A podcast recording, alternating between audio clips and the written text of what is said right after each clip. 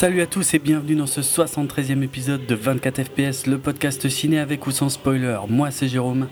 Et moi c'est Julien. Et on va parler donc bien sûr de euh, Mad Max, euh, Mad Max dont le quatrième film vient d'arriver sur les écrans.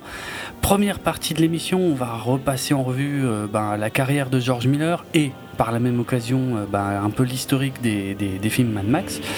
Euh, il y aura aussi notre critique du film, donc Mad Max Fury Road, sans spoiler. Et ensuite, il y aura un signal sonore. Enfin, si tout va bien, si on est sage et pas trop long, il y aura un signal sonore. Et puis après, on enchaînera sur la seconde partie où on spoilera tout le scénario du film, ce qui va pas nous prendre bien longtemps. Et euh... j'aurais pas dû dire ça. ça fait troll directement. C'est vrai. Euh, et voilà. Et sinon, euh, si c'est vraiment très long, il se peut aussi que l'émission soit en deux parties, on verra. Ça, tout ça se fera euh, en post-production, au montage. Mais comme euh, je suis fainéant, je préfère qu'on enregistre qu'une seule fois. C'est pour ça que je suis en train de raconter tout ça. Bon, on va attaquer tout de suite avec donc Monsieur George Miller, né en 1945 en Australie, de parents grecs. Alors, euh, bah dans sa jeunesse, alors je vais faire court, hein, mais dans sa jeunesse, euh, il a tout d'abord, enfin il a, étudié la médecine tout simplement. Euh, et quand il était en fait, quand il a fait sa, dernière année d'internat, donc en tant que médecin, il a également suivi un, un cours d'été de, de, cinéma. Et avec son frère jumeau d'ailleurs, il a un frère jumeau qui s'appelle John. Et, euh, et c'est d'ailleurs euh, là-bas qu'il a rencontré un certain euh, Byron Kennedy, qui est devenu son, bah, son pote et son associé en fait, puisque il, ils ont d'ailleurs assez rapidement produit et réalisé ensemble. Enfin, c'était plutôt George Miller le, le, réalisateur, mais Byron donc ils, produisaient leur truc ensemble avec Byron Kennedy, donc avec ce qu'on voit d'ailleurs au début de, tous les films Mad Max, hein, c'est toujours marqué Kennedy Miller Production. Mm. Donc ils ont monté leur boîte à cette époque-là.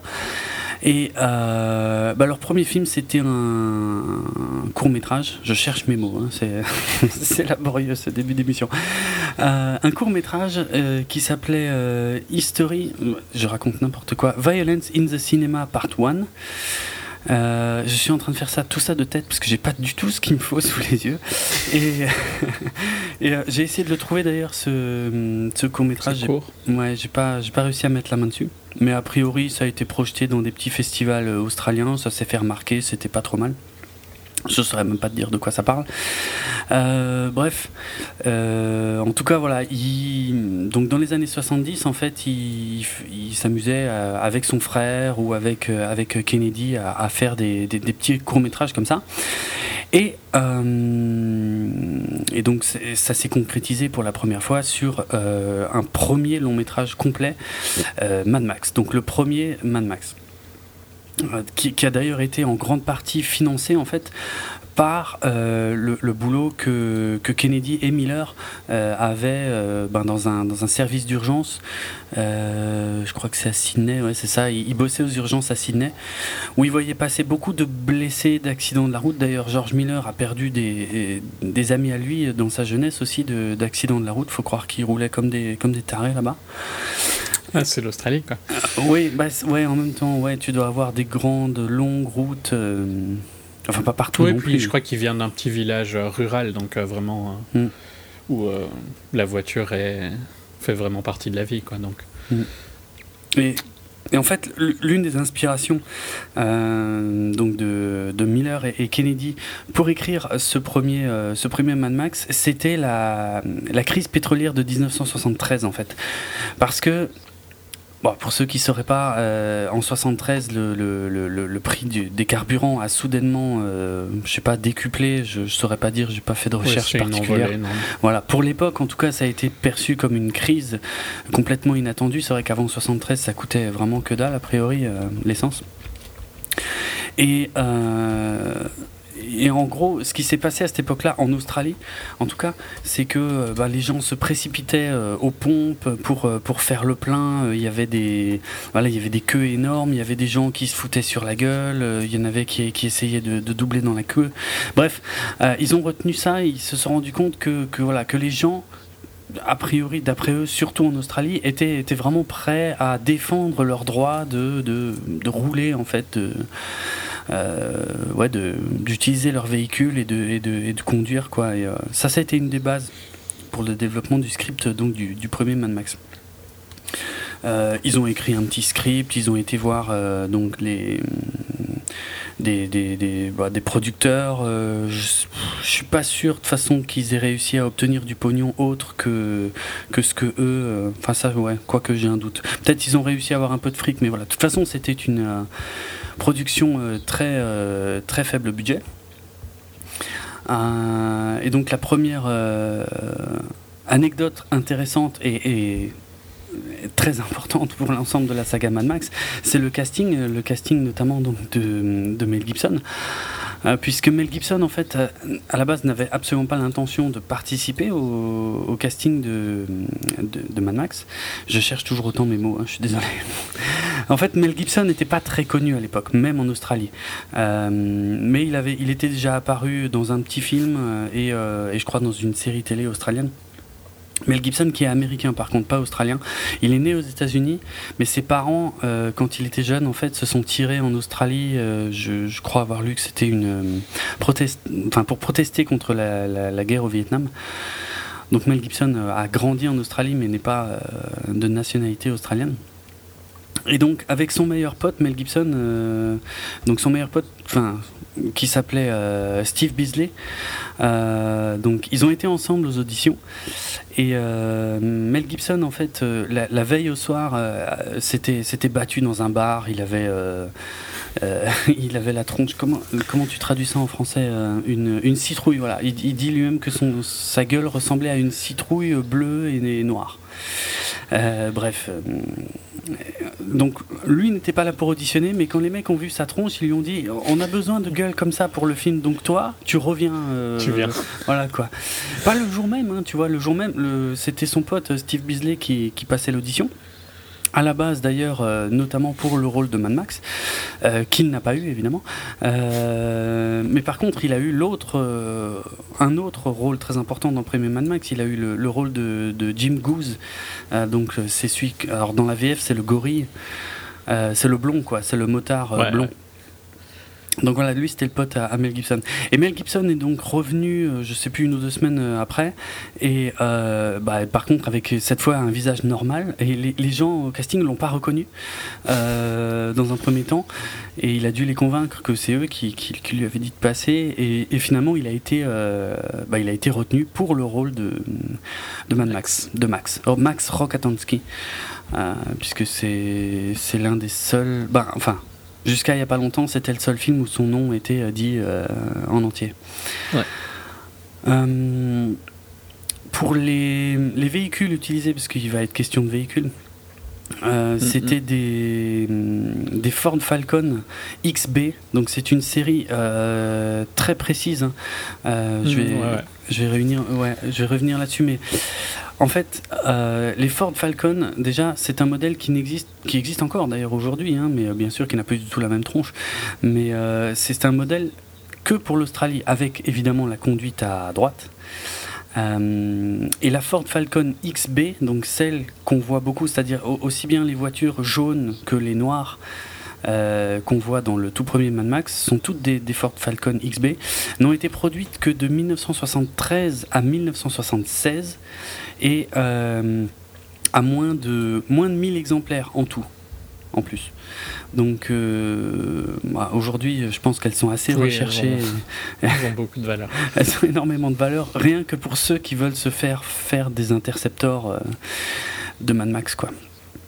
Je, je, reviendrai sur cette histoire d'intercepteur. Donc, l'histoire du film, en quelques mots, euh, bah, c'est dans un futur proche, c'est comme ça que c'est dit au début du film. Euh, les forces de police, alors c'est MFB, je crois que c'est Main Force Police, un truc comme ça, euh, donc sont chargés de, de, la surveillance des routes, euh, parce que voilà, parce qu'il y a des, des gangs euh, qui, qui font n'importe quoi. Donc Max Rokotansky est un de ces flics. Et euh, bon, et puis voilà, il va, je vais pas raconter tout le film, mais enfin, il va, il va se frotter à, à l'un de ces gangs et ça va, ça va avoir des conséquences assez importantes euh, sur sa vie et son futur.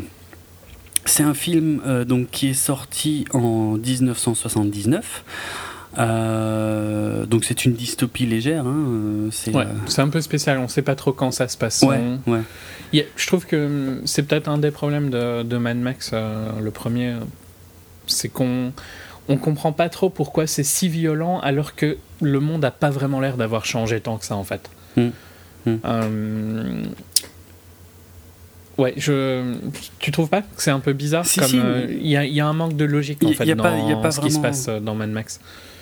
Ouais, il n'y a, a, pas d'explication, mais je pense pas que c'était le but vraiment de, de Miller. Euh, non, mais je trouve que la violence est un poil trop présente par rapport au monde. Euh, en fait, tu vois, ça doit être dû au budget euh, minuscule, quoi. C'est le fait qu'il sait pas. Il sait pas créer un monde qui va bien avec l'histoire qu'il veut raconter, je trouve. C'est possible. Hein. Oui, oui. C'était un budget très, très, très limité. Hein. Dans, tu vois, si, si, je compare un truc récent, genre The Rover, tu vois bien que la violence est présente, mais le monde qui accompagne cette violence est, ils sont au même niveau. Oui, c'est raccord. Ici, tu as l'impression que euh, c'est notre monde juste un tout petit peu plus sale. Enfin, notre monde euh, dans les années 80, hein, je sais pas. 70 euh, même pour le coup. Fin 70. Et, et, juste que c'est ultra violent à côté. Mais ouais, peut-être qu'après aussi, c'est parce que je sais pas comment était l'Australie à ce moment-là et tout ça. Quoi. Mm. Non, mais je, ouais, je, je pense il, avait clairement la volonté de faire un truc pas post-apo parce qu'il n'y a pas effectivement d'événement euh, qui a changé oui, alors la que les autres vont être post-apo. Oui, Les, autres vont être post-apo. Le premier, c'est pas du post-apo, c'est juste que dans le futur, c'est plus violent, quoi, en gros. Mais il n'y a pas vraiment, c'est vrai qu'il n'y a pas de raison particulière. Il y a déjà, euh, par contre, une euh, une scène de braquage d'un camion citerne dans le, dans le, tout premier film en hmm. roulant. Euh, qui bah, en fait, on voit ce qu'il voudrait bien faire, mais on, je trouve que maintenant, avec le recul, on voit aussi ce qu'il n'arrive pas à faire, tu vois. Ouais, clairement. Ah, mais il a été, euh, il a été sûrement très très emmerdé par le budget, mais il voulait faire un truc, euh, je pense, de, de série B, euh, super violent, avec un, une histoire de, de, vengeance et de vigilante, quoi. Ouais, non, je comprends. Je pense, je pense pas aussi qu'à l'époque il avait l'intention de construire le monde. Et non, le, monde de Mad Max, on est bien d'accord. Il y a un coup de chance, quoi. Hein, ah, bah clairement, clairement. Et c'est facile de le critiquer comme je le fais avec le recul de, de 30 ans. 35 euh, hmm. ans. De, 35 ou 36 ans? Ouais, enfin. Ouais, même, ouais, plus, plus, de, euh, ouais, ouais, plus de 35, ouais, même. Carrément. Bah, le, euh, il faut savoir que le film est sorti. Alors, en, Australie, euh, donc il est sorti en 79, il a eu, euh, il a eu du succès, mais bon, en Australie, euh, il s'est fait remarquer un petit peu, donc suffisamment pour pour être quand même un petit peu exporté à l'étranger. Mais alors là, je vais je vais m'arrêter deux secondes sur le cas de la France. En France, en fait, il a été immédiatement classé X.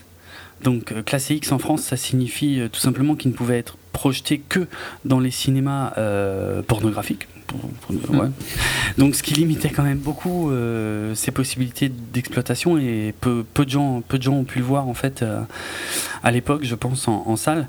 Et euh, il, est ressorti ensuite en fait, c'est-à-dire en, en 82, quelques mois avant que, le, que Mad Max 2 ne sorte. Euh, il, est sorti en janvier 82 en France, mais euh, dans une version censurée avec euh, plus de, plus de 7 minutes coupées.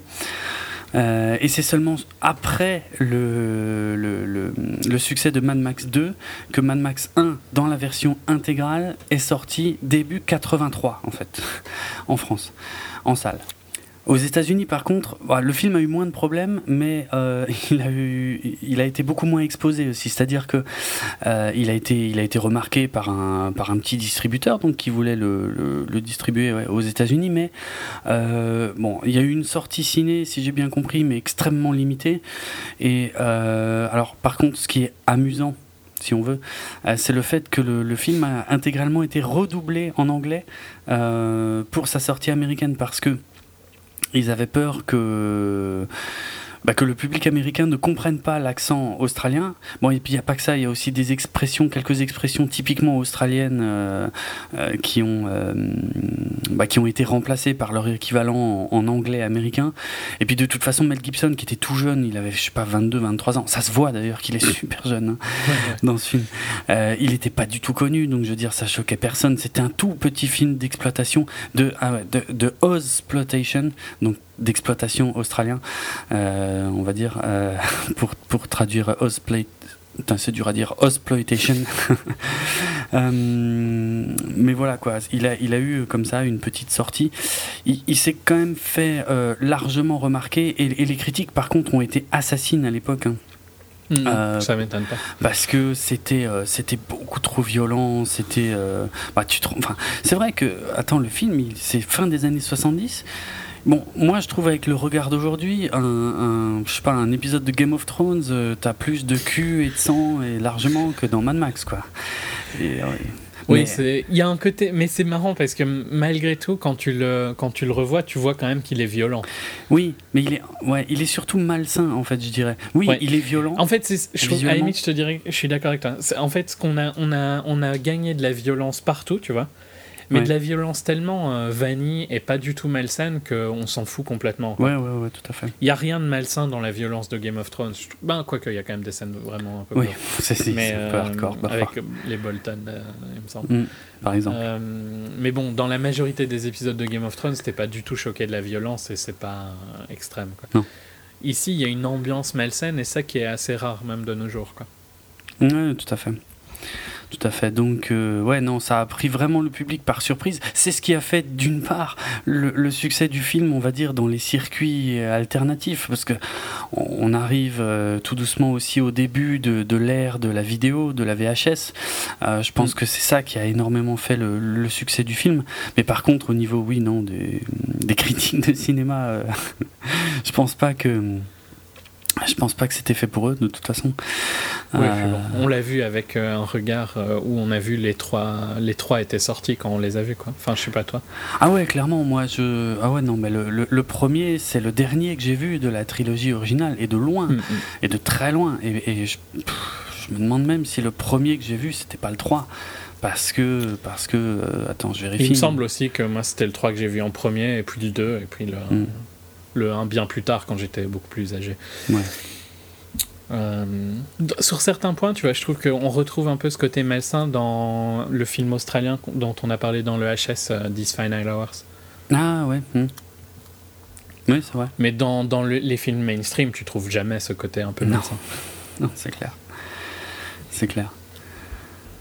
Donc, euh, bah, j'ai quelques anecdotes quand même sur le tournage, euh, des quelques trucs marrants, enfin d'autres moins.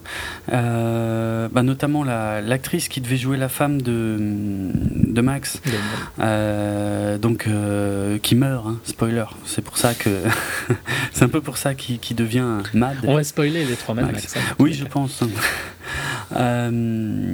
L'actrice donc qui devait jouer voilà ce rôle s'est blessée d'ailleurs dans un accident de la route, je crois. Enfin, j'ai un doute maintenant.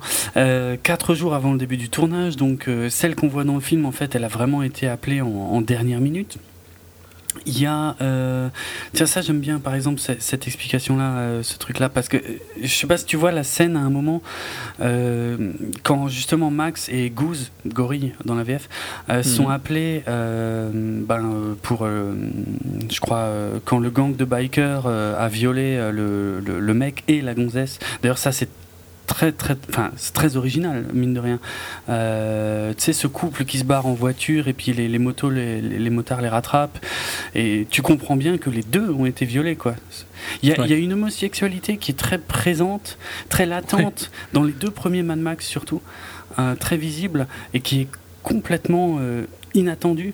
Je pense que ça, ça, a dû, ça a dû choquer aussi, ça a dû beaucoup déranger, ça se trouve à l'époque. Oui, je sais pas pourquoi je dis si ça se trouve, je pense que ça. oui, non, non, clairement. C'est vrai que. C'est clairement pas euh, habituel, quoi. Et moi, je trouve, ça, je trouve ça génial, parce que je trouve ça original, Mais, pour le coup. Hum, je dirais que c'est un des gros talents de George Miller de, de, prendre des sujets, tu vois, qui sont un peu. Euh,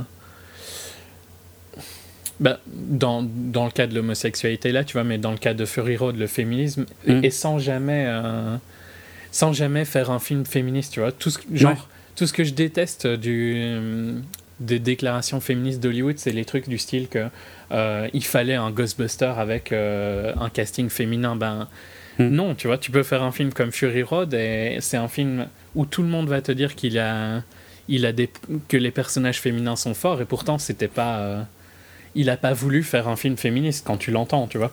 Ouais, non. Il a juste fait un film avec des personnages féminins forts. Ouais, c'est ça, c'est vrai. Je pense que pour lui, ça tombe sous le sens. Mais dès, que, dès que ça passe à Hollywood, il faut qu'il y ait un sens, il faut qu'il y ait un truc. Non, mais je suis, je suis d'accord que c'est un peu ridicule. Euh, on, a des débats. Euh, on a, je sais pas pourquoi je dis on, j'en fais pas partie. Ouais, non, pas vraiment.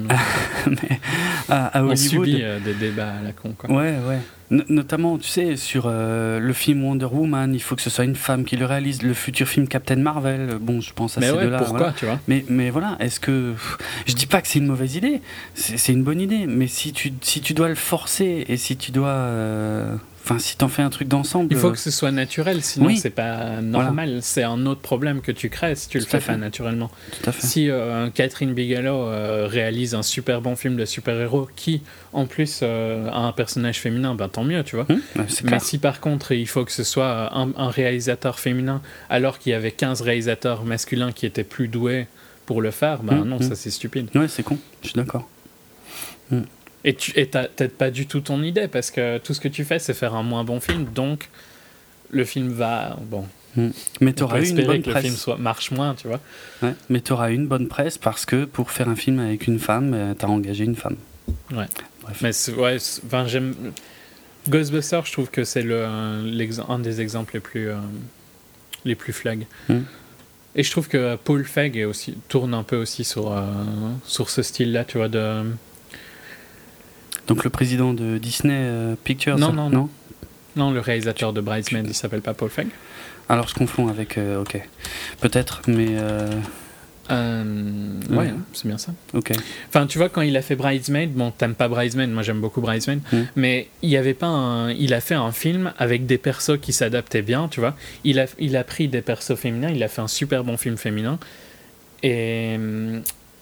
Et c'était très bien, et tout le monde a bien aimé, à part toi. Euh, tout le monde à part toi. Sympa. Mhm. Et maintenant, je trouve que tu, si tu regardes sa filmo, c'est tout le temps la même chose et c'est tout le temps. Euh, il a trouvé sa niche, tu vois. Il a mhm. trouvé comment avoir une euh, de du coverage médiatique en permanence et il continue ça, tu vois. Genre Melissa McCarthy, c'est aussi une actrice qui utilise fort ça, je trouve. Mhm. Ouais. Et où, tu vois, il a trouvé le, fait que ces films pouvaient pas trop être critiqués, parce que si tu les critiques, c'est que tu es anti-féministe. C'est pas faux. Et ça, mm. c'est lourd, quoi. Bon, ça a rien à voir. Mais tu vois, je trouve que George Miller fait. Oui, il le fait euh, naturellement, lui. Il le fait naturellement et c'est parfait. C'est clair. C'est la meilleure façon de le faire. Je suis en train de, je suis en train de chercher. Euh... Je confonds pas avec Kevin Feige, peut-être? C'est pas lui. Bah, Kevin Feige euh, existe, mais. C'est pas lui le président. C'est Feige, je crois, alors plutôt.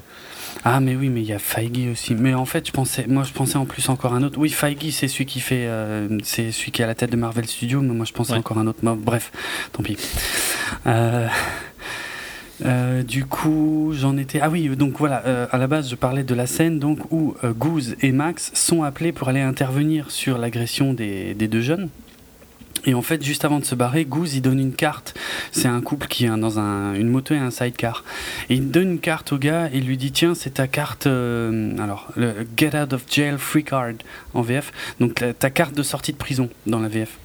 En fait, il faut savoir que ça, c'était euh, un truc qu'ils ont vraiment utilisé sur le tournage parce que le gang en fait euh, de, de, motards qu'on voit dans le premier Mad Max, c'était un vrai gang en fait qui, qui existait là-bas dans la région et euh, alors, toutes les motos avaient été données par un, comment on dit, un concessionnaire, un, concessionnaire Kawasaki, merci, local. Mais le gang, c'était un vrai gang. Et pour gagner du temps, euh, Miller leur avait demandé de, se pointer en fait sur le tournage déjà euh, avec leurs fringues, euh, de, avec leurs costumes pour le film quoi. Et, vu qu'ils étaient un peu connus de la police, en fait, il leur avait fait faire des, petites cartes justement comme ça où c'était marqué qu'ils participaient au tournage d'un film et qui demandaient aux policiers de voilà, de c'est possible de pas les arrêter. pour pas que, bah voilà quoi, pour pas qu'il se retrouve en tôle en fait, tout simplement pour pas, pour pas que le, le, tournage soit, soit gêné. Donc cette carte, dans le film, en fait, c'est une blague par rapport à un truc qui était pour le tournage du film. Euh, qu'est-ce que j'avais euh, Bon, tiens, les trailers américains euh, ne montraient pas du tout Mel Gibson, puisqu'il était totalement inconnu. Ils montraient que les accidents de voiture et trucs comme ça. Pour la, pour la scène finale, où. alors, comment il s'appelle déjà? Le méchant toe cutter, parce qu'on va en reparler aussi. quand il se fait renverser par le camion, en fait, George Miller avait filé 50 dollars australiens de l'époque à donc un, un, conducteur de camion, en fait, pour, pour utiliser son, camion. Mais le mec voulait pas en fait euh, que, le camion soit abîmé. Du coup, euh, ils, ont dû, euh, ils ont dû construire tout un, genre de bouclier en fait qu'ils ont dû mettre à l'avant du camion et qui, et imitait l'avant du camion pour, tourner la scène. Euh, scène qui a été retardée, je l'ai un peu plus bas d'ailleurs, il va falloir que je mette de l'ordre dans mes anecdotes. Euh, le petit, tiens ça j'ai trouvé ça marrant, le petit van bleu aussi qu'on voit faire voit faire la toupie au début du film euh, après avoir été percuté, je sais plus si c'est par la voiture du Night Rider, l'aigle de la route en VF, ce qui n'a rien à voir, ou par une des voitures de police, donc c'est au début du film. Bah, ce petit van bleu, il appartenait à George Miller. Et euh, ils, avaient enlevé le moteur en fait euh, du, truc. C'est pour ça qu'il tourne autant en fait. Euh. Ouais, on le voit bien. Je trouve quand tu vois le film de nos jours. Si tu fais attention quoi. Mm. on voit bien qu'il y a des, des voitures vides. Il y, a, y a que Max et Goose, donc le blond, le motard, qui avaient des vrais uniformes en cuir. Les autres, ils avaient du vinyle parce que ça coûtait trop cher d'en faire en cuir pour tout le monde. Donc les autres, ils avaient du vinyle. Euh, qu'est-ce que j'ai d'autre euh, bah, Les voitures, j'y reviendrai euh, à la fin, on va dire. L'actrice, je l'ai déjà dit. Ah, il y a une scène coupée où, a priori, le gang de motards allait retourner au commissariat, tuer en fait les, autres collègues de Max. Parce que c'est vrai qu'on les revoit jamais à la fin et bref c'est pour ça que d'ailleurs qu'on les revoit jamais mais voilà parce qu'il y a une scène qui a été coupée où ils étaient où ils étaient massacrés par le gang. Et les voitures, alors ouais, euh, on, va, on va essayer d'expliquer ça tout de suite aussi. En fait, en général, on considère que la voiture de Mad Max, c'est l'Interceptor. On est d'accord mm-hmm. En fait, c'est un peu plus compliqué que ça, et c'est même une, presque une mauvaise interprétation, en fait. Parce que dans le premier film, techniquement, l'Interceptor, c'est la jaune qu'il a au début, mais pas la noire qu'il a à la fin. Mhm. Euh, c'est même marqué sur la jaune, hein, donc c'est une des, des, fameuses Ford euh, Falcon XB.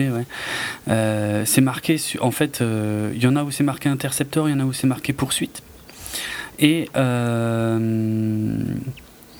donc voilà, c'est celle-là l'interceptor, ouais, c'est la jaune. Parce que la noire qu'il a à la fin et qu'il a au début du 2, c'est la même. En fait, celle-là, dans le film, il l'appelle poursuite spéciale, spéciale poursuite en VF. Euh, tu sais, c'est celle donc où ils, où ils le font. Comment C'est presque un appât pour le faire rester, puisqu'il veut, il veut démissionner. On apprend tout ça dans le mhm. film. On voit qu'ils sont en train de la construire. Hein. Ouais, ouais. Et, euh, et donc celle-là, en fait, techniquement, c'est pas une interceptor, c'est une poursuite, euh, enfin ouais, spéciale poursuite. Et, c'est seulement dans Mad Max 2 en fait que euh, un des gars euh, de la tribu euh, qui voit sa voiture, il lui dit ah c'est un des derniers intercepteurs V8. Mais voilà, c'est un peu contradictoire aussi. Mais euh, techniquement, l'intercepteur, c'est la jaune en fait. Et la noire, c'est la poursuite spéciale. Donc c'est vraiment un Et je crois qu'il y a même un truc encore euh, plus bizarre parce qu'il me semble que la première fois où on dit une poursuite spéciale dans le premier film, c'est pas une XB. Et puis ça devient une XB après. C'est un peu. Il y a un mélange. Euh, oui.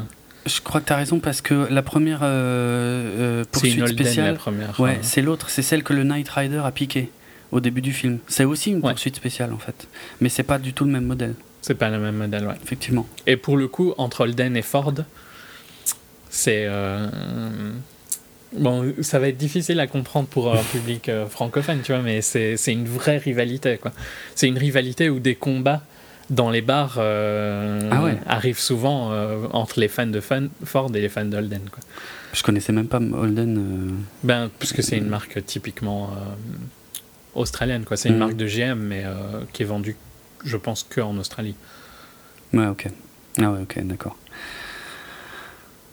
Ils ont Euh, des modèles bizarres, hein, les Australiens. Ils ont toujours des, des UT, je sais pas comment je dois dire, mais UT, euh, UTE, quoi. ok. Des genres de pick-up, mais bas, quoi. Ouais, C'est euh, une, une, euh, une- tu vois, une, une voiture berline, on va dire, ou, ou coupée. Enfin, coupée plutôt, parce que c'est deux portes. Mais il n'y a pas d'arrière et c'est un pick-up à l'arrière, c'est un bed. Ah, ok. Chelou. Typiquement, comme tu, bah, tu connais l'El Camino aux US, quoi. Ah, je crois que, que- je vois. Ouais, ouais, ouais. Bah, c'est là, un peu la même chose. Mais sauf qu'ils en ont, tu peux toujours en acheter euh, des, des, des modèles de nos jours. quoi. Ok. Ils ont une, euh, ouais, un monde automobile assez bizarre en Australie A priori, ouais. Par rapport à nous, quoi, tu vois. Oui. Mm. Et on le connaît moins vu qu'on connaît moins que les US, évidemment. Ok. En tout cas, euh, bon, voilà pour le premier film. Euh, je vais pas parler de la post-production, mais c'est vrai qu'ils ont fait tout ça euh, eux-mêmes. Pareil, hein, c'était Kennedy et Miller. euh, euh, bon, et puis d'autres gars qui s'en sont mêlés aussi, mais c'est surtout Kennedy et Miller qui ont. Qui ont fait le montage euh, final, on va dire, Mhm. euh, chez eux, enfin avec des machines euh, empruntées à la famille, je crois, des choses comme ça. Et la musique composée par Brian May, qui est un homonyme du, du guitariste de Queen, mais c'est pas le c'est pas le guitariste de Queen. C'est pas le même. Euh, c'est un musicien euh, australien. Et bref, le premier Mad Max, en tout cas, a fini par avoir un, un sacré box-office, euh, disons surtout comparé à son budget. Et pendant 20 ans, il a eu quand même le record du film. euh, ben, euh, alors, comment on dit ça en français déjà? Du film le plus rentable, oui, tout simplement. Par crois. rapport à son budget. Par rapport à son budget, c'est ça. Il n'a été délogé qu'en 1999, donc 20 ans après, euh, par euh, le Par projet, Blair Witch. euh, ouais, par le projet Blair Witch. Et puis maintenant, ça doit être paranormal, j'imagine. Ouais, je crois que c'est Paranormal Activity ou une connerie comme ça, ouais. Non, mais enfin, pour euh, cl- clôturer sur le premier Mad Max, tu vois, au niveau purement du film, je trouve que euh, sur c'est un film tellement différent, tu vois, de, euh, des deux suivants. Ouais.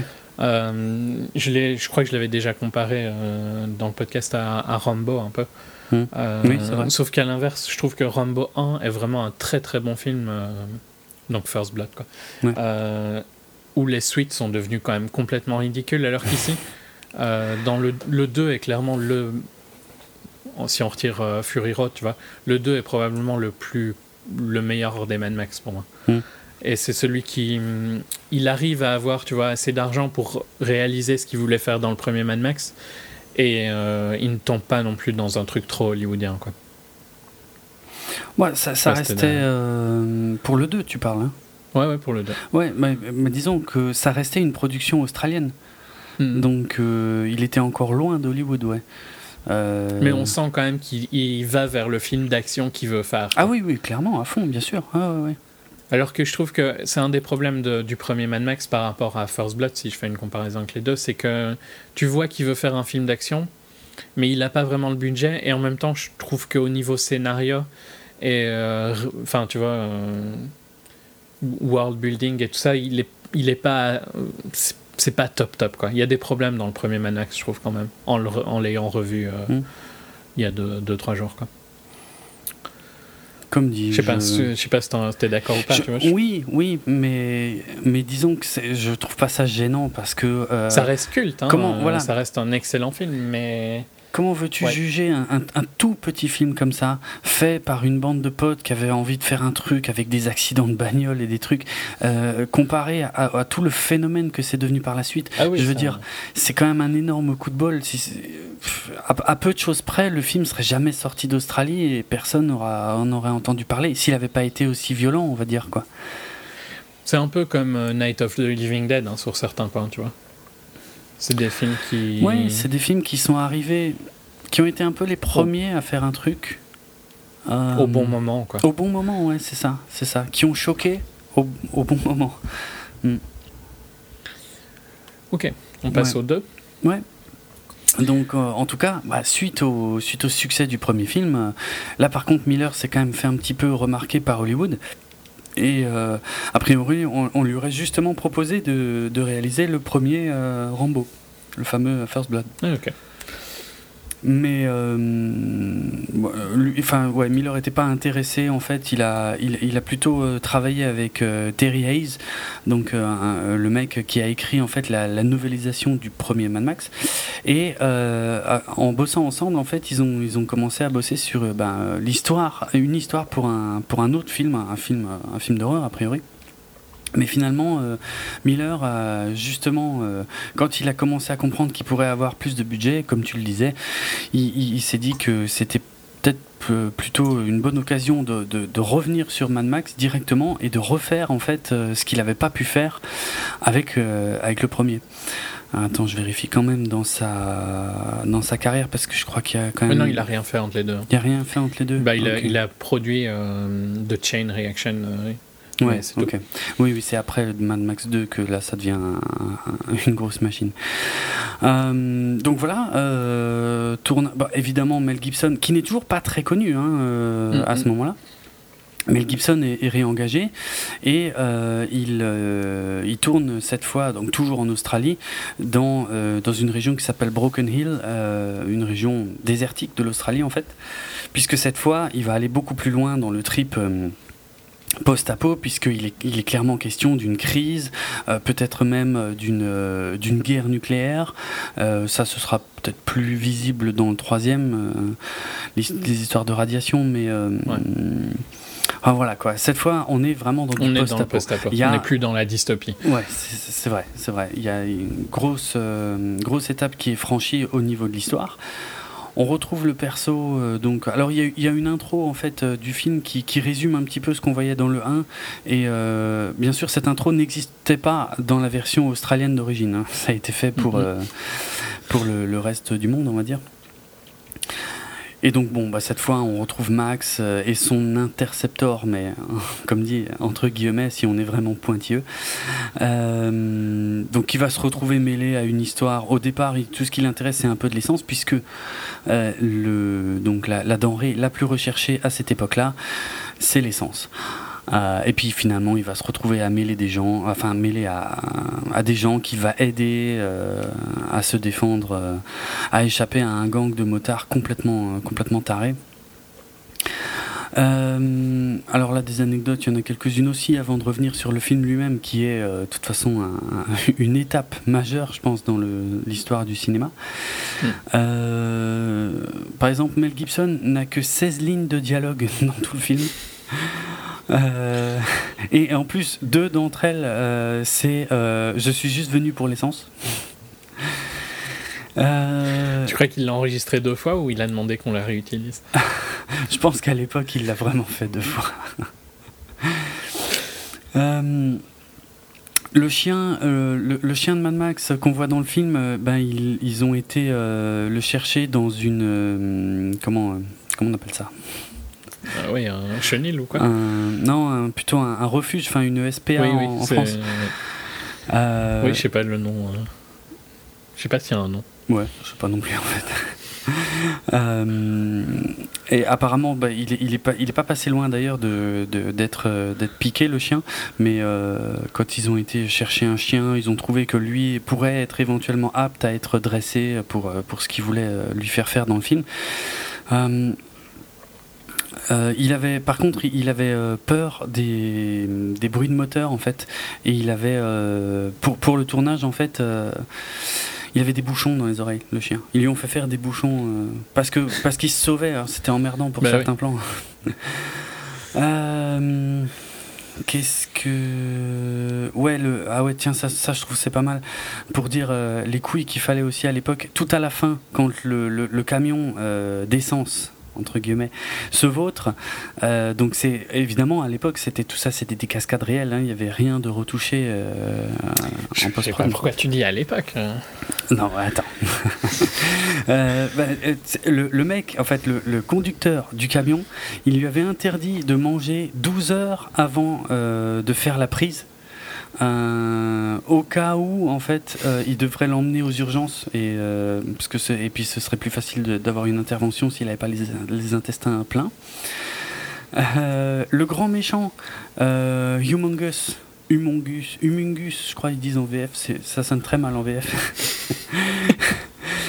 le Seigneur Humungus, en fait, dans, dans, l'idée originale de, de, Miller, en fait, ça devait être le, le, retour de son ancien partenaire Goose, qui était gravement brûlé dans le premier film et qui mm. était un peu à l'origine la raison pour laquelle Max se mettait à poursuivre le gang et puis qui s'en prenait ensuite à sa femme et puis après il se vengeait. Euh, et en fait, bon, finalement ils ont, enfin quand tu vois la carrure du Mungus dans le deuxième film, bon, ça allait être difficile. Ouais, c'est clairement pas le même gars. Mais par contre, ce qui reste en fait de l'idée originale, c'est le fait que sous son masque, enfin surtout en fait derrière le masque, puisqu'il y a quelques plans sur l'arrière de son crâne, on voit que que c'est sacrément dégueulasse qu'il est brûlé et tout machin. Donc ça, c'est un des, un des restes de cette idée euh, d'origine. Euh, une anecdote que j'aime beaucoup aussi, c'est le fait que, et ça se voit pas, mais euh, sur le tournage de Mad Max 2, il faisait super froid apparemment.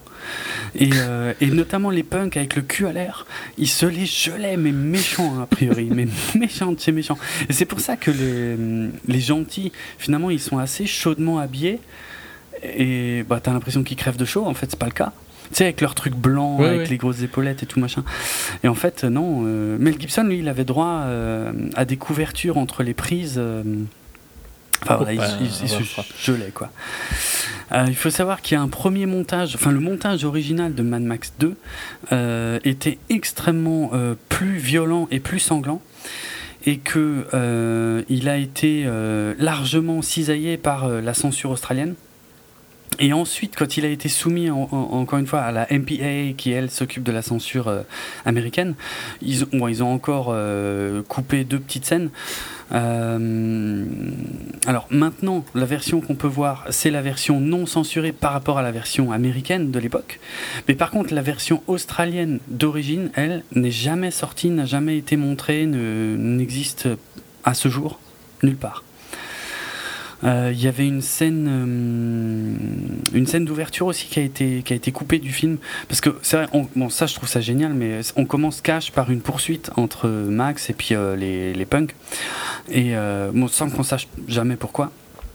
Et en fait, il y a une, une, scène qui était coupée où on voyait en fait les punks en train de, de saccager une ferme qui venait, qui venait d'attaquer, et, et, Max qui passe au loin avec son interceptor et, et en fait Wes donc c'est le punk avec la crête rouge. Euh, Wes qui voit le, le, gros réservoir qui est à l'arrière de l'interceptor et qui décide de le poursuivre pour lui piquer l'essence. Comme ça, ça, mm-hmm. ça, a été coupé. Euh, et qu'est-ce que j'avais encore euh, Oui, et, oui au niveau du tournage, en fait ils ont tourné en fait euh, la plupart des scènes de, qu'on voit à la fin, c'est-à-dire juste avant le crash du camion. Euh, donc quand il renverse, euh, quand il renverse Humungus avec Wes à l'avant du camion, enfin tout ça. Bref, tout ça, ça a été tourné le même jour, le 24 juillet 81 d'ailleurs, pour être précis. Et, le problème, c'est qu'ils ont abîmé l'avant du camion en tournant ces scènes-là, et du coup, ils ont dû prendre quelques jours parce que normalement, le crash du camion qui pouvait faire qu'une fois. Hein. Euh, c'est comme sur le premier film. Hein. Surtout sur le premier film, tout était fait en une seule prise. Euh, les, scènes d'accident. Et Miller n'a pas pu mettre en scène toutes les scènes d'accident qu'il avait en tête. Hein. Euh, je crois qu'il a dû couper 20% de ce qu'il avait euh, dans le script euh, pour le premier film, là, hein, je parle. Mais donc, ouais, dans le deuxième, le crash du camion était prévu pour le même jour que quand, il, quand il rentre dans Humungus. Mais comme il était cassé, ils, ont, ils ont dû le réparer et, et tourner ça ensuite, quoi. Donc, bah, le 2 je ne saurais même pas expliquer à quel point il a eu un impact colossal sur, sur toute la pop culture, surtout sur le cinéma, les jeux vidéo, la, hmm, bande plein dessinée, de plein de réals, c'est clair. Des trucs comme, euh, comme New York 1997, euh, comme... Euh, qu'est-ce qu'il y avait d'autre aussi Maintenant, je les ai plus en tête, évidemment. Mince. Non, mais enfin, Del Toro, Fincher, Cameron. Mm, euh, mm. Ouais, Cameron. On tous dit qu'ils bah, étaient influencés par Mad Max. Cameron, le, premier Terminator, les, les, scènes dans le futur, ah, c'est complètement du Mad Max, quoi. Bah, avec des machines en plus, mais enfin, voilà, quoi. Mm. Euh, dans le jeu vidéo Fallout, les développeurs ont déjà dit qu'ils s'étaient inspirés de Mad Max. Ah, bien sûr. C'était, en fait, ce, ce, ce visuel qui est presque acquis aujourd'hui pour du, pour du post-apocalyptique.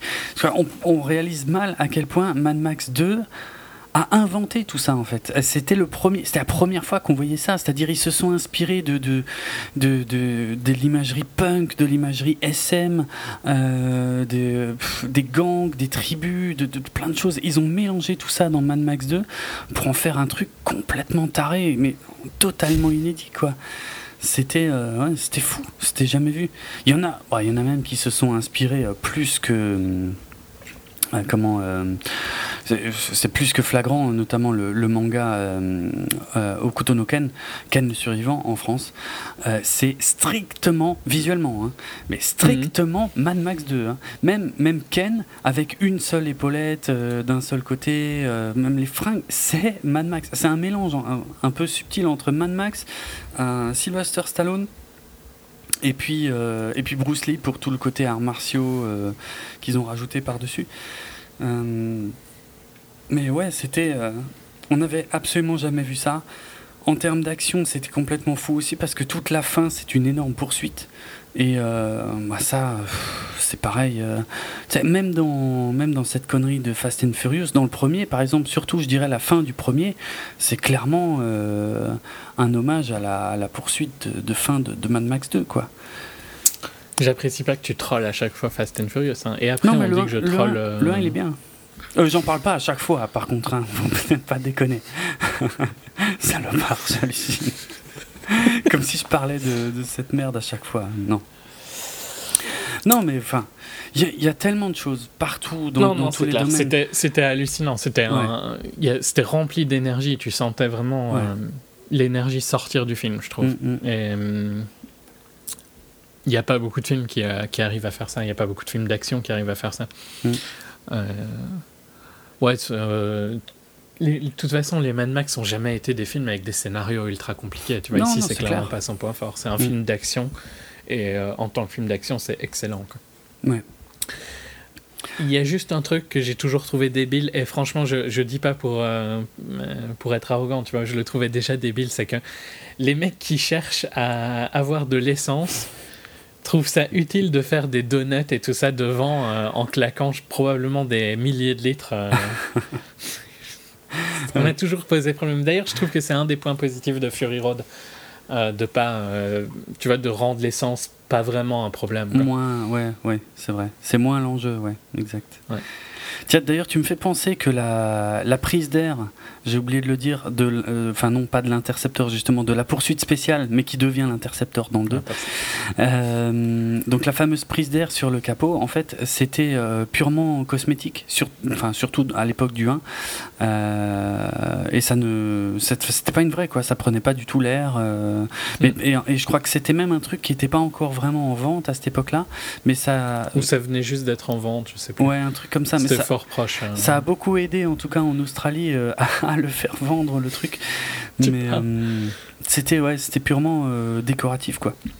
Intercepteur, ah tiens d'ailleurs il y a des trucs marrants avec l'intercepteur parce que l'intercepteur qui est détruite en fait d'ailleurs techniquement dans le 2 et c'est vrai qu'elle n'apparaît absolument pas dans le 3 alors en fait la voiture donc la noire, pour être clair, parce que c'est vrai que l'intercepteur, j'ai dit avant que c'était la jaune. Donc la noire, euh, à la fin du tournage du premier film, en fait, ils savaient pas trop quoi en faire. Et euh, bah, comme la plupart des voitures du film partaient dans une casse, euh, ils ont envisagé de l'envoyer pareil dans, la même casse. Et hum, c'est en fait ils l'ont enfin confié au, mec qui avait fait les les petites modifications puisque c'est vrai qu'on reconnaît pas trop on reconnaît moins la Falcon que sur les jaunes. Euh, et c'est lui qui l'a gardé l'a gardé dans un coin. Et, tout le monde en fait avait oublié que c'était ce mec qui avait cette, gardé cette voiture quand ils ont lancé Mad Max 2 et c'est en faisant quelques recherches qu'ils se sont rendu compte que lui il l'avait qu'elle était toujours pareille en fait. Et euh, ils ont pu la récupérer. Et l'utiliser pour le tournage. Alors, euh, celle du 1, ils l'ont utilisé surtout en fait pour les plans à l'intérieur de la voiture, en fait. Mm. Euh, parce qu'ils ont construit une deuxième pour Mad Max 2 et qui elle était utilisée pour les plans extérieurs et c'est celle qui se crache et qui est détruite en fait. Mais celle du 1 et du 2 pour les plans intérieurs, euh, elle, euh, bah, alors après le tournage du 2, c'est pareil, hein, ils savaient pas quoi en faire, personne n'en voulait. Euh, ils, ont été la foutre dans une casse pendant quelques années. Et elle a finalement été récupérée au bout de quelques temps et elle est partie dans un musée en Angleterre. Un musée qui a fermé par contre en 2011 et honnêtement aujourd'hui j'ai oublié de chercher où, où elle était. Mais je, elle a été rachetée mais je sais pas si c'est par un privé ou si elle est exposée quelque part. Ok. Tu veux un truc de nerd pour, euh, ah au niveau du superchargeur hmm. Techniquement, euh, donc dans le premier, il n'était pas. Euh, il servait à rien, quoi. Hmm. Mais dans le deuxième, il était fonctionnel. Mais tu peux pas ouvrir et fermer des valves. Pardon? On le voit tourner, je crois, dans le deuxième. Ouais. Et tu hmm. peux pas ouvrir et fermer des valves volontairement comme il fait, tu vois oui. Euh, dans, le mm. bah, dans le premier, c'était facile vu qu'il servait à rien. Il suffit juste de mettre, euh, je sais pas comment c'était fait, je crois un moteur ou, de l'air, hein, un truc. Mais un truc qui permet d'ouvrir. Je, pas le, je crois que c'est pas le même en fait dans le premier et dans le deuxième. Ouais. Parce que dans le premier, c'est juste la même chose. Il ouvre et il ferme ses valves euh, de la même manière. Dans... Et dans le deuxième, pour faire ça, ben, il devait arrêter la voiture et la mettre sur un camion. D'accord. Comme ça, ça permettait de fermer les, les valves et d'ouvrir les valves. Quand... Parce que si tu fais tourner le moteur, il va... c'est le moteur qui va contrôler, euh, enfin le, bah moteur et d'autres pièces qui Quand il a besoin. Ouais. Ouais. tout à fait. Logique. Euh, alors Mad Max. Mais bon, c'est iconique hein, pourtant, c'est les valves qui s'ouvrent. c'est vrai. C'est vrai. Et il continue de s'en servir, euh, même dans le dernier. Ouais. Ouais. Alors, avant de revenir aux aspects mécaniques, donc euh, ouais, je finis sur le titre du film en fait. Titre original Mad Max 2, euh, donc en Australie, mais aux États-Unis sorti sous le titre The Road Warrior parce que, euh, bon, euh, disons que depuis, ils l'ont renommé Mad Max 2 The Road Warrior. Mais à l'époque, comme très peu de gens avaient vu le premier, euh, et que le deuxième, ils l'ont sorti pas décourager les gens. Voilà, c'est ça. Donc, ils l'ont sorti juste sous le titre The Road Warrior. Et, et en France... Eh ben, et il y avait cette intro du premier de ce qui se passait dans le Voilà, il y avait cette intro qui était rajoutée pour le public américain, enfin international. Et en France, il est sorti sous le titre Mad Max 2 Le Défi. Euh, ça m'a toujours gonflé quand ils rajoutent des mots comme ça derrière les titres français. Là, ça me fait penser à Batman le défi. J'ai jamais compris pourquoi ce film s'appelle Batman le défi. C'est quoi le défi dans Batman le défi? Si un jour quelqu'un peut m'expliquer ça. à la limite, dans Mad Max 2, je vois bien le défi, c'est de sortir le camion d'essence. mais, mais bon, Zero Warrior, c'est tellement parfait comme titre. C'est vrai, ça, par contre, c'est juste classe. Bah, justement, qu'est-ce qui a vraiment éclaté, crevé l'écran dans Mad Max 2 C'est Mel Gibson, quoi. C'est mm-hmm. euh, putain, c'est là que sa, sa, carrière a juste explosé. Mais à juste titre, hein, il est parfait dans le film. Bien sûr, euh, Miller n'a pas inventé ce genre de personnage. C'est clairement euh, inspiré de, de, Clint Eastwood, ouais, de Clint Eastwood, de l'homme sans nom, des, des, westerns, de toute façon. Euh. mais c'est c'est un western moderne un peu. Hein, complètement, ouais, ouais, c'est ça. Complètement. Mais énorme, énorme, énorme succès, mais largement mérité, je pense, pour pour l'époque. C'était Mel Gibson, c'est clair que c'est aussi un des acteurs de notre génération. Quoi. Ouais. On a grandi avec lui. C'est Ouais, bon, enfin, je veux pas parler de ce qu'il a fait euh, plus tard dans sa carrière, tu vois, mais quand, quand, on était jeune, c'était une des méga stars. C'était une, c'était une putain d'icône, ouais, c'est clair. Et qui a commencé comme ça, par du cinéma euh, bis, par du cinéma euh, de genre. Euh, et, enfin, je veux dire, quand tu étais ado, moi j'étais encore un peu jeune, hein, il est sorti en 81, euh, j'avais 3. Non, moi j'étais pas né, hein, pour le coup. J'avais, j'avais, j'avais 2 ans. J'ai pas vraiment vécu Mad Max 2 à sa sortie. Mais, euh, ouais, euh, je veux dire, t'étais ado à l'époque, mais ça devait être un truc de malade. Ouais, de la, violence, quoi. de la violence, du cul, des punks, euh, de, puis la classe de, de Max. Et, la, et un, personnage ultra badass euh, comme t'en avais jamais vu. J'imagine même pas le, le, cosplay qui ne s'appelait pas cosplay à l'époque, hein, mais de Max. Quoi. Non, mais c'est vrai, c'est vrai. Je pense que nous, fou. Euh, le haut niveau, tu vois, personnage qui nous a marqué autant, et je reparlerai de ce film plus tard, mais c'est Neo, quoi, un peu. Ah ouais, c'est vrai, ouais. Ouais, c'est pas bête. Exact. Exact. Donc, bref, un impact euh, monstrueux sur la pop culture. On en a, on n'a pas tout cité. Après, il y a eu des Waterworld, il y a eu des trucs. De toute façon, il y en a tellement. Euh, c'est, ce serait difficile de tous les de tous les citer, mais voilà quoi. Euh, en tout cas, grâce à Mad Max 2, alors on va repartir un peu sur George Miller. George Miller se fait repérer par. Euh, je crois qu'il se fait repérer par. Euh, j'ai oublié son nom. Comment je peux oublier le nom de ce type? Spielberg Spielberg, Spielberg, voilà. Spielberg, en fait, pour, pour réaliser l'un des segments du film La quatrième dimension, Twilight Zone, donc qui était en 3 ou 4 segments, je sais plus. Ça fait longtemps que. Je crois que c'était 4 segments. 4 segments, ouais. Et euh, que j'ai vu il y a très très très longtemps. Et honnêtement, le seul segment dont je me souvienne, bah, c'est le segment de Miller. Tu m'étonnes. oui, toi tu comprends pourquoi. Forcément. Oui, c'est celui où tu as un mec qui est, qui est, dans un avion et il voit, il y a une créature sur l'aile de l'avion. Et il, pète un plomb, il essaie de prévenir tout le monde et personne ne le croit parce que quand les gens regardent dans le hublot, évidemment, il n'y a rien sur l'aile de l'avion. Mais lui, à chaque fois qu'il regarde, il y a la créature. Et ce, putain, ce, segment est juste génial. Nightmare at 20,000 feet. Ouais. J'ai aucun souvenir des autres. Euh, non, mais je pense que c'est aussi, en dehors de ta phobie euh, des avions, je pense que ça reste le segment qui a le plus marqué la pop culture. Ok, ça me rassure quelque part. Euh, il a bossé aussi donc sur des. Donc ça c'est un film, le film Twilight Zone qui est sorti en 83. Il a bossé sur des, des séries euh, pour la télévision australienne. Et en 80, non, pourquoi je suis déjà en 87 Non, bah avant, euh, alors avant, il faut que je repasse à Mad Max en 85. Euh, en fait, euh, ce qui se passe, c'est que Byron Kennedy est décédé en 83 euh, dans un accident d'hélicoptère, d'ailleurs pour un, repérage pour un film. Et pas de chance avec les hélicos, parce que dans Twilight Zone aussi, il y avait eu un accident d'hélicoptère. Ah ouais. D'accord. Assez, parce, assez connu parce que euh, ça avait tué deux enfants qui étaient pas censés être sur le tournage. Deux enfants. Ah putain, d'accord. Ok. donc, dans un premier temps, en fait, Miller. Il euh, euh, faut savoir qu'après chaque film Mad Max, surtout les trois premiers, Miller a toujours dit c'est le dernier. En fait, il a fait son Hideo Kojima. c'est bon, c'est le dernier. Qu'on vienne plus m'embêter avec ça, j'en ferai plus. Et puis, bien sûr, il est revenu. Euh, il est largement revenu. Le problème, c'est que voilà, la, mort de Byron Kennedy en, 83 l'a largement découragé, en fait. Et là, il avait vraiment plus envie de revenir sur Mad Max après le 2, malgré le succès.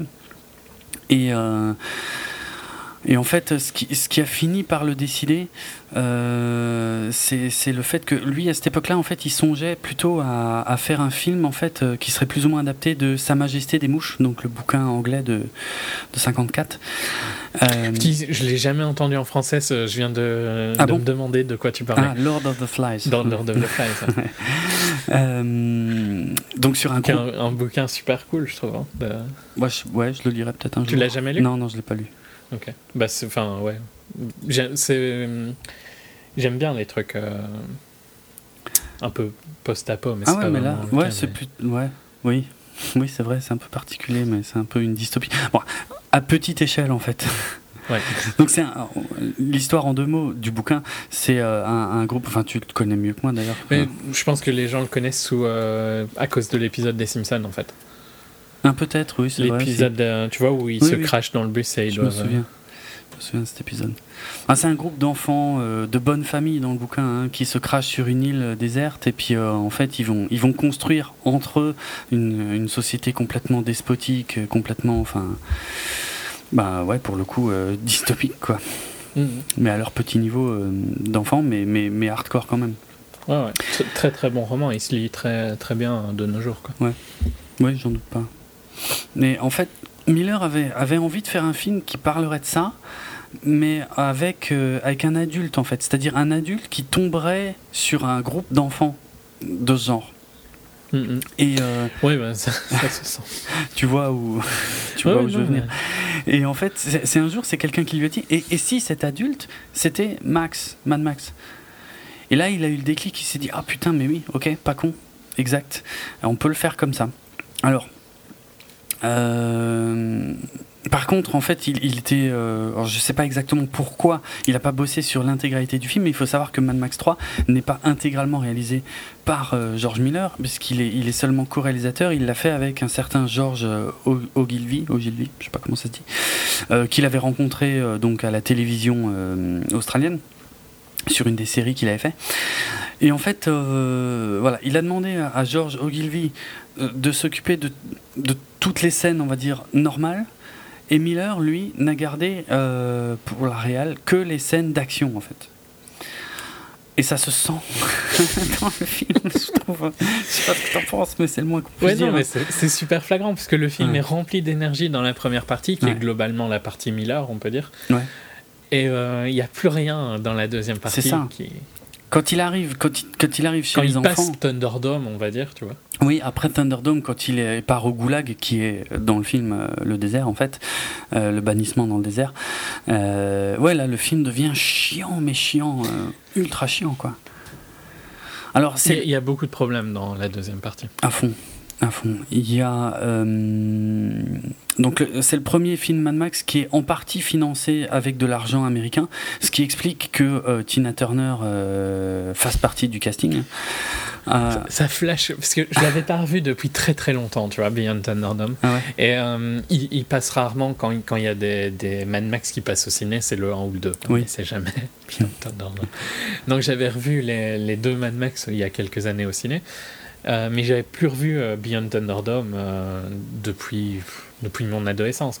Mhm. Et alors, l'ouverture, quand j'ai enchaîné les trois à la suite, et hum, l'ouverture euh, avec la chanson de Tina Turner, tu te demandes un peu ce que tu es en train de regarder. C'est clair. Ça fait tellement pas Mad Max, quoi. Bon, moi, pour, ma défense, j'ai envie de dire, quand j'étais môme, donc là il est sorti en 85. Moi j'ai dû le voir, je sais plus si c'était loué ou si c'était à la télé, mais j'ai dû le voir aux alentours de 87, 88. Allez, je devais avoir autour de 10 ans. Honnêtement, je connaissais pas Mel Gibson à l'époque. Euh, moi, ce qui m'avait vendu le film quand j'étais môme, c'était le fait qu'il y avait Tina Turner dedans. moi, je ah savais, moi, j'ai jamais oublié qu'il y avait Tina Turner dans le 3 parce que c'était mon point d'ancrage principal la première fois que je l'ai vu en fait. Mais en tant qu'actrice, je trouve pas qu'elle euh, qu'il y ait un souci, tu vois. C'est juste la chanson au début que je trouve vraiment bizarre. Ouais, c'est clair. C'est clair. Euh, non, mais elle est pas, elle est pas atroce dans le film. Hein. Non, non. Et elle va bien dans ce rôle-là, je trouve. Ouais, ouais, ouais. Et même de toute façon, visuellement, euh, toute la première partie du film, euh, on sent qu'il il va encore plus loin pour construire un univers qu'il n'avait pu le faire. Oui, euh, c'est pour ça que je, sur certains points, tu vois, je comprends pas après l'avoir revu. Donc, je trouve que les gens sont beaucoup trop négatifs avec Beyond Thunderdome parce que toute la première partie du film est sur, ouais, un peu mieux que The Road Warrior.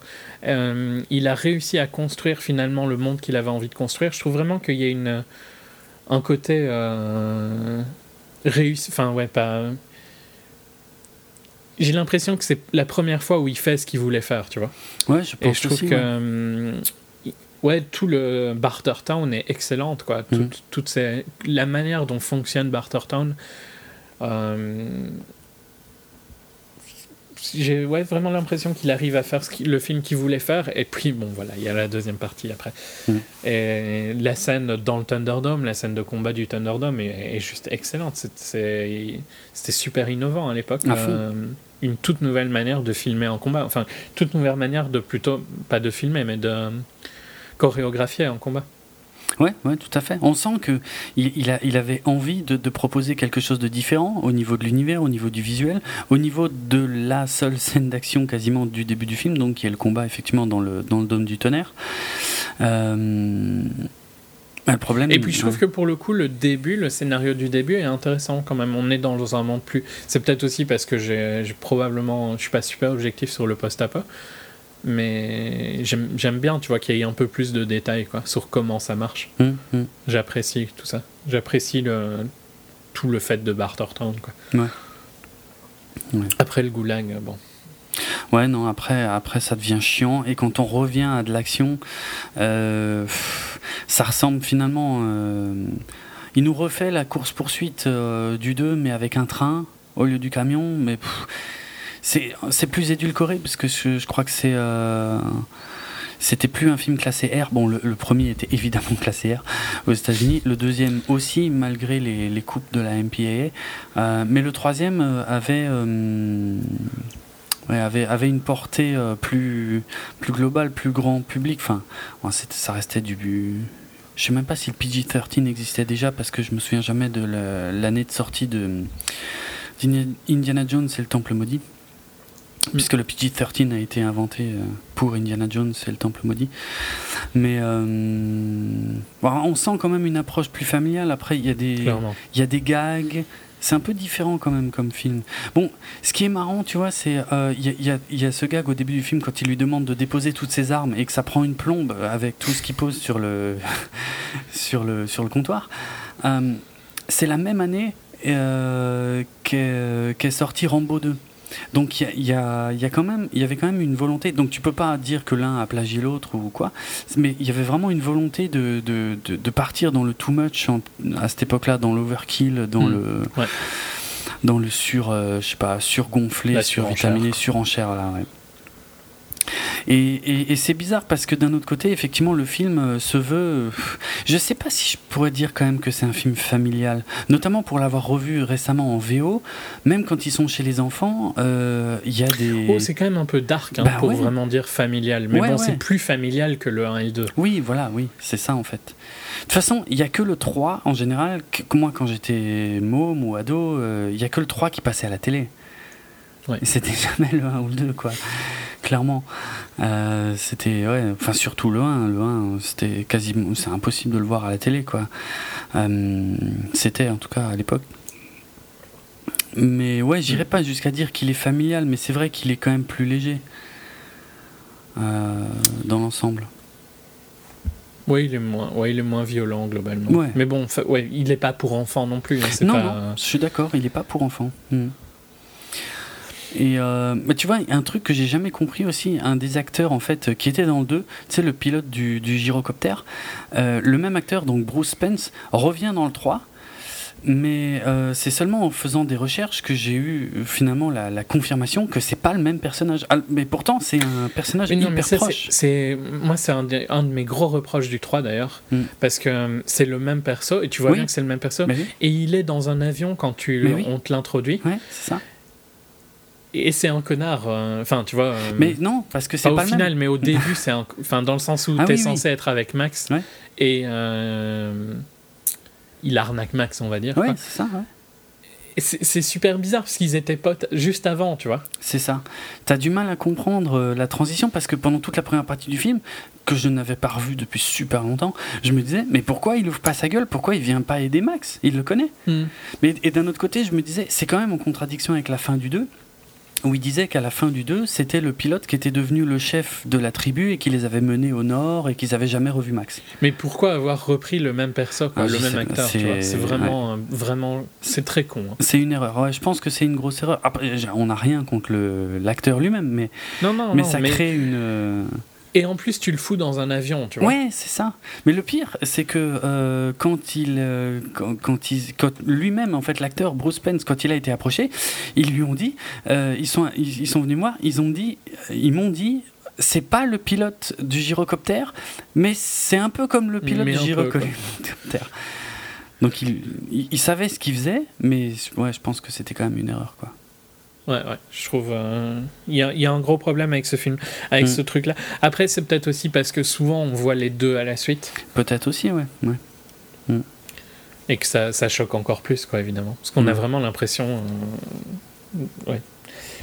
Je sais pas, ils auraient, ils auraient dû faire quelque chose de différent. Juste peut-être mieux l'introduire, tu vois, vraiment introduire que c'est pas le même perso. Ouais, je pense aussi. je pense aussi. Euh, j'ai quelques anecdotes, j'en ai moins pour celui-là, mais euh, par exemple, euh, alors un truc qui était quasiment impossible à voir jusqu'à récemment. Ah tiens, tout à l'heure, je me rends compte aussi, j'ai complètement oublié de dire que la version du premier Mad Max non redoublée pour les États-Unis, eh ben, les Américains n'ont pu la, la, découvrir, donc avec les voix australiennes originales, n'ont pu la découvrir qu'en 2002 pour la première fois en fait, avec la sortie du DVD. Avant, ils n'avaient jamais vu, jamais entendu la la VO, on va dire. Euh, Je sais pas pourquoi je pense à ça, mais bref. Donc oui, euh, par exemple là dans le 3, euh, un truc qui est quasiment impossible à voir euh, si t'as pas le film en Blu-ray apparemment, c'est que les, les, yeux de Max sont légèrement différents. C'est-à-dire qu'il y en a un qui est, qui est tout le temps dilaté en fait. Et c'est une, c'est une référence au fait qu'à la fin de Mad Max 2, on voit, on voit bien après le crash du camion qu'il il y a un œil où il est, il est, il est méchamment blessé quoi. Mm. Ça, j'aime bien, tu vois, ce genre de détails de continuité. Parce que même ses fringues, euh, ouais, sa tenue dans Mad Max 2, elle est, elle est très très logique par rapport à euh, ce qui lui arrive à la fin de Mad Max 1. Parce qu'à la fin de Mad Max 1, il y a une moto qui lui roule sur le bras. Et c'est à ce bras euh, qui n'a plus la manche. En fait, c'est le bras où il lui reste juste l'épaulette, mais pas la manche dans le 2. Et on peut imaginer que, je sais pas, pour se soigner le bras, euh, bah, il a dû découper la manche, par exemple. Ou le, les attelles qu'il porte à la jambe, bah, pareil, c'est la, c'est la jambe où il a pris une balle euh, à la fin, euh, à la fin du 1. Mm. Ça, ça, a été, ça a été vachement réfléchi, je trouve ça assez sympa au niveau continuité. Après, tant qu'on parle de continuité, autant le dire quand même, c'est l'une des seules sagas où je pense qu'on peut voir n'importe quel film totalement indépendamment des autres. Oui. Oui, parce qu'au final, euh, et je, dirais Fury Road est pareil hein, pour le coup. Ah oui, oui. Euh, il y a juste un personnage qui revient, mais chaque fois dans des univers différents. Enfin, pas dans des univers différents, mais. Mais dans une histoire complètement différente avec d'autres protagonistes. C'est comme si tu lis un Tintin. Euh, c'est ça. À chaque fois, il est embarqué dans une autre histoire, si on veut, mais c'est pas lié, c'est pas. Il y a une vague chronologie, mais c'est pas. Il n'y a pas, d'arc sur la trilogie. Il y a que il y a le premier qui se passe clairement, ça peut être que le premier, mais après les autres, euh, c'est assez indépendant quoi. Ça n'a pas d'importance. Même si tu vois une, je trouve que tu vois une évolution en fait. Je suis moins d'accord, tu vois, dans le sens où tu vois bien que chacun se passe de plus en plus dans le futur, je trouve. Ah oui, par contre, oui, oui, ça, ça oui, il y a une chronologie, effectivement, puisque euh, je crois que le deuxième est censé se passer 3 ans, 2 ou 3 ans après le premier, et par contre le 3 est censé se passer 15 ans après le 2. Ouais. Et tu sens bien que, hum, tu vois, euh, dans le premier, ben, c'est vraiment le début. Mm. Le deuxième, c'est ce qui se passerait juste après euh, une apocalypse. Mm. Et euh, le troisième, tu commences à revoir une civilisation émerger. Ouais. Et le 4, ben, ça dépend. Tu peux le voir presque comme. ouais, Elle a émergé, elle est retombée, elle a réémergé encore d'une autre manière. Quoi. Possible. Mm. Euh, donc j'en étais quoi? J'en étais sur les yeux. Ouais, bon, a priori, ça ne se voit bien que dans les versions donc euh, haute définition, la différence des yeux. La robe de Tina Turner avec les, les mailles euh, pesait 55 kilos, ce qui devait pas être évident. Et il y a aussi deux scènes aussi qui ont été coupées dans le 3, notamment, et, j'ai surtout retenu cette, anecdote par rapport à Fury Road, parce que hum, ils ont coupé une scène en fait où il rêvait de sa femme et de. Enfin, il avait un cauchemar surtout euh, où il revoyait le, la mort de sa femme et, de son, son, bébé et que et qui se réveillait en, criant. Mm, mm. Bah, pour le coup, d'ailleurs, c'est il n'a jamais vraiment mérité le nom de Mad Max. Ben, si, quelque part, il pète un peu un plomb à la fin du 1, surtout quand il exécute. Ouais, mais euh, c'est pas non plus. Euh, là, je trouve que dans Fury Road, c'est la première fois où tu sens vraiment qu'il ben, il souffre clairement de vrai. stress post-traumatique. C'est vrai. Euh, c'est la, ouais, la première fois où je trouve le nom Mad euh, lui va vraiment bien dans, dans le 4. Ok, ouais. Bah, disons, il est quand même relativement calme, tu vois, comme personne dans le 2, euh, dans le 3. relativement posé, réfléchi. C'est vrai. Enfin, il fait des conneries quand même, notamment dans le 2, quand il veut se barrer, et puis qu'il crache l'interceptor, et puis il revient un peu la queue entre les jambes. Euh, bah, ça, quelque part d'ailleurs, ça le rend plus humain aussi, je trouve, euh, de faire des conneries. Mhm. Mm. Non, mais c'est pas une critique, hein, c'est juste, tu vois, le, titre. Euh, bon, il fallait un titre accrocheur. C'est surtout, moi je trouve la, la, transition elle est dans le premier film, parce que dans le premier film, c'est un mec, c'est un père de famille, jeune père de famille, il a envie de quitter la police parce qu'il il, il, en a marre de cette violence, tu vois. Il veut s'éloigner mhm. de la violence. Et à partir du moment où il bute euh, son pote et ensuite sa femme et son gosse, tu sens qu'il y a un basculement total où il va devenir sadique. il n'est pas comme ça au début du film, parce qu'il finit quand même euh, sur euh, Johnny Boy à le menotter à une voiture, à lui filer une scie et à lui dire euh, je sais plus euh, si tu si essaies de scier les menottes t'en as pour 10 ou 15 minutes mais si tu te scies la jambe euh, en 5 minutes c'est faisable quoi.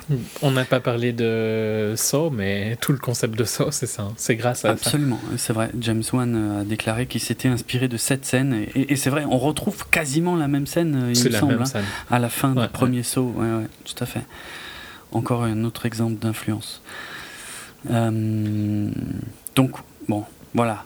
Il est là le Mad Max, mais, mais il le fait d'une façon posée, c'est-à-dire il, se défoule mm. pas sur Johnny Boy en lui explosant la gueule et tout machin. Non, il, il le fait de façon extrêmement sadique, mais c'est quand c'est pas le même perso qu'au début du film. Ah oui, non, clairement. Mm. Tu vois qu'il a été poussé dans la folie, mm, mais je trouve que le, le 4 montre beaucoup plus cette folie au fur et à mesure du film, tu vois tu sens qu'il a un problème quoi dans le 4. c'est vrai. Ouais, ouais, mais c'est pas c'est pas ce que j'ai préféré dans le 4. J'ai pas trouvé que c'était super utile pour être franc. Mmh, ouais. On en parlera quand on parlera du 4. Mais je, voilà, je, moi je préfère euh, son, son, aspect dans le 2, par exemple, surtout au début avec, euh, avec le pilote du Giro, justement. Il est très. Euh, il, il, est assez brut en fait avec le pilote, tu vois. Le pilote, tu sens que c'est un petit arnaqueur, mais c'est pas un mec méchant. Euh, après, bon, c'est l'époque aussi qui veut ça, mais. Mais ouais, il est quand même assez hard avec le pilote. Hein. Il y a même toute une partie du film, euh, bah, toute la première partie où il est dans le campement, où il laisse l'autre, euh, si tu penses. C'est vrai. Mais ouais, l'autre, il est toujours. enfin, il, le condamne, hein, quasiment. Bah, carrément, ouais, ouais. Il est assez hard. Et après, en fait, il, ouais, il est intéressant le personnage de Max parce que il, il a il a connu une surenchère vers la violence et l'individualisme dans le premier film. Et dans, le deuxième film, il va faire le cheminement arrière, en fait, justement, pour euh, commencer à aider les gens euh, et peut-être un peu moins penser à lui, puisque, en plus, comme, dit, comme je disais, il fait des conneries, il se barre et il se vautre. Euh, bon, dans le troisième, il y a Mais tu retrouves tout ça dans le 4, hein, je trouve. Ah, tout à fait, hein, je suis d'accord. Mais bon, ça a déjà été fait. Mais le 4 a un positionnement un peu spécial parce qu'on va en parler. C'est un peu, ouais, ouais. On, pendant sais pas vraiment dire ce que c'est. Pour moi, c'est un reboot, quoi, tu vois. Je, je pense aussi, ouais, je pense. Ça marche, disons, ça marche dans les deux cas, reboot, suite, mais je pense que c'est quand même un petit peu un reboot, plus qu'une suite. À partir du moment où c'est le même perso, c'est Max. Hmm. Pour moi, ça doit être un reboot, quoi. Mais bon. Si ça avait été Mel euh, qui reprenait le rôle, on pourrait dire que c'est une suite. Oui c'est clair. Bon, on va, on va, finir sur Mad Max 3, euh, en tout cas au-delà du Dôme du Tonnerre. Euh, mieux que je pensais, hein, sincèrement. Meilleur que dans mes souvenirs. Ok. Mais bah, toi, tu as l'air d'être plus négatif. Oui, moi, dans mes souvenirs, c'était bien. Mais je l'ai vu vraiment, comme dit, j'avais 10 ans, 11 ans, je sais pas, ou à peine moins. Et par contre, moi, je trouve, dès qu'il arrive chez les mômes, c'est super chiant, quoi. Le film, euh, le film cale complètement. Euh, c'est pas non plus des films très longs par rapport non, ça, par contre, nos jours qui sont ultra longs. C'est des films qui durent 1h30 chacun à peu près. Ouais, ouais, exact. Ça c'est bien. Euh, bon, succès à l'époque. Euh, des critiques qui sont pas aussi négatives que, que celles qu'on adresse aujourd'hui. Non, mais c'est pour ça en fait, j'ai l'impression que ce film, il a subi genre dans les années 2000, on va dire, il, il s'est fait troller quoi. Ouais, c'est vrai. Il est, ouais, il est. Mais c'est quand même un peu. Enfin, il est quand même pas extra extra. Hein. Moi, je le défendrais pas beaucoup quand même. Hein. je sais pas. Moi, sincèrement, il m'a, il m'a surpris parce que j'avais en tête, tu vois, toutes ces critiques quand je, je l'ai revu. Hmm. Et ouais, je, j'ai été agréablement surpris. J'ai passé un meilleur moment que je m'attendais. D'accord. Bon. Il n'a pas ce côté culte du 1 et du 2. Non, clairement pas. Mais visuellement, il n'est pas inintéressant, par contre, ça, je, je l'accorde. Et le Thunderdome et Bartertown, tout ça, mm, je suis mm. très, fan. Euh, beau petit succès quand même à l'époque. Pas autant que le 2. Euh, il a quand même déçu, on va dire, le public. Peut-être pas les critiques, mais le, le, public, en tout cas à l'époque. Par contre, énorme succès pour Tina Turner et la chanson We Don't Need Another Hero. Euh, bon, ça et ça, je m'en souviens très bien. Hein. quand j'étais môme, euh, j'ai l'impression d'avoir entendu mille fois cette chanson, quoi, sans jamais forcément le chercher, quoi. Euh, donc on va revenir chez euh, George Miller qui, qui, a continué sa carrière à, Hollywood. Donc cette fois il, bascule totalement à Hollywood en 87 avec Les Sorcières d'Eastwick avec Jack Nicholson, Suzanne Sarandon, Cher et Michelle Pfeiffer. Et j'arrive pas à me souvenir si, si je l'ai vu au ciné. Non, mais par contre je suis sûr que j'ai tanné mes parents pour qu'on le loue. parce, parce qu'il y avait des sorcières. Et euh, je voulais absolument le voir. J'ai très peu de souvenirs de ce film. Euh, j'ai peut-être dû le voir, mais je m'en rappelle pas. Hmm. Je, je suis même pas sûr d'avoir déjà vu en fait. Ok. Bon, l'expérience a été assez complexe apparemment pour Miller qui a quitté le film deux fois. et, c'est Jack Nicholson en fait qui a, qui a fait des pieds et des mains pour qu'il reste sur le film et pour qu'il finisse le film.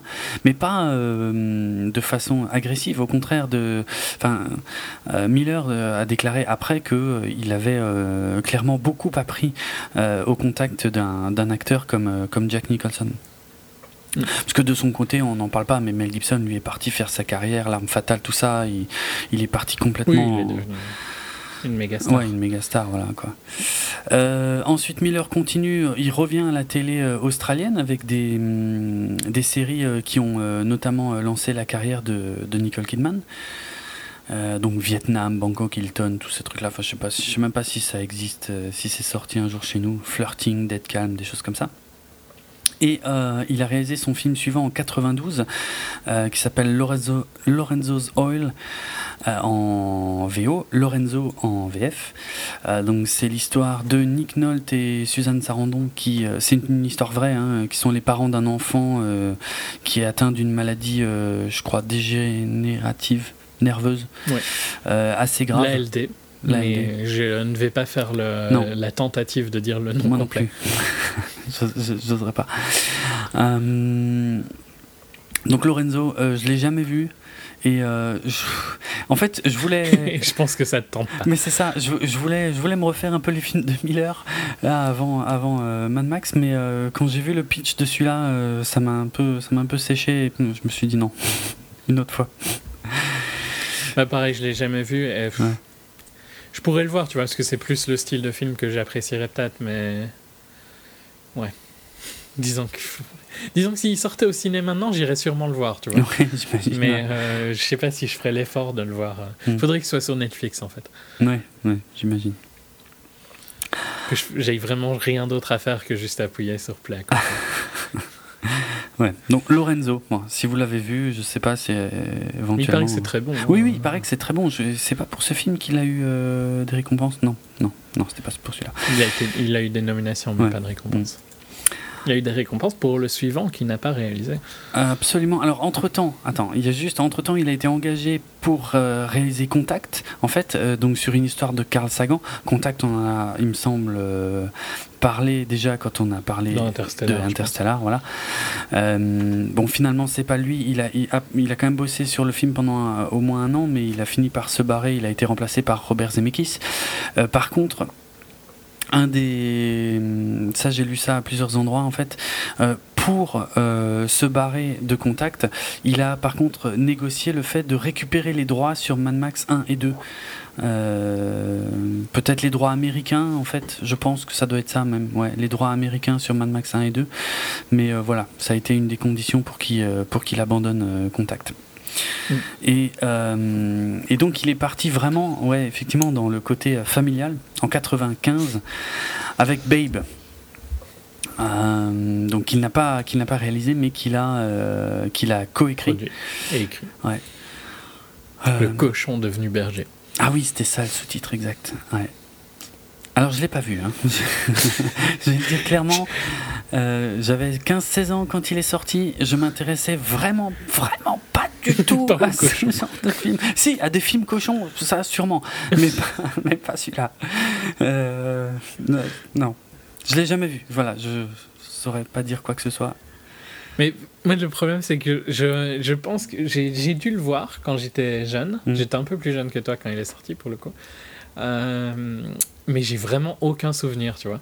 En fait, j'ai des souvenirs négatifs, mais pourtant, il est, il est assez bien vu hein, comme film quand même. Donc il hein. faudrait presque que je le revoie, tu vois, pour voir si mes avis négatifs sont du fait que j'étais adolescent et que voilà, fallait pas déconner, quoi.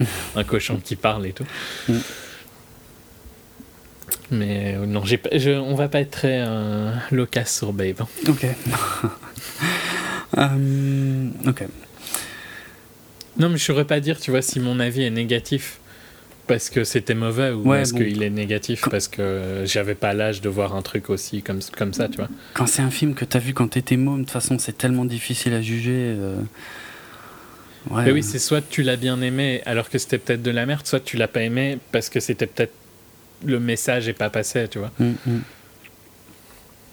Ouais. C'est trop.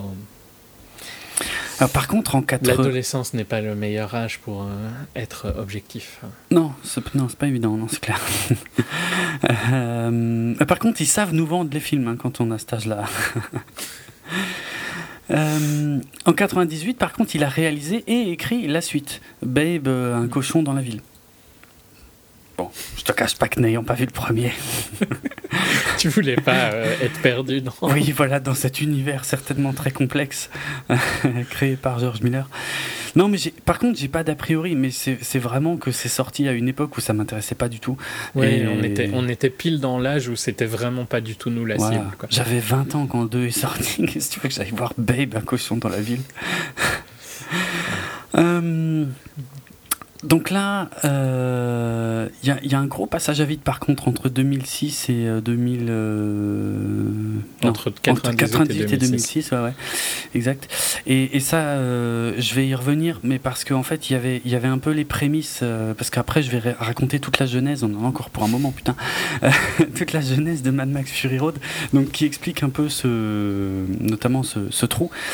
Euh, mais donc en 2006, il revient, euh, donc il abandonne une première, un premier jet, que j'expliquerai tout à l'heure, de Mad Max Fury Road, euh, pour aller euh, sur euh, du film d'animation australien, euh, donc avec Happy Feet.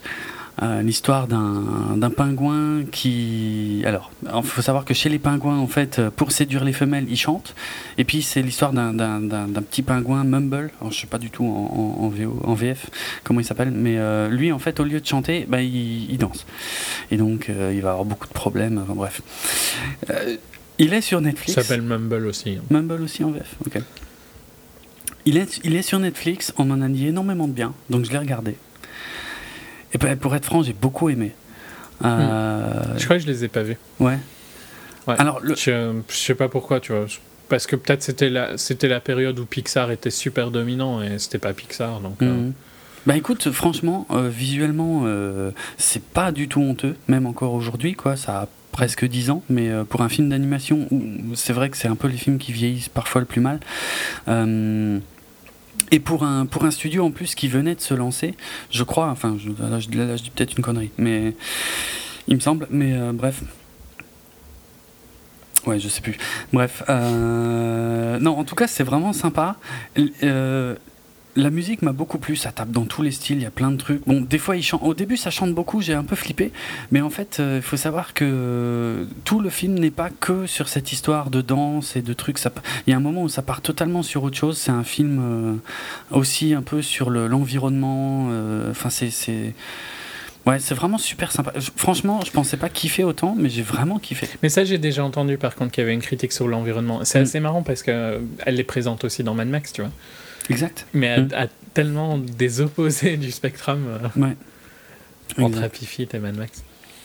Est-ce que tu, tu vois, tu, tu dis euh, ces deux films-là ont été faits par la même personne, quoi. Non, c'est sûr.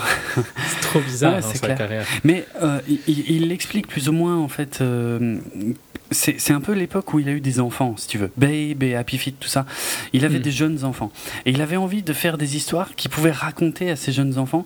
Et l'une des raisons pour lesquelles il, il a fini par revenir à Mad Max, euh, non, donc pour Fury Road, c'est parce que ben, ses enfants étant, étant maintenant assez grands, il avait envie de revenir à un autre type d'histoire, tu vois. Il avait envie de faire quelque chose que, que- qui, qui n'aurait pas à cacher à ses enfants.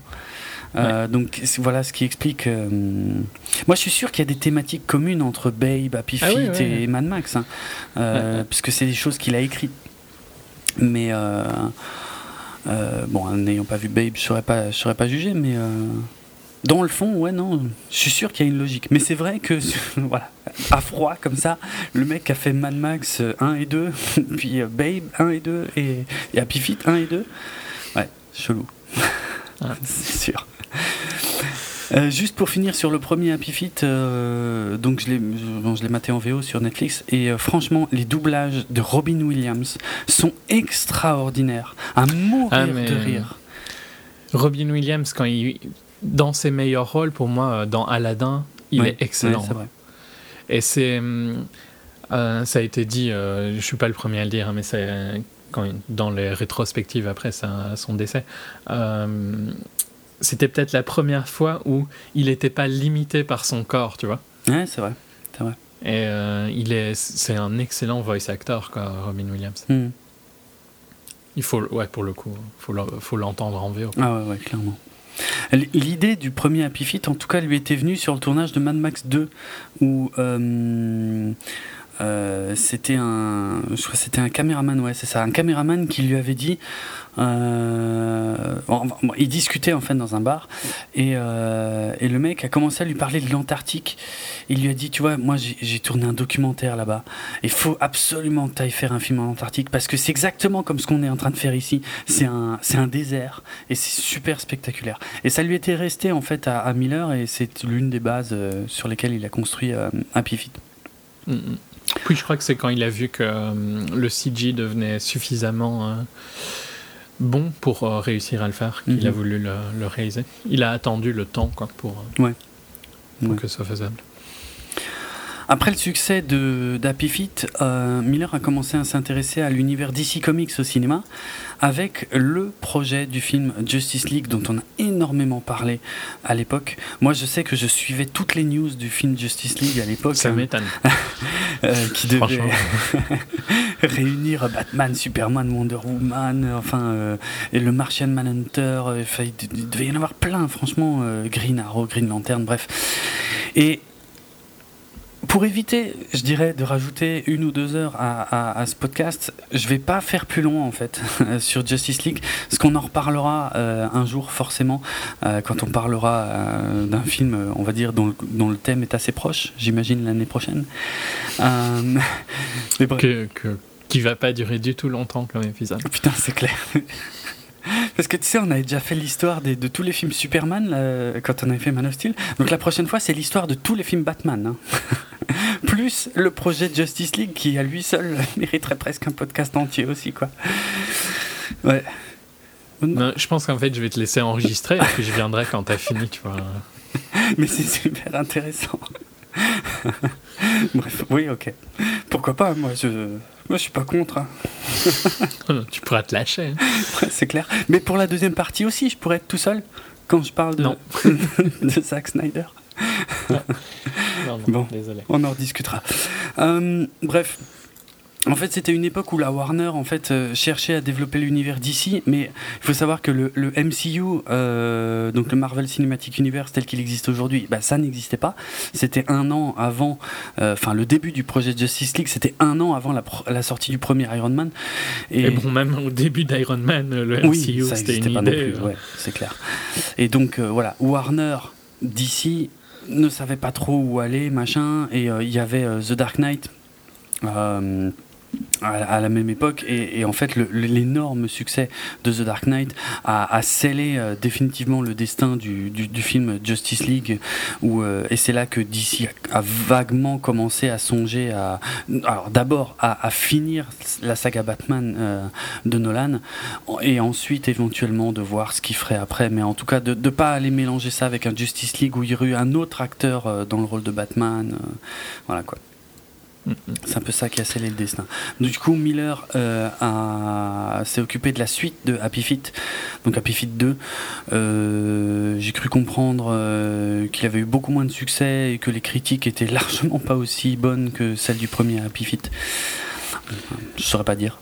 Il est pas sur Netflix. et donc, il est temps qu'on commence à s'intéresser à l'histoire de Mad Max Fury Road. On est à combien déjà? Une heure et demie euh Une heure euh, quarante, à peu près. Euh, effectivement, je pense que cet épisode va être coupé en deux. Alors, laisse-moi fouiller dans mes affaires. Alors voilà. on va revenir, on va remonter en 95. C'est pour dire si on n'a pas fini. en fait, en, en, en 95, Variety il, va y avoir beaucoup de news en fait qui, qui, euh, qui ont été euh, qui sont passées par Variety dans un, dans un, premier temps. En 95 en fait, euh, Variety annonce que Mad Max va revenir, mais en série télé grand public et avec peut-être Bruce Campbell donc de Evil Dead donc dans le rôle de, de Max. bon, ça a été rapidement. On ne sait pas vraiment en fait d'où est sorti ce truc-là parce que c'est jamais quelque chose que Miller a, annoncé a priori. Et puis, enfin, ça a été annulé. Mais je suis même pas sûr que, que c'était euh, vraiment la, la volonté oui, de ça a été même jamais développé. Ouais, ouais. Euh, en 96, euh, il y a un dessinateur de comics australien qui dit que Miller est en train de bosser sur un quatrième Mad Max. Et euh, l'histoire, en fait, serait celle d'un Max, donc plus vieux, mais toujours joué par, euh, par Mel Gibson. Et. Euh, ou qui protège bon qui protège des gens mais qui mourrait assez rapidement au début du film genre au bout d'une demi-heure et que le reste du film ce serait avec son fils donc ça, c'était en, je dis quoi, 96. En 98, euh, Variety, encore une fois, euh, bon, et puis il n'y a pas de suite, hein, évidemment, ça reste des rumeurs, on va dire. En 98, Variety dit que cette fois, c'est sûr, euh, Miller va réaliser le quatrième Mad Max après Babe. En 99, euh, il y a un pitch qui, euh, qui commence à circuler, alors pareil, hein, sous forme de rumeur, euh, sur une histoire en fait qui aurait lieu 200 ans après Mad Max 3, au-delà du dôme du tonnerre. Et donc là, ça commence à être pas super clair si c'est une suite ou un reboot ou machin. Euh, mais que euh, en fait les descendants de l'humanité euh, bah, bah, très exposés aux radiations pendant, pendant super longtemps en fait sont complètement enfin voilà je sais pas difformes dégénérés tout ce que tu veux et que par contre il reste quand même quelques humains à peu près normaux et que le nouveau Max, euh, mais on ne sait pas si, comme dit, hein, si c'est vraiment suite ou reboot ou quoi, bon, ça, sentait un peu le reboot quand même, euh, qu'un nouveau Max était chargé de, d'escorter en fait les, derniers humains, euh, on va dire, ouais, normaux, pour les protéger mhm. de, tous les, de tous les cinglés, de tous les dégénérés en fait. Un film genre d'escorte en fait. Ouais. Fin 99.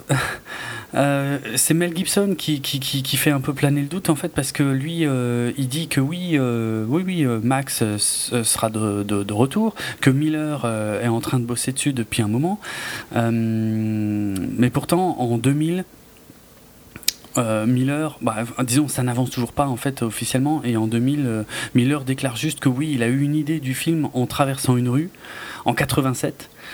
Euh, et, ça, j'ai retrouvé cette anecdote à plusieurs endroits, hein, c'est bizarre. En traversant une rue, il a eu l'idée du pitch de Mad Max 4. et que les détails après. C'est précis, tu vois. c'est clair. Et qu'il et a un peu plus élaboré le pitch euh, euh, dans un état de semi-conscience dans, dans un, quand il était en avion. Chelou. Euh, en 2001, les nouvelles rumeurs disent qu'en fait, euh, Mel Gibson. Qu'est-ce que tu fais, toi, quand tu traverses la rue Parce que lui, il écrit des films, tu vois. Grave, ouais, Mais oui, non, j'avais jamais pensé à, faire ça. je regarde à gauche et à droite, c'est déjà pas mal, en fait, je trouve. Euh, donc en 2001, il y a des rumeurs, en fait, comme quoi Gibson, Mel Gibson ne reprend pas le rôle. Et que le rôle, en fait, serait plutôt pour East Ledger. Euh, que j'ai oublié de vérifier. Il était australien aussi, hein, Heath Ledger, je crois. Non Enfin, je sais pas pourquoi je dis aussi, parce que je dis que Gibson n'était pas australien. Gibson pas, mais il me semble, mais bon. Ouais. Euh, fin 2001, Miller annonce que ça y est, il a fini, il a fini l'écriture, il, va commencer à s'intéresser aux acteurs et que éventuellement euh, peut-être Mel Gibson apparaîtra, mais c'est vrai que le film se concentrera plutôt sur son fils. Euh, donc on commence à parler budget, euh, éventuellement euh, tournage en 2003. donc voilà, ça commence à devenir un petit peu plus concret. fin 2002, il est aussi question de Robert Downey Jr qui euh, bon, interpréterait pas Mad Max. Il faut savoir, euh, en 2002, Robert Downey Jr. était encore loin d'être revenu sur le devant de l'affiche comme il est, comme il est aujourd'hui. Hein. Mhm. Mais que voilà, Robert Downey Jr. ferait un méchant et que. Euh, Et que par contre, en fait, Miller, là, il est absolument très très clair. Il dit mais oui, ce sera avec Mel Gibson, bien sûr. Qui peut imaginer un Mad Max sans Mel Gibson? Bon, c'était il y a 13 ans. Hein, pour sa défense. Oui, oui. et, il expliquait aussi. Et puis, voilà, Mel Gibson a, a eu des, des, conférences assez intenses entre temps. Ah ouais, clairement, clairement. Moi, j'y reviendrai parce que j'ai une. une... C'est impossible. Il aurait jamais pu. Euh, il aurait pu avoir Mel Gibson dans un caméo, mais Warner aurait jamais accepté. Non, de non, c'est euh, clair. C'est clair. Pas avec un budget de 150 millions. Hmm. Euh, donc, en tout cas, voilà, on est quoi Fin 2002, début 2003. Là, ça commence à devenir très très très sérieux. Euh, il y a même une date de, sortie en fait hein, qui, est, euh, qui est annoncée pour le 23 juillet 2004. Euh, et donc avec un projet d'aller tourner le film en Namibie. Non, en Australie d'abord. Hein. Non, ça c'est une autre histoire. C'est plus ah, tard. non, non, oh, il y a d'abord la Namibie, mais je sais qu'on y revient après, mais. non, non, à, cette époque-là, il y avait bien un projet en, Namibie. Et. Euh, Seul problème, c'est qu'on est à l'aube de la seconde guerre euh, du Golfe, la guerre en Irak. Euh, donc d'abord, le film est légèrement repoussé parce que justement, ça commence un peu à chauffer en Irak et euh, les assurances ben, sont, sont pas super motivées pour laisser partir tout ce monde-là dans le désert de Namibie. Et puis finalement, la guerre en Irak, donc la seconde, démarre pour de bon. Et là, là c'est fini. Le cours du dollar flambe. du coup, euh, le budget, ça pose de gros problèmes pour le budget du film. Euh, et puis les, pour les assurances, là, c'est juste niette. Et. Euh, mais comme dit, il y, avait, il y avait une date de début de tournage, il y avait tout ce qu'il fallait, la pré-prod était quasiment bouclée. ouais, le film n'avait plus qu'à démarrer son tournage, et puis ça a été stoppé en fait par la guerre. Et c'est suite à ça en fait que George Miller est parti s'occuper de, de Happy Feet, le premier. Mm. Mais donc après le premier Happy Feet, euh, alors ça c'est la, ça c'est la période où il, où il bossait donc sur le film Justice League. Euh, on lui a demandé s'il était toujours question, donc c'est un journal australien, hein, s'il était toujours question d'un Mad Max, d'un quatrième Mad Max avec euh, Mel Gibson et tout machin. Et il aurait répondu Mel Gibson apparemment est maintenant plutôt intéressé par la réalisation, la conduite en état d'ivresse et finir le travail d'Hitler. Euh, il n'a pas tort, hein, en même temps. Euh. Oui, oui. Disons que c'est chiant parce que tu vois, nous, vu qu'on a grandi avec Mel Gibson. Euh, ah, mais c'est un acteur extraordinaire. Moi, je, je, je l'adore. Sur un de ses derniers films, là, le je crois que c'était le Gringo en, en français. Oh, je sais pas si tu l'as oh, vu. Ça, ça me dit rien du tout. Non, je sais pas. Enfin, c'est un film où il se retrouve au Mexique euh, je ne sais plus par quel moyen, et c'est un film d'action. Et c'est. T'aimerais bien, franchement, tu peux, je, le conseille largement. C'est un, bon petit film d'action. Euh, j'essaye de trouver le nom. Je suis en train de chercher aussi. Je t'en prie, continue sur le synopsis et je te dis le titre dans Oui, mais je sais, je sais plus pourquoi. Il se Mais en tout cas, il se retrouve au Mexique et attaqué et tout ça. Il doit se défendre et essayer de fuir. Euh. Ouais. c'est un film récent. Ouais, genre 3-4 ans, quoi, quelque chose comme ça. 4-5 ans peut-être. Ok, parce que c'est vrai que moi, il y avait euh, The Beaver, tu sais, euh, avec euh, Jodie Foster. C'était il y a mm. quelques années aussi, mais depuis j'ai. C'est Get the Gringo et Oh I Spent My Summer Vacation aussi. Ah, merci. Mais en français, je crois que c'était juste. Ah, c'est Kill the Gringo. Ouais, ok. Bah, j'ai toujours pas trouvé. T'as trouvé plus vite que moi. Ok. Bah, il, joue un. Comment, comment on dit encore? Celui, enfin, celui qui conduit, tu vois, dans un braquage ou quelque chose. Euh qui, conduit les, les, gens qui ont fait le braquage, le getaway driver. et euh, il se retrouve, euh, il se retrouve euh, au Mexique en prison et tout ça. il essaye de fuir. Enfin, voilà. D'accord. Dans une prison assez violente, on va dire. Mais franchement, c'est un, ouais, un, film d'action sympa, tout petit, hein, tout petit budget et tout. Mm. je crois que c'était son le première fois qu'il revenait un peu dans un film hollywoodien, je dirais. après Ouais, The Beaver, euh, ça avait pas trop marché, hein, il me semble de tête. Ouais, je sais plus. Il avait, mais il avait fait aussi un autre truc qui était Edge of Darkness. C'était pas mal aussi, il me semble ça. Ça me dit rien. C'est un thriller. Euh, Ça fait très longtemps. Moi, la dernière fois que j'ai vu, c'était dans Expendables 3, mais après, avant ça, il y a un désert de je sais pas, facile 10 ans. Pour moi. Hein, mais je crois que c'était un thriller euh, qui se passait dans le Connecticut ou quoi, près de Boston. Hmm. Et euh, il jouait un détective. Enfin, tu vois, un rôle qui lui va bien, quoi. Non, franchement, enfin, c'est un bon acteur. Hein. Même ces trois films-là, tu vois, euh, Edge of Darkness, Beaver, Get the Gringo, étaient des films sympas.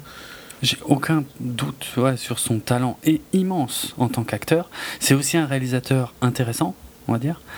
mais, mais, Après, bon, Apocalypto, c'était un peu. Enfin, Disons que le problème avec ces deux films principaux de Réal, La Passion du Christ et Apocalypto, il y, a des, il y a des côtés sympas et c'est même pas des mauvais films, hmm. mais euh, c'est un peu extrême. Quoi. Oui, bah oui, ça par contre, oui, c'est clair. Hmm.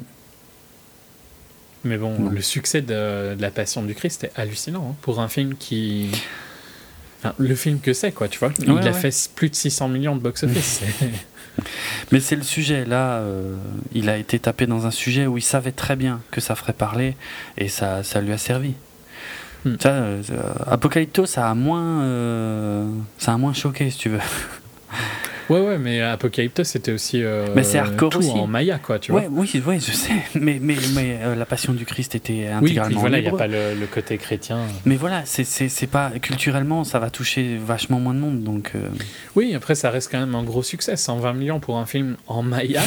oui, c'est sûr. Je trouve que ça va, tu vois. C'est sûr. Hmm.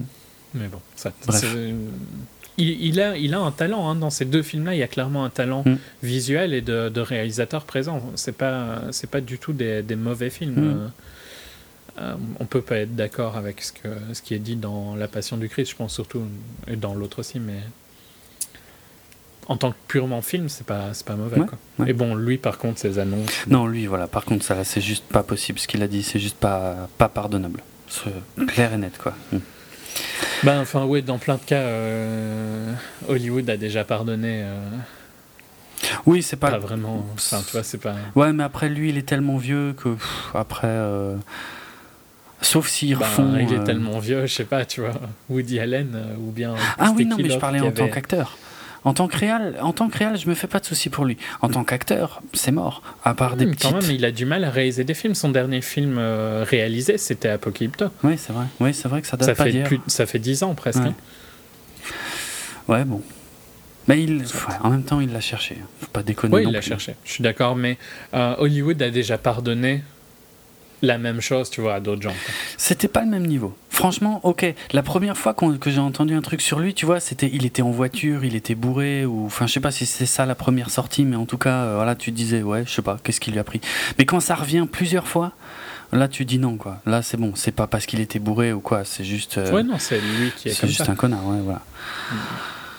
Euh, Ok, pour. Euh... il sera dans un film euh, d'un réalisateur français cette année. Ah, ok. De Jean-François Richet. Ok. Qui a fait. Euh, qui a fait le remake d'Assaut. Ah, oui. Oui. Et euh, Mesrine notamment. Ah, oui, ok, déjà un peu plus intéressant. Bah, moi j'aimais bien le remake d'Assaut. Avec Ethan Hawke. T'aimais pas Ouais, bon, c'est sujet, sujet trop complexe pour être abordé dans cette émission. Euh, revenons à, l'histoire de Fury Road. On est début 2009 euh, et euh, Miller annonce que Mad Max va revenir, mais dans un film d'animation en 3D. classé R, donc bien violent et tout, qui reprend bah, ouais, le, le travail qu'il avait dû laisser tomber en Namibie euh, quelques années euh, quelques années plus tôt quoi. Et euh, bon, finalement, assez rapidement, il est revenu sur ses propos en disant oui, bon, n'empêche que si je pourrais le faire en live. J'aimerais bien. bon, de toute façon, il est sur, sur la Justice League. Il a passé beaucoup de temps sur la Justice League, qui, qui finalement n'est jamais allé nulle part. Et puis après, il est parti sur Happy Feet 2. Euh, euh, pourtant, euh, fin 2009, il a quand même donné une interview où il a dévoilé euh, quelques concept art, enfin des quelques quelques trucs qui avaient été donc travaillés pendant la pré-production du, film. et notamment, Et donc là, en 2009, mine de rien, ça commence quand même à devenir sacrément concret, puisque il, il explique que le film donc va, va comporter plein plein plein de cascades, que ça va être visuellement bon, c'est pour ça qu'il pensait à un film d'animation, hein, je pense à la base, mhm. que ça va être vraiment limite inédit. il donc dès 2009, il, il déclare que bon Mel Gibson est out du rôle et que c'est Tom Hardy qui a été casté à la place. Donc ça, ça a été euh, officialisé finalement il y a déjà un bon moment. Euh, et il avait aussi annoncé euh, à la même époque Charlie Theron dans le rôle de Furiosa. Mm. donc un personnage important du film qui, qui, qui, serait peut-être un méchant, c'était pas clair à l'époque. Et surtout que le, le, méchant du tout tout premier Mad Max, donc le toe cutter, alors j'arrive pas à me souvenir comment il l'appelle en français, je crois que c'est le boucher, mais je suis pas sûr. Bref. Euh, bon, le toe cutter, en tout cas, le méchant, donc celui avec les cheveux longs, la mèche et tout, euh, donc euh, l'acteur s'appelle Hugh Keysburn, et eh ben, serait également de la partie. Alors, autant le dire tout de suite, effectivement, il est de la partie. Le mec, il a. quel âge il a? Putain, je crois qu'il a quasiment pas loin de 70 ans, et c'est lui, effectivement, qui joue le grand méchant de Mad Max Fury Road. Comment il s'appelle déjà Immortan Joe. Immortan Joe. c'est le même acteur que. Il a 67 ans. 67 ans, ouais. Oui, il est un peu plus vieux, euh, un peu plus. à poil plus jeune que George Miller. C'est Miller, qui, a, 70 ans, effectivement.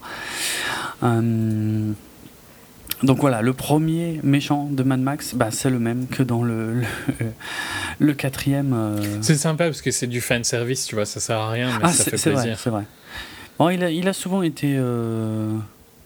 Mais il paraît, euh, dans, dans, des interviews que j'ai entendues de Miller, mm. que euh, quand il jouait donc Toe Cutter, il arrivait, tu vois, vraiment à fédérer euh, le gang et tout ça, qu'il avait un peu comme une que les gens, enfin, tu vois, le gang l'idolâtrait un peu. Il avait vraiment cette aura autour de lui. Mm. Et là, il paraît que dans, dans Fury Road, c'était pareil, quoi. Genre, les War Boys, quand il arrivait sur le sur le plateau et le, le, staff et tout ça, les, équipes techniques, se faisaient le signe du V8. Euh, Excellent. Et euh, tu vois, genre, euh, baisser un peu la tête pour l'accueillir. Enfin, il, a, apparemment, il a vraiment cette aura et il est un peu aussi. Un peu méthode, ce qui fait que les filles ont eu un peu peur quelque part. ah, ça m'étonne pas. Mais c'était à l'époque du tout tout premier Mad Max, c'était l'un des seuls deux acteurs de l'ensemble du film qui avaient une formation euh, shakespearienne, tu vois, une formation d'acteur mm. en fait, euh, tout simplement, d'acteur classique par contre pour le coup. Donc ouais, je pense que c'est un mec qui a beaucoup d'expérience et. Euh, je pense pas qu'il ait méthode au point de Shaya ou ah Daniel day tu vois. Il, il, arrive à sortir, mais apparemment il est quand même bien. C'est un bon acteur. Quoi. Mm. Et, et, je trouve qu'il a, il a bien l'aura pour faire Immortan Joe. Hein. Ah, il, est, il est excellent. Ouais, ouais. Non, ça marche bien c'est clair. Il lance des regards parfois, tu vois, vraiment hein, hallucinant.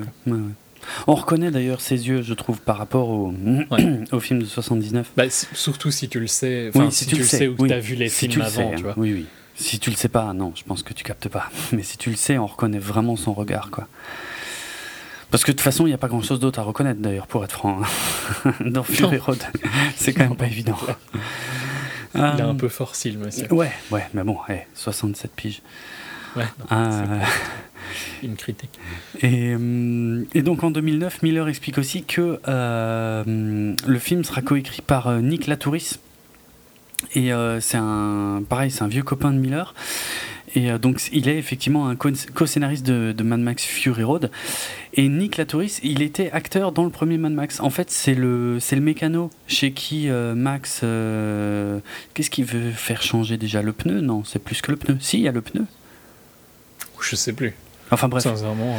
Euh, ouais. Le, enfin, le mécano, dans le tout premier Mad Max, quand sa femme va acheter une glace, bon, bah, c'est lui, Nick Latouris. Ah oui, ok. voilà. Et donc, qui est. Oui, oui, c'est le pneu alors dans ce cas. C'est le pneu, ok, il me semblait bien. Parce que j'hésitais si tu parlais du mécano chez les flics ou celui-là. Oui, non, non, c'était celui-là, ouais. Et euh, voilà, bah lui, il est co-scénariste de Mad Max Fury Road. Et donc, euh, toujours dans les annonces de 2009, euh, que donc le tournage va se dérouler à Broken Hill, donc au même endroit que Mad Max 2. Euh, bon, il y a encore des rumeurs sur un, sur un projet qui serait peut-être aussi éventuellement multimédia, avec euh, peut-être des parties animées euh, ou des trucs annexes sous forme de jeux vidéo. Bon, de toute façon, a priori, ça a été abandonné, sauf peut-être le côté jeu vidéo, puisque effectivement, cette année, il y a un jeu vidéo Mad Max qui sort, qui semble pas. enfin, moi, j'ai vu une présentation du jeu il y a deux ans. Hmm. Oui, c'est un, projet qui est assez ancien. Hein. Ouais, ouais, c'est assez bizarre. C'est Avalanche, donc le, studio qui a fait euh, Just Cause. Hmm. Et euh, dans la présentation presse que j'avais vue, donc on n'était pas beaucoup, tu vois, on n'avait pas de hands-on, hein, mais hmm. le jeu tournait et tout. En fait, je ne ah sais pas trop ce qui s'est passé avec ce film, avec ce jeu, parce que euh, graphiquement, c'était déjà très beau. c'était un genre d'open world un peu à la Just Cause, mais peut-être un peu plus scénarisé. Et on avait vraiment eu une longue mission, tu vois, genre, euh, il jouait pendant 40 minutes, quelque chose comme ça, mhm. où on voyait le, fait qu'on pouvait aller changer la voiture et tout ça. C'est bizarre qu'il il a, à mon avis, il y a eu un problème à un moment dans le, dans le def, parce que à ce moment-là, tu vois, il était censé sortir euh, un an plus tard, genre il y a un an, quoi, quelque chose comme ça. Et ça avait l'air ok, tu vois, il avait l'air je dirais pas fini, mais le moteur était fait et tout ça. Fallait juste, à mon avis, euh, remplir un peu le jeu, quoi. Mhm. Ouais, non, franchement, c'est. T'allais dire que ça avait l'air bof, hein, non, ça? Non, non, j'allais ah, dire que ça, allait, que ça avait l'air pas forcément lié au film, en fait. J'ai l'impression que c'est une autre histoire dans le jeu. Il y a peut-être des références. c'est pas lié à Fury Road, mais on joue Max et on joue. Euh, c'est pas l'adaptation de Fury Road, en fait. C'est ça que je voulais surtout dire, ouais. C'est euh, une. Mais bon, ça aurait été sympa quand même de le sortir un peu plus proche. Je trouve que oui. c'est assez bien. Oui, c'est un peu dommage qu'ils le sortent plus loin dans l'année. Je pense que la, la, hype va être passée méchamment. Ouais, et en, plus, d'un point de vue purement technique, je sais pas trop ce qu'ils ont foutu à Avalanche, mais ils sortent euh, Just Cause et euh, Mad Max. En principe, leurs deux, leurs deux sorties sont Q4 2005. Donc, ah bon euh, Il y, y a eu un truc bizarre, tu vois, parce que je sais pas pourquoi ils ont commencé à faire autant Just Cause à la place de finir Mad Max un peu plus tôt. Quoi. Hmm. Mais bon. Je l'attends quand même, franchement, de ce que j'avais vu, le jeu avait l'air vraiment super sympa. Après, faut voir ce qui s'est passé, tu vois, pour avoir eu autant de retard. Ouais, ça, on n'a pas encore trop d'infos. Tu me diras, je sais pas si on en aura. Bizarrement, enfin bref, ouais, non, je veux pas faire une trop, gros, trop grosse digression, mais le, le monde du jeu vidéo aujourd'hui est quand même beaucoup plus fermé. Il y a beaucoup moins de choses, je trouve, qui fuitent sur les dessous de ce qui se passe que, que dans le monde du cinéma, en fait. Hein. Bah, ouais, parce que je trouve. Hein. Ça reste un monde plus petit, tu vois. Peut-être aussi, ouais. Je pense Même si tu vois, les, budgets, les, les, les revenus générés sont gigantesques. Euh, c'est aussi un monde peut-être plus de gens introvertis que le monde du ciné. Hum, hum. peut-être. Et donc moins. Ouais. Tu vois, genre un, un codeur ou. Euh, les figurants, bah, c'est différent. Le ouais, il, a moins cette envie d'être euh, sur le devant de la scène. Mm, mm. Bon. Mais ouais. Non, on aura des, des news euh, à l'E3 et euh, à Gamescom hein, dans tous les cas. Bah, moi, je veux surtout des news de ce que sont en train de foutre Konami et Hideo Kojima. Mais bref, c'est une autre histoire. Ça un autre sujet. Ça n'a hein, rien Je vais pas en parler maintenant. parce que sinon... bon. Mais je pour défendre Konami, je comprends qu'ils en aient marre de Kojima. Hein. ça, c'est. Ouais, ok. ok. Bon, bref, on va pas. Même si c'est dommage, hein, tu vois, ça a tué euh, Silent Hill, euh, mmh, mmh. entre autres. Euh, et faut voir. Mais je comprends qu'ils en aient marre de, que le mec sache pas gérer une deadline. Quoi. Ouais, je pense pas que ce soit le seul problème. bref. Non, non, mais ça. Enfin, puis je pense que.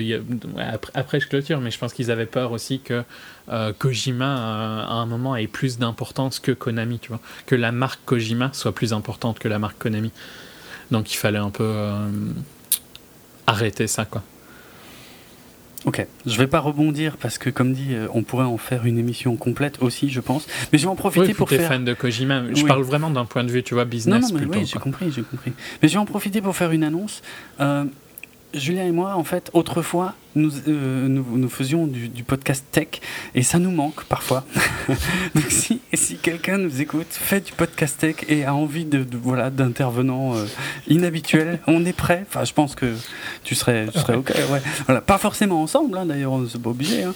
mais euh, voilà, ça nous tech, jeux vidéo, c'est aussi des sujets qui nous intéressent beaucoup, sur lesquels on pourrait faire des podcasts pendant des heures et des heures. Ben, on a fait aussi on en des podcasts jeux vidéo. Oui, mais oui, c'est vrai. Moi, c'est vrai Ouais, oui, là c'était plus toi, exact. Donc voilà. J'en profite, euh, comme dit. Euh, Pour nous vendre. Ouais. Euh, revenons à Mad Max. donc 2010, 2010, ça commence à devenir vraiment concret pour la deuxième fois, mais, mais pour la bonne fois cette fois. Enfin, presque, puisque Nicolas Hoult donc rejoint le casting lui aussi. Donc Nicolas Hoult. Euh, rapidement pour ceux qui auraient pas parce qu'il est pas forcément hyper reconnaissable dans le dans le film hein. mais oh quand même je trouve ah bah ça dépend si tu le connais peut-être parce que je le connais toi, tu toi tu le suis mais je pense que pour le grand public euh, ils savent pas du tout qui c'est hein. euh, Donc, il était dans X-Men First Class, X-Men Days of Future Past dans le rôle de um, Hank McCoy, donc le, le comment c'est déjà? Le, ouais, Beast, le fauve, voilà. En donc dans X-Men, oui, je sais pas. il était dans Jack, comment ça s'appelait euh, ce, truc en français The Giant Slayer. Ouais, Jack the Giant Slayer, mais en français, je sais plus. On a fait un podcast là-dessus, je crois. Hein. ouais, ouais, on a fait le chasseur de géants. Ah, le chasseur de oui, voilà. Euh, puis il y a le truc avec la connerie Warmbot. Enfin, tu, je l'ai pas vu. Mais non, non, franchement, en plus, non, non, mais sérieusement, c'est pas du tout une connerie. Et euh, je l'avais déjà dit. Mhm. Et le réalisateur est très bon. Hein, et il est dans les dans les réalisateurs shortlistés pour Spider-Man. Hein. Ah. Pour le reboot de Spider-Man, mmh. il fait partie des, des shortlistés. Euh, c'est Jonathan Levine qui avait fait 50-50. Il me semble que 50-50, j'avais réussi à te le faire regarder. Non, je ne l'ai pas vu. Non, non. bah, je sais de quoi ça, parle. il est sur Netflix, il me semble. Ah, peut-être pas en France. Bon, je regarderai, bref. Mmh, non, mais euh, Warm Bodies, ok, tu vois, je, je pense Warm Bodies, il a eu un marketing atroce qu'il a voulu faire style que c'est un style de Twilight, mais c'est pas du tout le cas. C'est super intelligent. La bande-annonce me l'a tellement mal vendu que, ouais, non, je suis d'accord. Le marketing était atroce, mais euh, pas du tout un mauvais film, War Bodies. Ok. Bon, allez, peut-être un jour. Mais le problème, c'est que, autant le dire tout de suite, encore, toujours aujourd'hui, je peux pas saquer Nicolas Hoult. Je sais pas pourquoi, hein, il n'y a pas de raison particulière, mais ça passe pas. J'aime pas sa gueule, dire les choses. Et même dans Mad Max Fury Road, hein, ça passe pas. Bref. Hmm. Non, moi j'aime bien. C'est pas le sujet. Euh, ça ne m'empêche pas d'être totalement objectif euh, à son sujet. Donc euh, j'en suis où Nicolas Holt, ouais. Donc ça c'était en 2010 que Weta, donc le truc de, Peter Jackson, hein, va s'occuper des costumes, des accessoires, des maquillages. Donc pour le coup en 2010 vraiment pas connu. Hein, de qui? Ah Nicolas Holt, oui, c'est vrai. Ouais, carrément. Ouais, exact. Parce que son truc le plus connu, c'était dans les deux premières saisons de Skins. Hmm. Pour ceux qui. La série euh, anglaise. Euh, donc le tournage est prévu pour septembre 2010, mais il commence à flotter à Broken Hill. Et le problème, euh, c'est qu'il va flotter pendant un sacré moment, en fait. Et, pendant tellement longtemps que le désert de Broken Hill, donc je rappelle, c'est là où Mad Max 2 a été tourné, euh, parce que pendant ce temps, ils continuent à préparer le film, ils font parfois des essais. Il y a des photos, il existe des photos, en fait, où on voit le, War Rig, donc le porte-guerre, ceux qui ont déjà vu euh, Mad Max Fury Road sauront de quoi il s'agit. on le voit rouler à Broken Hill mais c'est vrai que le, décor, ben, c'est verdoyant. C'est c'est loin d'être un désert. Il y a de, il y a de l'herbe partout. Et il y a même une faune qui a commencé à se développer. Il y a, je crois, des, des grenouilles, toutes sortes de, de, de, bestioles qui ont commencé à, s'installer là. Un truc jamais vu hein, euh, mhm. dans, dans, cette partie de l'Australie. Et euh, ça. Oui, parce que Warren, au début, donc quand il s'est mis à pleuvoir, les, les, locaux leur disaient non, non, mais ça va sécher, ça va bah sécher. Warner a dit bah, on va attendre un an, ça va sécher. Ouais. Et maintenant, ça sèche pas. Ça sèche pas et il repousse, il repousse, il repousse le tournage jusqu'en 2012. Euh, mm-hmm. Mais ah non, ça, il flotte, il flotte, il flotte, il flotte. Du coup, euh, Miller commence à, à, penser à aller ailleurs. Et alors, il, il, a envisagé plusieurs pays, éventuellement Maroc, Chine, Chili. Et puis, il se souvient de tout le travail qui a été fait en Namibie. Donc, il se dit bon ben bah, finalement, euh, alors en plus pendant ce temps-là, parce que le film est de nouveau au point mort puisqu'ils savent pas où le tourner, et euh, comme dit, à part quelques essais qu'ils font euh, donc avec les véhicules, pendant ce temps, Miller lui continue de cogiter, et c'est à cette époque-là aussi qu'il annonce que il a déjà un scénar ou un script plutôt pour Mad Max 5 qui s'appellerait Furiosa et peut-être même déjà des idées suffisamment d'idées pour Mad Max 6 puisque il a bossé. Alors attends que je retrouve le nom. Ils vont, je l'ai plus sous les yeux. Euh, donc le, scénario en fait de Fury Road a été écrit par trois personnes, donc George Miller, Nicolas Touris, donc le, mécano euh, du 1, et euh, un troisième larron qui s'appelle Brendan McCarthy, qui lui est un est un auteur de, de comics en fait. Euh, j'ai regardé vite fait qu'il y a euh, bon, il y a beaucoup de choses que je ne connais pas du tout, mais il y a beaucoup de Judge Dredd, ce qui n'est pas du tout surprenant. Euh, donc Judge Dredd, c'est un peu le monde de Judge Dredd. Hein, ouais. Un, enfin un autre setting totalement, mais. Ouais, mais voilà, Judge Dredd, c'est clairement complètement nourri. Je parle des comics, hein, mm-hmm. de, de, Mad Max 2. C'est un espèce de juste retour que, à un moment, il, est bossé aussi sur du Mad Max. Bon, il a fait vite fait quelques numéros de Spider-Man, mais genre 3. Euh, Donc, euh, je pense que ce sont ses travaux principaux. Il y a du Rocketeer aussi, mais c'est surtout euh, beaucoup de Judge Red, quoi. Mm-hmm. donc j'en étais où Oui, donc voilà, il annonce qu'il y a déjà au moins deux suites. Pour le coup, de prendre un, un mec de comics, c'est aussi assez logique parce que est-ce qu'il les dessine lui-même?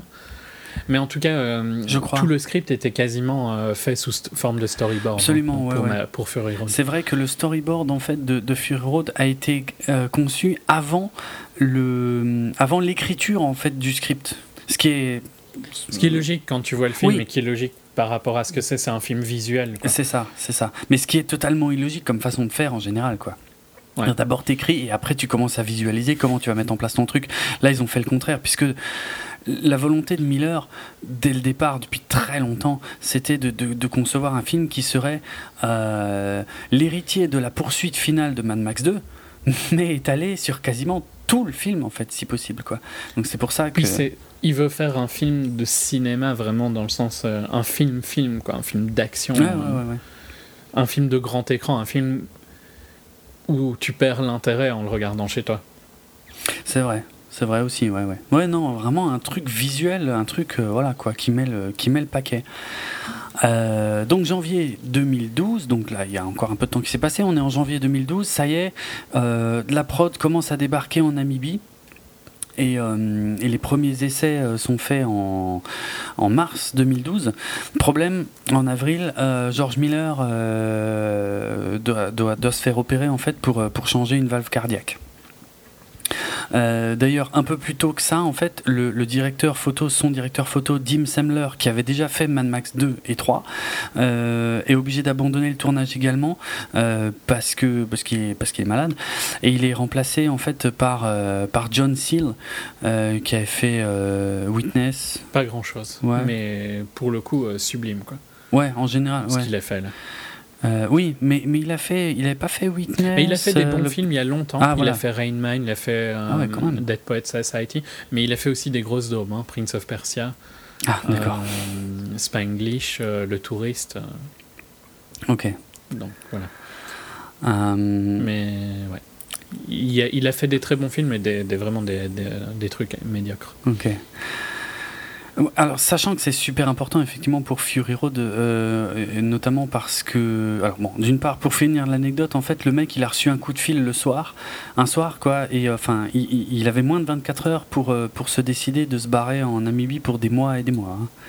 Et en plus, six mois en Namibie, c'est pas non plus non, ultra tentant. Non, c'est sûr, c'est clair. Et surtout que, en plus, une, fois arrivé sur le tournage, il s'est rendu compte parce que George Miller avait euh, l'intention de tourner Mad Max Fury Road en 3D, et donc là, on lui annonce qu'il faut qu'il va falloir qu'il s'adapte aux, caméras 3D qu'il connaît pas en fait. Mm-hmm. Sauf que, bon, George Miller a finalement euh, abandonné euh, l'idée de la 3D. il a tourné Fury Road en 2D et il l'a converti en 3D en, post-prod. voilà. Donc cette fois, le tournage est bel et bien prévu pour juillet à décembre 2012. Et donc c'est à cette époque-là que le film euh, Mad Max Fury Road a effectivement été tourné, donc de juillet à décembre 2012. À partir d'octobre, il y a déjà des retards. Bon, il y a des accidents sur le tournage. Il y en a un qui a failli coûter la vie à un cadreur, je crois. Euh, donc quelques accidents, ouais, graves. Bon, après, c'est pas surprenant quand on voit ce qu'il voulait faire, mais. C'est clair. Mais voilà, un petit peu chaud quand même. Euh, Mi-novembre 2012, tous les, tous les tournages en extérieur, donc dans le désert, en Namibie, sont terminés. Et là, ils vont en Afrique du Sud pour, pour terminer le tournage, mais donc en studio. Euh, bon, suite à ça, il y aura euh, euh, des problèmes en Namibie parce que la, Namibie en fait estime que que le désert a été complètement saccagé, que enfin que des réserves naturelles ont été saccagées, ce qui a été nié par Warner et puis bon, on a, ça n'a jamais été plus loin, donc on ne sait pas finalement qui avait vraiment raison. un peu les deux, sûrement. Ouais, je pense aussi. Il y en a un qui voulait se faire de la thune et il y en a un qui qui voulait éviter le scandale, voilà, éviter d'en perdre. c'est clair, oui, exactement. Euh, oui, pour revenir au, directeur photo, effectivement, il y avait, euh, il, y a, il, y a une, enfin, il y a un truc qui est assez intéressant. Moi, en fait, j'ai vu des images, si tu veux, du, tournage euh, de, de, Mad Max Fury Road, et c'est visuellement, en fait, au niveau des couleurs, c'est hyper proche de Mad Max 2 sur le tournage, hein, je parle bien. Parce mhm. qu'après, la, volonté de Miller, c'était de faire vraiment un film euh, où, avec énormément de post-prod, avec une, une, image ultra filtrée, avec des couleurs très très très poussées, euh, très marquées. Euh, sachant que du coup c'était un peu complexe pour le directeur photo parce que euh, il, tournait le jour, il tournait le soir, le matin, il tournait avec de la poussière. Enfin, en fait, il y avait plein de luminosités différentes. Lui, il pétait un plomb parce qu'il essayait d'être relativement raccord. Et Miller lui disait mais on s'en fout, on, va tout faire en post prod de toute façon. De toute façon, il faut tourner, tourner, tourner, tourner, finir sur tournage quoi. Et c'est vrai que depuis 2012, moi je savais que le film était tourné. Et depuis, bah, on attendait qu'il sorte, quoi, en gros. Mm-hmm. Et euh, il a, pendant un temps. Et je crois qu'il a, il a dit qu'il l'avait fini il y a deux semaines. Hein. deux semaines avant la sortie, il finissait les touches pour la, la 3D. Quoi. Ah, ok, putain, la vache. Euh, alors pour les couleurs, tiens, avant que j'oublie, justement, la volonté de Miller, c'était euh, parce que selon lui, les films post-apo récents ont souvent une, une, teinte un peu, un peu grisâtre, un peu palote. Et lui, il voulait se démarquer de ça, de faire un truc. c'est pour ça en fait qu'il a. Nolan-esque, quoi. Nolan Ah oui, tu parles pour les couleurs. Euh, les, les, films typiques, c'est Nolan-esque. Hein. Ouais, oui, c'est vrai. Gris bleuté. C'est vrai. Euh, ouais, je pense, tu, tu, penses à des trucs genre The Road, ce, ce, ce, ce summum d'emmerdement et. J'aime bien The Road. Bah, c'est vrai, il a pas tort, c'est souvent très très grisâtre. très gris. ouais, ouais. Donc voilà, lui il voulait un truc qui pète visuellement, un truc euh, bah, ouais, pour faire un peu de, de l'inédit, de la nouveauté. À son âge, putain, à plus de 60 piges, quoi. Maintenant, il en a 70, mais bon, il l'a tourné, euh, ça fait 3 ans qu'il l'a tourné. Et le mec, il, voulait voilà, faire des scènes d'action jamais vues, avoir une photo euh, inédite. Et tout ça au milieu du désert de Namibie où il doit faire à mourir de chaud et puis à mourir de froid. C'est clair. Et euh, donc, le film devait sortir à l'été 2014. Et puis finalement, euh, on a appris en 2013 que euh, le film était encore repoussé d'un an pour des reshoots. Alors je sais pas trop si ça c'est pas clair, si c'était des reshoots, mais qui, qui auraient été commandés cette fois par la Warner. Euh, mais alors j'ai lu des choses totalement différentes en fait. D'une part que c'était euh, commandé par la Warner, d'autre part que non, que c'était plus ou moins prévu, qu'effectivement il y avait deux trois trucs qui n'avaient pas encore été tournés euh, et que c'était normal qu'ils retournent des trucs en 2013. Bon, bref, je sais pas si on, on aura la vérité un jour là-dessus, mais en tout cas, voilà. Mad Max Fury Road a fini enfin par voir le jour au mois de mai 2015. Cette fois, c'est la bonne. Ouais. Euh, je regarde si j'ai encore des autres euh, anecdotes sur le tournage. Euh, ouais, alors, bah, notamment sur le fait que George Miller ne voulait pas forcément, effectivement, faire une suite directe. que ça lui permettait en fait un petit peu de justifier le fait que bah, qu'il y ait un changement d'acteur. Ah, il faut savoir que Tom Hardy, on n'en a même pas encore parlé, putain. Mm-hmm. Ouais, non, c'est vrai. Euh, on n'a pas parlé du casse du tout. Tom Hardy. À part Nicolas Tom Hardy a, rencontré Mel Gibson quand même pour euh, s'assurer, enfin pour avoir en quelque sorte son, son approbation en fait.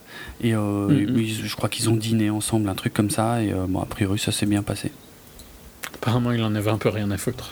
C'est possible aussi. Ouais. De toute façon, à un moment, euh, Mel Gibson a aussi dit que voilà qu'il était euh, qu'il était trop vieux euh, et que de toute façon, voilà, Mad Max c'était derrière lui. Euh, Ils étaient là euh, à la première. Hein. C'est vrai qu'il était là, j'étais très surpris de le voir. Ouais. Je crois qu'il est venu par surprise ou un truc Ah bon ah. ouais. C'est marrant ça. Euh, il faut savoir qu'il y avait aussi beaucoup de rumeurs. Alors, je pense pas que ça tienne du spoiler parce que justement les rumeurs étaient infondées. beaucoup de rumeurs sur un éventuel caméo de, de Mel Gibson hein, dans, dans, Fury Road. C'est pas le cas. Hein. Mhm. Après, je sais pas. Est-ce qu'il aurait peut-être quand même tourné quelque chose, mais qui a été coupé Ça, on sait pas. Mais en tout cas, euh, il n'y a pas de dans le cut qui est euh, visible au cinéma en ce moment. Il n'y a pas de Mel Gibson du tout. Euh, donc ouais, dans, dans l'esprit de, pour finir ce que je disais, ouais, dans l'esprit de George Miller, c'est un reboot, mais qui peut fonctionner aussi comme suite en fait. C'est juste que il n'avait pas envie euh, il, a a priori euh, envisagé comme un reboot, mais euh, sans avoir envie de re-raconter les origines. C'est pour ça que ça peut fonctionner aussi comme suite. Quoi. 80% de ce qui est visible dans le film a été fait en vrai. ce qui est hallucinant. Ce qui est hallucinant, oui, déjà. exact. Franchement. Ouais. Ce qui en... qu'ils font dans le film euh, et le fait que la majorité des acteurs faisaient leur propre stunt. Euh, hmm. Genre, euh, quand tu vois, quand Tom Hardy est sur une perche, on voit les perches sur les posters, hein, je juge pas. c'est vrai, quoi, c'est vraiment J'ai vu le making-of d'une de ces scènes-là, les mecs qui sont sur les perches, avec d'autres mecs qui font balancier en bas, c'est vraiment tourné comme ça, avec des mecs qui font balancier et tout, quoi. C'est un truc de malade. ouais, c'est franchement mais c'est mais c'est ce qui fait le film. Mhm. Sans ça, c'est pas le même film, quoi. C'est ce qui donne l'intensité à ce film, c'est le fait que tu vois que c'est des vrais acteurs, enfin des vrais euh, cascadeurs la majorité du temps, qui font. Et tu vois que c'est filmé euh, à vitesse euh, presque réelle ou réelle tu vois que tout est vrai, quoi. Tu vois que, par exemple, toutes les voitures, elles sont, elles marchent. Ah oui, oui. Ah oui, c'est pas. Vrai. Euh, Et pourtant, c'est des véhicules de tarés, complètement euh, reconstruits, recomposés à partir de pièces, de machin. Mais non, non, ils fonctionnent tous, vraiment. Ouais. Et il y en a 150 à peu près, tu vois. Il y a des, il y a des Hero Cars, mais euh, il y a une cent cinquantaine de voitures qu'ils ont construites de en arrangeant des, des, voitures et tout ça. C'est, enfin, c'est juste hallucinant et qu'ils les fassent toutes marcher au milieu du désert, tu vois, c'est. C'était.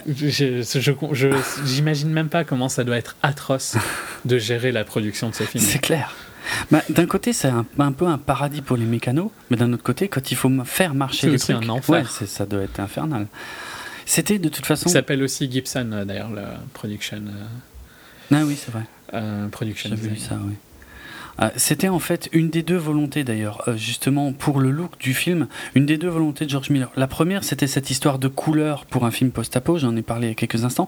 L'autre, c'était effectivement, il voulait que que ce soit beau, enfin, en fait, il voulait qu'on ait vraiment le feeling que dans cet univers, les gens ont utilisé des, des, pièces donc qui vont pas forcément les unes avec les autres, mais pour assembler de nouvelles choses et qui voilà qu'ils utilisent et que ça se voit et que ça ait l'air vraiment d'exister, que ce soit fonctionnel et que et que encore une fois que, que ça raconte un petit peu le, background du film en fait.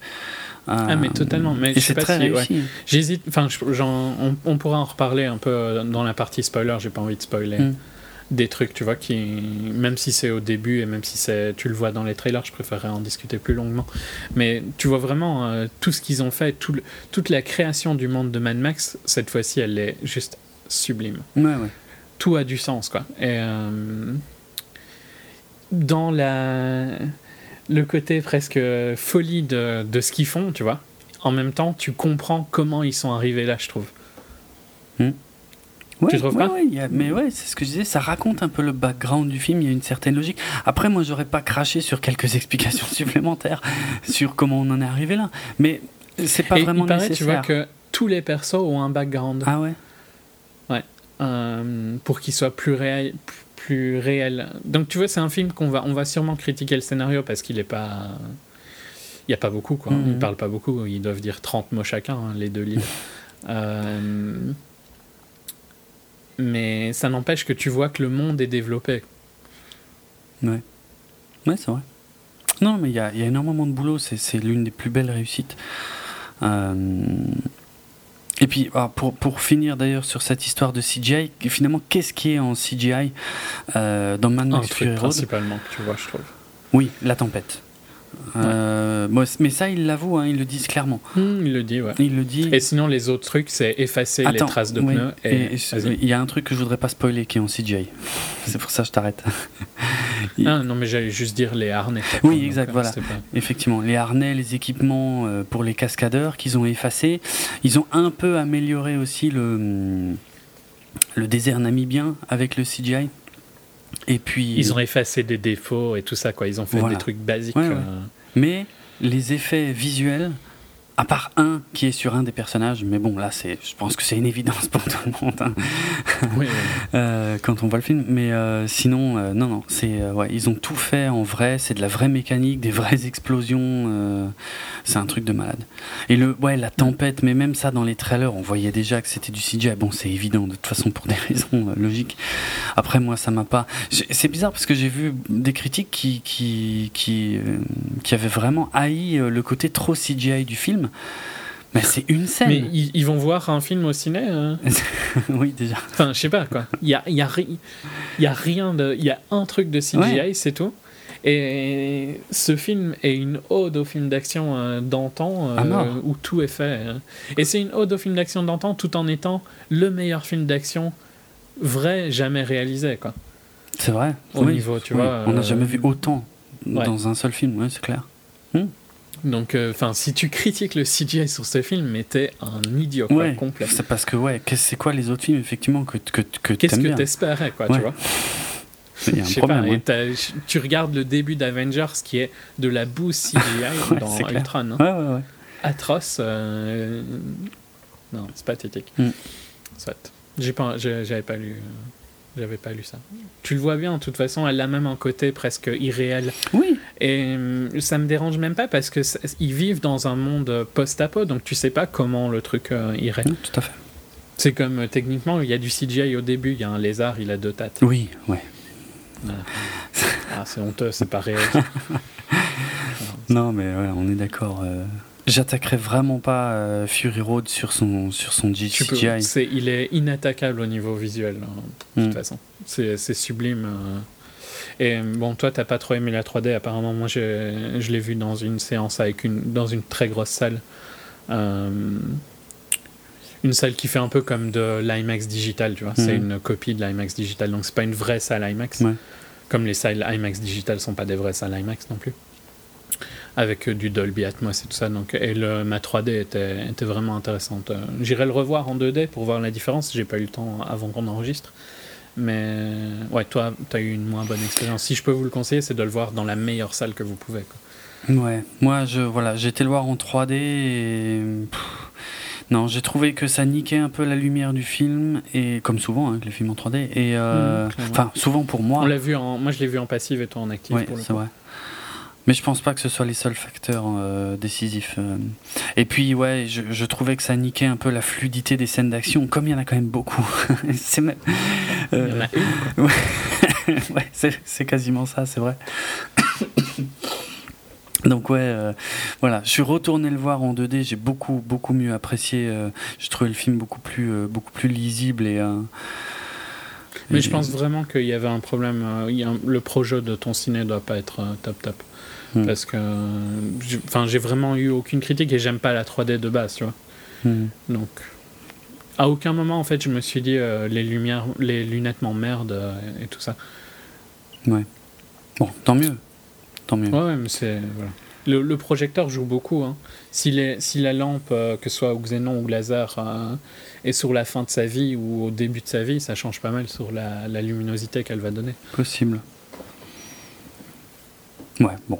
C'est fort technique. De toute façon, voilà, le plus grand écran que vous pouvez trouver. Euh, oui, ça oui, ça je suis d'accord. ouais, parce que vous allez prendre cher. Euh, alors attends, avant de basculer totalement dans la critique, mais on va déjà y basculer un peu, c'est vrai qu'on va finir euh, le cast. de toute façon, bon, il y a Zoé Kravitz, bon, c'est un petit rôle, enfin c'est un petit rôle. Elle est présente, mais c'est pas non plus un rôle très important. Donc elle était déjà dans X-Men First Class. Euh, Nicolas Hoult, on a déjà parlé. Donc, euh, Hugh Keysburn, euh, dans le rôle d'Immortan Joe, c'est déjà fait. Rosie Huntington Whiteley, donc c'était la blonde de Transformers 3 qui avait l'air encore plus fausse que les robots. Et ben là, elle est là aussi. Bon, là, c'est difficile de la louper. Bon, elle est pas mal, mais je, bah, le, rôle de Rosie Huntington Whiteley, de Courtney Eaton, de Abby Lee, c'est juste d'être jolie. Un peu, ouais, ouais, mais quand même. Mais elles ont, elles ont un background, hein, je suis d'accord. C'est quand même. Euh, elles sont pas inintéressantes, mais parce que ça reste des top modèles. Oui, bien sûr. Mais euh, au, euh, quand tu dis elles sont là pour être jolies, c'est quand même pas au même point que chez Michael Bay. C'est pas Transformers. Voilà. Elles ont quand même un peu plus de choses à faire et elles sont, elles sont pas. Ah oui, non, mais parce que justement, tu vois, on parlait du côté féministe du film elles sont, ouais, elles sont, c'est bizarre parce que leur rôle dans la vie, dans le film, c'est d'être jolies un peu. Oui. Dans le, avant qu'on arrive dans le film. c'est dans le, oui, c'est intégré au scénario, oui, voilà. Il y a une raison. Euh, mais elles ont quand même quelque chose à, enfin, elles, ont un background, quoi. Et tu, je dirais pas qu'elles jouent bien, tu vois, parce qu'elles ont pas assez de lignes. Zoé Kravitz a un petit peu plus de lignes. Ouais. Euh, mais il n'y a rien qui choque non plus dans leur performance. Non, non, ça va, elles sont bien. Euh, Elle joue bien ce côté un peu apeuré, je trouve. Ouais, ouais. Mm. Ouais, parce qu'on va pas, on va pas rentrer. Vrai, au On va pas rentrer dans les détails du, du, du, scénar de Fury Road parce que je trouve que les bandes annonces n'en disaient pas trop et c'était peut-être pas plus mal. Donc c'est vrai que. J'ai réussi à, à, pas voir de bande annonce. Hein. Ah putain. Moi j'ai. Je me faisais chier. Hein, tu m'étonnes. tu m'étonnes. Moi j'ai pas vu la dernière en fait. J'ai vu des bribes, hein, forcément, tu vois. Tiens, il faut qu'on parle de ça aussi quand même un petit peu, la promo. Elle a quand même euh, été assez importante. Alors, on va finir quand même ce casting et on va se garder le, principal, je dirais, pour la fin. Et on va, on va d'abord faire Charlie Theron. Euh, on pourrait, je pourrais dire l'inverse. Mais c'est vrai, j'hésite presque en fait. Donc Charlie Theron qui, qui interprète l'impérator euh, Furiosa. Euh, Charlie Theron qui, qui n'a jamais été réfractaire à la science-fiction, euh, d'ailleurs, ou au cinéma de genre en général. Bon. Qui est en général même assez ouverte à des projets euh, mm. un peu tarés. Quoi. Ouais. Bah, elle, était, elle était géniale dans Hancock. Euh, bon, il y avait l'adaptation de Ion Flux en 2005. Euh, en fait, j'avais adoré à l'époque et je me suis rendu compte que c'était considéré comme une grosse merde, donc il faudrait que je le revoie. si ça se trouve, effectivement, c'était pas top. Euh, je sais plus, elle était dans Prometheus, bah oui. Et dans Albert à l'Ouest. Ah oui, alors, justement. Mais elle avait eu un, elle a oscarisé pour Monster. Oui, oui, c'est vrai que ça, c'est peut-être plus important que Albert à l'Ouest. Mais, c'est pour dire qu'elle s'est donc rasé le crâne pour, euh, pour jouer Furiosa euh, dans, dans, Fury Road euh, et, elle portait une perruque en fait dans, quand elle a tourné Albert à l'Ouest avec l'autre con, je sais plus comment il s'appelle, et Seth MacFarlane. Et je pense qu'on est d'accord, elle, elle vole le film, comme on dit en, anglais, que ça se dit pas en français en mm-hmm. fait. ouais, non, non. Elle est je suis complètement d'accord. extraordinaire. D'ailleurs, j'ai même presque du mal à comprendre pour comment il a un script qui s'appelle Mad Max Furiosa, parce que c'est ce film en fait. Euh, ouais. Bah, sauf si, a priori, j'ai lu quelque part que ce serait peut-être un, un, prequel, donc ça expliquerait peut-être un peu plus son background. Ok, ok. Dans ce cas-là, ok. Parce que euh, si tu ouais en fait ouais non mais je peux pas dire. Je peux pas dire ce que je voulais dire. Euh, mais oui elle, elle, vole complètement la scène à, Tom Hardy. À fond. Pas qu'il soit inintéressant hein, mais euh, c'est elle le perso principal. À mort. À mort. Elle est tellement géniale. Elle est tellement badass. Elle et puis elle, ouais, enfin, ouais, tu, tu la vois pas. Bon, c'est une très très bonne actrice, donc tu la vois pas jouer, tu la vois pas forcer quoi que ce soit. Mais son perso est tellement bien écrit, tellement intéressant, mm, mm. que ce soit au niveau du background, des motivations, de tout, que putain, mais ça devrait presque pas s'appeler Mad Max. Hein. Ça. Euh. Non, mais ouais, c'est. Ouais, ouais. Elle est incroyable, son perso est génial, tout, tout est excellent en ce qui la concerne, quoi. Vraiment. Euh, elle est hallucinante. Et elle, bon, pour le coup, elle va très bien avec Max aussi. Hein. Je trouve qu'ils ont un bon rapport hein, dans le film. Mm. Euh, il paraît qu'ils se sont pas super bien entendus sur le tournage. Hmm. Non, il paraît qu'ils étaient un peu. Mais je crois que. à mon avis, elle est un peu difficile, tu vois. Peut-être. Elle a une réputation de euh, pas être super facile. Euh, et six mois dans le désert, euh, je pense qu'à un moment, ça monte, ça tape sur les nerfs de tout le monde. Mais et, je crois qu'il a l'habitude de faire un truc bizarre. Tom Hardy, c'est de de faire des bracelets ou quelque chose, je crois, ou des colliers. Mais il fait des bracelets et, mm. et, et, il donne des bracelets. Tu vois, je crois qu'il en avait donné à Mel Gibson d'ailleurs. Euh, et apparemment, il a quand même à la fin, il lui a donné un bracelet, il lui a dit qu'elle était folle, mais qu'il l'aimait bien. D'accord. Ok. Mais c'est marrant parce que moi j'avais lu un truc, c'était le contraire, hein, que c'était plutôt euh, elle qui avait eu du mal avec lui à cause de son comportement à lui. Bon, comme quoi. Après, après ah, ça dépend à qui tu demandes, en fait, je pense. oui, voilà. Hmm. Mais bon. Non. Les deux sont des très bons acteurs, tu vois, qui mhm. doivent tous les deux, à mon avis, rentrer dans leur perso, avec des persos qui sont pas faciles, quoi. Euh, je peux comprendre qu'il y ait des tensions. Quoi. Hein. Les tensions de six mois de tournage, c'est super long. Hmm. Oui, oui, ça peut arriver. Euh, non, mais voilà. Et euh, ouais, de six mois de tournage, pas dans un univers. Facile en plus. À, mon avis, en plus avec George Miller, tu vois, qui te fait faire des trucs complètement tarés derrière.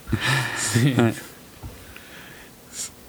Non, mais enfin, voilà. De toute façon, je suis d'accord avec toi qu'elle elle vole un peu le film. Hmm. Ah ouais totalement. C'est son film. Alors maintenant, peut-être plus de débat sur Tom Hardy. Moi, j'ai bien aimé sa performance. Donc, euh, je crois que toi, tu n'aimes pas le côté PTSD.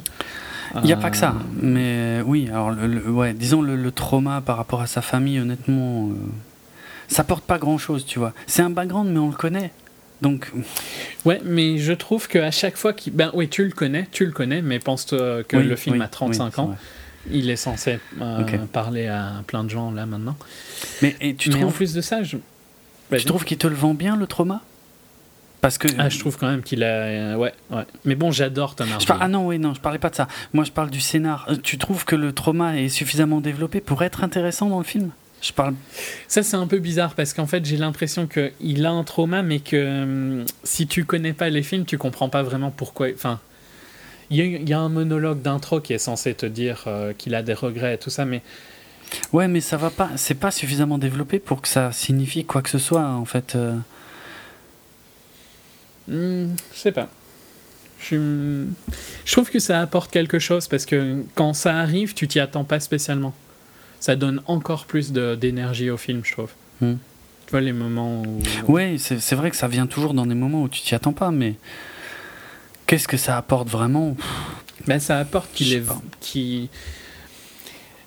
Ça apporte qu'il a une raison de faire ce qu'il fait, en fait. Plus ou moins, ouais. En fait, parce que ce trauma, il est juste là pour remplacer l'origin story, c'est-à-dire pour quelqu'un qui n'aurait jamais vu Mad Max, qui connaîtrait pas du tout l'histoire, c'est par le biais de, ouais, de ces petits moments euh, de trauma que, que tu es censé un peu comprendre son passé. On n'en expliquera pas plus, mais enfin, de toute façon, pour ceux qui connaissent. Mais. Euh, je sais pas, moi je pas trouvé que c'était le truc le plus adroit euh, du film quoi. C'est pas grave, hein, ça ruine pas le film, hein, de loin pas. Mais c'est pas. Je sais pas. Non, moi ça me dérangeait pas du tout. Je trouve, euh, je trouve pas du tout que. je trouve pas du tout qu'il y a de l'expo. Enfin, tu vois, c'est assez discret quand même. Oui, oui, comme dit, c'est pas suffisamment présent pour que ça pose vraiment problème. Je, je trouvais que c'était pas super utile.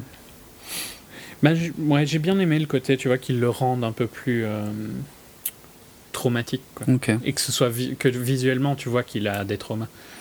Alors qu'à la place de juste l'imaginer. Ok. Et sinon, lui, je trouve qu'il joue très bien. Hein. Alors, mais ouais, tu vas pas être bah, Là, c'est la partie un peu plus compliquée à expliquer. J'adore Tom Hardy, mais je, vraiment, je, je surkiffe ce mec. Je pense que je suis loin d'être le seul. C'est un acteurs préférés de maintenant. On est nombreux dans ce cas, et, je l'aime beaucoup, même dans Mad Max. Mais il n'arrive pas à la cheville de Mel Gibson en termes de charisme. Et surtout qu'il a en face de lui une Furiosa qui est absolument incroyable de présence et de charisme et je, le trouve faible, faible, faible, faible, franchement. Euh, ah, encore une fois, ça me ruine pas le film parce qu'il y a des moments, en fait ça dépend des moments. Et je vais te dire, c'est assez bizarre, mais quand il parle, ça me plaît pas. Quand il parle, euh, euh, je trouve qu'il sonne un peu comme un idiot. Alors que la voix de Mel Gibson, donc là je parle vraiment en VO, hein, euh, la mhm. voix de Mel Gibson, même dans le tout premier film de 79, il a déjà une voix qui en impose, si tu veux. Et je parle même pas après du 2 ou du 3, où tu sens le, personnage. Je trouve qu'il a plus de présence physique que de présence dans sa voix, ça je suis d'accord. Parce que quand il, fait, quand il a des actions, il arrive à passer beaucoup de choses, notamment, tu vois, dans une scène où il revient, euh, il s'écarte un petit peu et puis il revient. Je dis pas plus pour pas spoiler.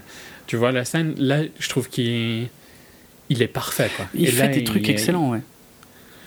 Euh, mais oui, c'est vrai quand il parle, je trouve que tu revois un peu plus Tom bah Hardy que Mad Max. Ça. Parce que, alors, il y a aussi des petits soucis d'écriture, je dirais, parce qu'on sait que Mad Max ne parle pas énormément. Et, mais il y a des moments dans Fury Road où c'est un peu ridicule, où on lui parle. Et il répond pas. Et, il répond et tu te et, c'est idiot quoi. Je veux dire, ça marche pas très bien. Où il y a des moments où, au lieu de parler, il dit juste, au lieu de faire des phrases, il dit juste un ou deux mots et c'est pareil, c'est bizarre, tu te dis, parce qu'il y a, y a des moments où il sait faire des phrases, et pourquoi il y a des moments où, où il en fait pas? Et c'est un peu bizarrement euh, écrit. Alors du coup, dans les moments où il parle pas, je trouve que Tom Hardy a parfois des regards, surtout les regards, des mimiques, mais des regards qui sont extraordinaires, qui me, qui me filent une mhm. banane pas possible, qui, qui fonctionnent ultra bien. Mais dès qu'il ouvre la bouche et qu'il dit quelque chose, ça retombe complètement. C'est euh, c'est moins moins extrême. Je suis d'accord avec toi qu'il marche mieux quand il est quand il est plus silencieux mm, et que mm. Mm. C'est plus sa présence qui marche. Mais par contre, je dirais pas, tu vois, qu'il est ridicule euh, même quand il parle, et je dirais pas non plus qu'il est ridicule face à Charlie Theron. Je trouve justement que ou Theron, je sais pas, euh, que que quand ils sont tous les deux en dialogue, il y, a y a des scènes que j'aime beaucoup où ils sont tous les deux quoi. Oui, il y, a de bons échanges, mais, mais c'est jamais lui le personnage fort dans l'équilibre. Non, mais je pense que c'est aussi dû à l'écriture. Pour moi, le film, euh, ouais, le perso intéressant du film, c'est Furiosa de base, quoi. Tu vois, tu pouvais mettre n'importe quel acteur, t'aurais mis Mel, ça restait Furiosa, le perso intéressant. Je pense pas, pas à ce point. Mm. Et pourtant, voilà, je, je, veux pas. En fait, je critique moins Tom Hardy que l'écriture en fait du, du, du, nouveau Mad Max. Ouais, bah on est d'accord pour le coup. Euh, mais, je, mais quand même, euh, ça marche pas aussi bien. C'est trop difficile de, rentrer dans les pompes d'un personnage qui. Tu vois, c'est pas un personnage qui a été écrit, enfin comment je pourrais expliquer ça? C'est vraiment Mel Gibson qui l'a incarné ce personnage, surtout dès le premier film qui était un petit film donc qui n'avait pas de portée particulière et pourtant il avait déjà cette prestance, il avait déjà euh, créé ce personnage. Il l'a largement sublimé dans Mad Max 2. Après, ce qu'il fait dans Mad Max 3 est, relativement raccord avec ce, que, ce qui, qui, est dans Mad Max 2, donc là, il n'y a plus trop d'évolution. Euh, mais je trouve, donc voilà, euh, c'est vraiment un personnage qui est lié à son, à son, à son acteur, dans le sens où c'est l'acteur qui a créé le personnage. Clairement, même s'il était écrit sur le papier par Miller et tout, mais, mais, euh, mais même, l'acteur a vraiment apporté un truc en plus. C'est très difficile pour Tom Hardy de passer derrière ça, et j'avais toute confiance à Tom Hardy, que j'adore, euh, pour reprendre le rôle de Mad Max, mais putain, à chaque fois qu'il parle je ressens pas jamais l'intensité de, de, Tu l'as bien vu en VO on Je l'ai bien vu en VO, ouais, ouais tout à fait. Et, mais euh, c'est les moments où c'est le plus choquant. Parce que je. En fait, je trouve que Tom Hardy a l'air trop sympa, en fait. C'est peut-être plus facile à expliquer comme ça. Il a l'air trop sympa. Mais Bell Gibson n'avait pas l'air méchant. Mais Mel C'était un playboy, Mel Gibson, un peu, hein, quand même. Euh, dans le premier, oui. Dans le deuxième, euh, il joue un peu entre les deux, tu vois. Ça, il restait quand même. Euh, il avait quand même un physique d'acteur. Pour le coup, franchement, je trouve que Tom Hardy a un physique un peu plus dur. Hein. Mais je le pensais aussi avant de voir le film, mais pourtant, je te jure, je l'ai vu deux fois, tu vois, et, je, et, au, sortir de la première séance, je me suis dit, mais c'est moi ou alors j'ai essayé d'être plus attentif. Oui, alors c'est peut-être moi, mais en tout cas, moi, ça, ça, ça passe. Non, non, vraiment. Enfin, tu vois, je, je, vais pas contredire le fait que pour moi, il a plus de présence quand il parle pas. Ça, je suis d'accord avec mm. toi. Mais de là à dire que hum, ça va pas quand il parle, je suis pas, je suis pas d'accord. Franchement, il est il n'est pas assez charismatique quand il parle. C'est difficile à expliquer. Mais c'est vraiment comme ça que je le ressens. À chaque fois qu'il parle, il y a un truc qui retombe. Il a l'air Ouais, il a l'air trop gentil. Surtout face à ouais, Furiosa qui est ultra déterminé, ultra machin. Lui, de par l'écriture de son personnage, de clairement, hein, je reviens sans cesse à ça, mais lui est très. Euh, euh, second couteau dans le film, tu vois. Mmh, ouais, non, ça, et, très spectateur de ce qui se passe. Où il participe un petit peu, enfin, il participe même beaucoup parfois, par moment, mais il, il, il, est jamais le. Il est un pion qui est utilisé par mais c'est ça. Et, donc. ça change l'équilibre du personnage et ça fait un peu beaucoup. Entre ça, plus le changement d'acteur, plus euh, Furiosa qui est, qui est je, je, comprends ta critique tu vois. Je comprends ta critique. Ta critique c'est que techniquement c'est presque tu pourrais presque faire ta critique sur le fait que c'est trop sur Furiosa. Mais oui sauf que j'adore Furiosa donc ça me gêne pas du tout. Oui oui mais tu vois ton problème un peu avec Max c'est qu'il est pas assez en avant et qui, qui, se fait voler par Furiosa. Ça, je suis d'accord avec toi, mais ça me dérange pas en soi, tu vois. Ça Non, c'est pas ça qui me dérange. Hein. Ce qui me dérange, c'est qu'il n'est pas assez fort pour tenir tête à, Furiosa. Il n'y a pas le même. Mais je pense que c'était impossible par rapport au script qu'il a. Peut-être. Ouais, ouais, non, mais je, je remets jamais en cause le, talent de Tom Hardy, hein, de toute façon. C'est clairement l'écriture euh, qui me déçoit un peu, quoi. Ok. Ouais, sur ce point-là, je suis d'accord, mais ça me dérange pas du tout, tu vois. Mais peut-être qu'aussi, euh, t'as plus de. T'es plus attaché au perso de Max de Mel Gibson que moi, tu vois. Ça, c'est, euh, peut-être. Ça peut être une raison. Mm. Ouais. Hmm. Euh, on a fini pour le cast, je crois. Oui, on a fini le cast. Donc la promo, on voulait en dire un mot. Euh, elle a commencé donc déjà l'année dernière avec des, des, trailers, je pense, qui nous ont tout de suite euh, un peu laissé bouche bée, quoi. Surtout, euh, moi je dirais surtout celui avec le. Euh, je, je, sais pas si tu attends que je réponde quelque oui, chose. Oui, c'est vrai que les trailers. ok. Bon, il y avait surtout le. Je crois que c'était le second trailer, celui avec le le, le Irae euh, tiré du Requiem de Verdi. putain, moi ce trailer, ça m'a mis une baffe, mais une baffe. Franchement, j'en ai... vu des bribes. Hein. C'est impossible de jamais voir. Hein. Mais c'est sûr que je ferme les yeux ou je regarde vers mon téléphone et, et je mets ma musique plus fort. Tu vois, quand je vois un trailer. Mais euh, d'un film que je veux voir ou d'un film, enfin, d'un film qui m'intéresse, quoi. Mm. D'un film euh, où je veux rien savoir le moins possible avant d'y aller. Euh, mais c'est sûr que rien que la musique et les couleurs que je voyais, tu vois, ouais. flasher, ça, ça avait l'air vraiment intense. Quoi. Mm. Mais ouais, non, les, les trailers étaient tellement fous. Moi, moi je m'intéresse beaucoup aux trailers, la façon dont, dont, c'est construit, ce que ça te montre, est-ce que ça te vend, la façon dont ça te vend les films. Et j'ai peur parfois que les trailers qui sont vraiment excellents. Euh, ben, bah, C'était une des peurs de Mad Max, hein, il me semble, pour beaucoup. Oui, que tout à fait. les trailers aient dévoilé beaucoup et tout ça. Bah, là, c'était pas tellement. Au final, ça n'a pas l'air du tout d'être le cas. Non, non, parce que ouais, parce qu'il n'y a pas grand chose à dévoiler, puisque le film est plus visuel que que, scénaristique. ouais. Euh, donc le, le, trailer pour le coup était juste vraiment une version euh, très courte et, et, très cut de, de ce qu'est le film au final. Donc quelque part, c'est assez honnête comme trailer. Après, mhm. il y, a parfois des trailers qui, sont, qui te survendent les films. Je, euh, euh, Souviens-toi des, des, trailers de Prometheus. Enfin, je sais pas si tu, si tu y avais été sensible à l'époque. Je me rappelle plus des trailers en particulier. Je me rappelle de la campagne marketing qui était sublime avec des, des ads oui, il y avait ça euh, aussi, dans des journaux et tout ça. Mais même les trailers de Prometheus, putain, bah, ils me foutaient la chair de poule. C'était vraiment incroyable, quoi. Et avec Mad Max, on est arrivé à ce niveau-là. Et, et sur les dernières semaines, là, avant la sortie, j'ai commencé un peu à flipper. Je commençais à me dire, merde. Mhm. surtout voilà, quand, quand, quand, quand il commence à y avoir les premières projos et le côté Cannes qui en rajoute un petit peu. Alors Cannes, on peut y voir une symbolique euh, que euh, c'est un peu la revanche du cinéma bis euh, qui est reconnu à Cannes. Moi, je dirais. Oh non, C'est rien, ça n'a rien à voir. il faut un film hollywoodien à Cannes. on est d'accord. Idéalement, il faut un film hollywoodien qui ait un peu de cred. Et George Miller a un peu de crête, tu vois. Ouais, ouais. Mais tu vois, même quand c'est des trucs d'obèse comme euh, Gatsby, ouais. Baz Luhrmann a plus de crédit que. Euh, tu, tu, verras jamais Transformers ouvrir à Cannes. T'es sûr qu'il n'y a pas eu un Transformers à Cannes? Alors là, ça, j'en jurerais pas, tu vois. Si c'est le cas, alors euh, désolé, mais j'hallucine. Franchement, j'ai un gros doute.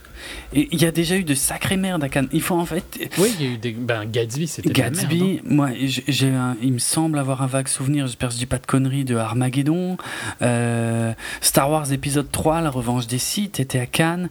Euh, franchement, tout ça, c'est que de la promo. C'est-à-dire, il suffit que le, film sorte plus ou moins en mai, éventuellement euh, début juin, et, et, là, ils ont un gros couloir promo à Cannes. Mais ça n'a rien à voir avec la reconnaissance du festival, quoi. Ça, faut pas tout mélanger, quoi. Euh... Mais ouais, bon, je sais pas, tu vois, je sais hmm. pas si pour le coup ça casse mon argument, mais je vais le finir, tu vois. Et puis si c'est le cas, ben j'avais tort. Mais ouais, je pense qu'ils aiment bien quand même qu'il y ait que ce soit euh, un peu reconnu, quoi, tu vois, quand même. Je pense pas que.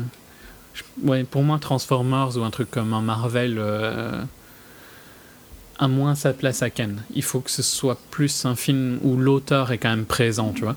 Ok, le réalisateur a son importance parce que c'est Cannes, d'accord. Mais euh, ça n'empêche pas que tous les ans. Il y a, ah, mais je dis pas que ça a une valeur euh, particulière, que euh, c'est juste. ça fait partie de la campagne, mais Cannes aime bien quand même que ce soit un film. Ouais, lié à un réal. Ouais, que, que, le réal ait une image, tu vois. Parce que techniquement, hein, Michael Bay, hein, d'ailleurs, si on voulait argumenter. Euh, c'est juste qu'on l'aime pas. Mm. Euh, si, tu vois, là, je retrouve des vieilles photos de, de Bumblebee à Cannes, il y a quelques années. Je je sais pas pour quel euh, Transformers c'était, mais si, si, ils avaient fait de la promo. Ok, soit. C'est aussi pour ça qu'il est sorti jeudi, hein, si les gens Oui, c'est vrai que Mad Max avait une sorte date de sortie un peu spéciale, c'était pour coïncider avec, avec la Projo à, à Cannes. A priori. Mais parce que légalement, le film doit sortir. Si tu fais un film hollywoodien à Cannes, tu veux le montrer comme ça, tu dois le montrer partout le même jour. D'accord. Hmm. C'est. Enfin. Je sais pas exactement pourquoi, mais hmm. c'est comme ça, quoi. Ce qui les arrangeait bien, vu que ça tombait sur un jour férié. Oui, c'est vrai, ça c'était euh, une belle opération. Mais voilà pourquoi j'insiste un peu sur la promo, parce que bon, elle a été extrêmement réussie. Euh, elle est sublime, c'est une des plus belles campagnes marketing depuis très longtemps. Ils ont réussi à créer une attente euh, bien au-delà, je pense, de, de la du simple côté un peu vintage, enfin des vieux fans. Ils ont créé une attente au de, en dehors de nous. Oui, voilà, c'est ça en fait, la réussite, exactement. Ouais, ouais. Et ils ont créé une. À limite, je encore plus qu'une attente, ils ont déjà créé le fait que. Une, euh, awareness. Euh, oui, le, tu vois, le, fait que tu sois conscient que, du, du conscient que le, que le film existe. Quoi. Oui, exact. Euh, si tu parles à des gens, genre ma grand-mère savait que Mad Max était sorti, tu vois. Ouais. Elle, elle va avoir 80 ans. Hein, et elle, elle va, elle n'a pas vu les Mad. si elle a vu les Mad Max, je pense pas que c'est quelque chose, tu vois, qui l'intéresse. Euh, parce qu'ils ont, ils ont suffisamment spammé, quoi. Ouais, tout à fait. Non, mais ça, c'était vraiment. Mais en même temps, euh, de, de belle manière, parce que les, les, pubs et tout ça sont apparemment assez attirantes. Ah, les, je les ai pas Vraiment, je, te, je te jure, les trailers, le second au moins, rien que le second, euh, sur les quatre qu'il y a eu en, tout, enfin les quatre longs, hein, je parle, euh, le mhm. second est, un petit bijou à lui tout seul, quoi, même, même sans le film derrière. Quoi. Euh, Et je trouve qu'ils ont vraiment réussi à, à, monter la pression, tu vois.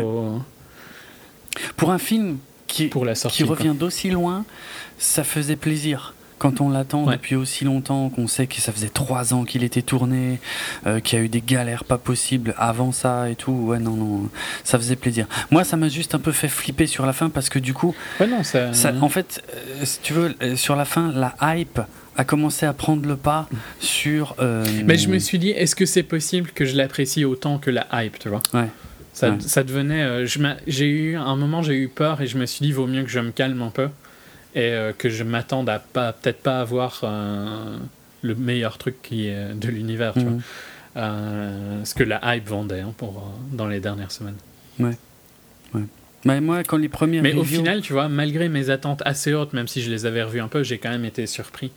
Oui. Enfin, j'ai vraiment pris une claque, hein, sincèrement. J'ai pris une claque et c'est là où j'ai dit que je reparlerai de Neo. Ah j'ai pris la même claque, j'ai l'impression que quand j'ai vu Matrix la première fois, tu vois. Ah ouais, à ce point. Et j'ai pas l'impression d'avoir pris une. Ben visuellement, je trouve que Matrix à l'époque, euh, tu vas être d'accord avec moi, c'était une révolution. Hallucinant. C'était, euh, il y avait rien d'autre équivalent. C'était du jamais Et depuis Matrix, Ouais, mais c'est marrant parce que j'y ai pensé. Je me disais, tu vois, euh, genre une semaine avant Fury Road, donc rien à voir avec Fury Road, quoi. Tu vois, je pensais pas à Fury Road quand je pensais ça. Je me disais, parce que j'avais re-regardé Matrix euh, un peu avant, mm. euh, je me disais, mais depuis quand j'ai pas pris une claque sur Matrix, de l'équivalent de Matrix, tu vois? Il y a des films que j'ai adorés, bien plus que Matrix.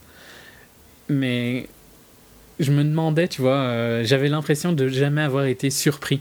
Et je me demandais si c'était le fait que je voyais trop de films ou tu vois que je m'intéressais trop à ce domaine mm. et que je serais plus jamais surpris euh, par un truc, tu vois. parce que par exemple, Ex Machina, j'ai adoré et il m'a surpris sur des points, mais visuellement, il, il a rien de qui te fait halluciner, quoi, tu vois. Et euh, donc c'est assez marrant que je pensais ça. Et euh, Mad Max m'a vraiment redonné ce feeling de, de sortir, waouh, qu'est-ce que je viens de voir, quoi, tu vois. Gravity un petit peu euh, aussi. Ok. Mais moins, moins intense presque Gravity. Ok. Euh, ouais, moi, c'est pas. Oui, j'ai été très positif, tu vas être moins positif. Ouais, un peu. Mais pourtant, alors j'ai beaucoup aimé hein, euh, Mad Max. Il n'y a pas de problème. Euh, mal... Non, mais tout, tout, le monde a aimé, hein, toute bah, Non, non, il y a quelques réactions très très négatives. Même... C'est des gens qui ont mauvais goût. Mais... Faut pas les écouter, ces Même dans mon entourage proche. ça doit être Xavier Dolan. bah, bah pourquoi tu parles de lui? C'est un connard. oui, ça. enfin bref, c'est un autre sujet. Euh. Non, même dans mon, entourage proche, euh, j'ai un pote qui, qui, est un grand, grand fan des vieux Mad Max. Il a détesté Fury Road. Je comprends pas. Hein. Sincèrement, je comprends pas. J'ai un peu de mal à comprendre aussi, mais je, serais curieux. Dans... Faudra que j'en discute avec lui. Mais, euh, mmh. mais après, je peux. Et c'est quand même très particulier comme film. Je veux dire, il y a, y, a, y a, plein de parties pris tout le temps. Donc si t'accroches pas, ben, ben t'accroches pas. Et, Mais de là à pas aimer, tu viens de voir la plus grosse claque visuelle que tu vas bah, voir probablement euh, de la décennie. Ça, je suis pas tout à fait d'accord quand même. Peut-être pas à ce point. Parce que la comparaison avec Matrix j'ai du mal euh, dans le sens où Matrix, c'est pour ça que j'insistais sur le fait que Matrix c'était du jamais vu. Mad Max, je mhm. dirais pas que c'est du jamais vu.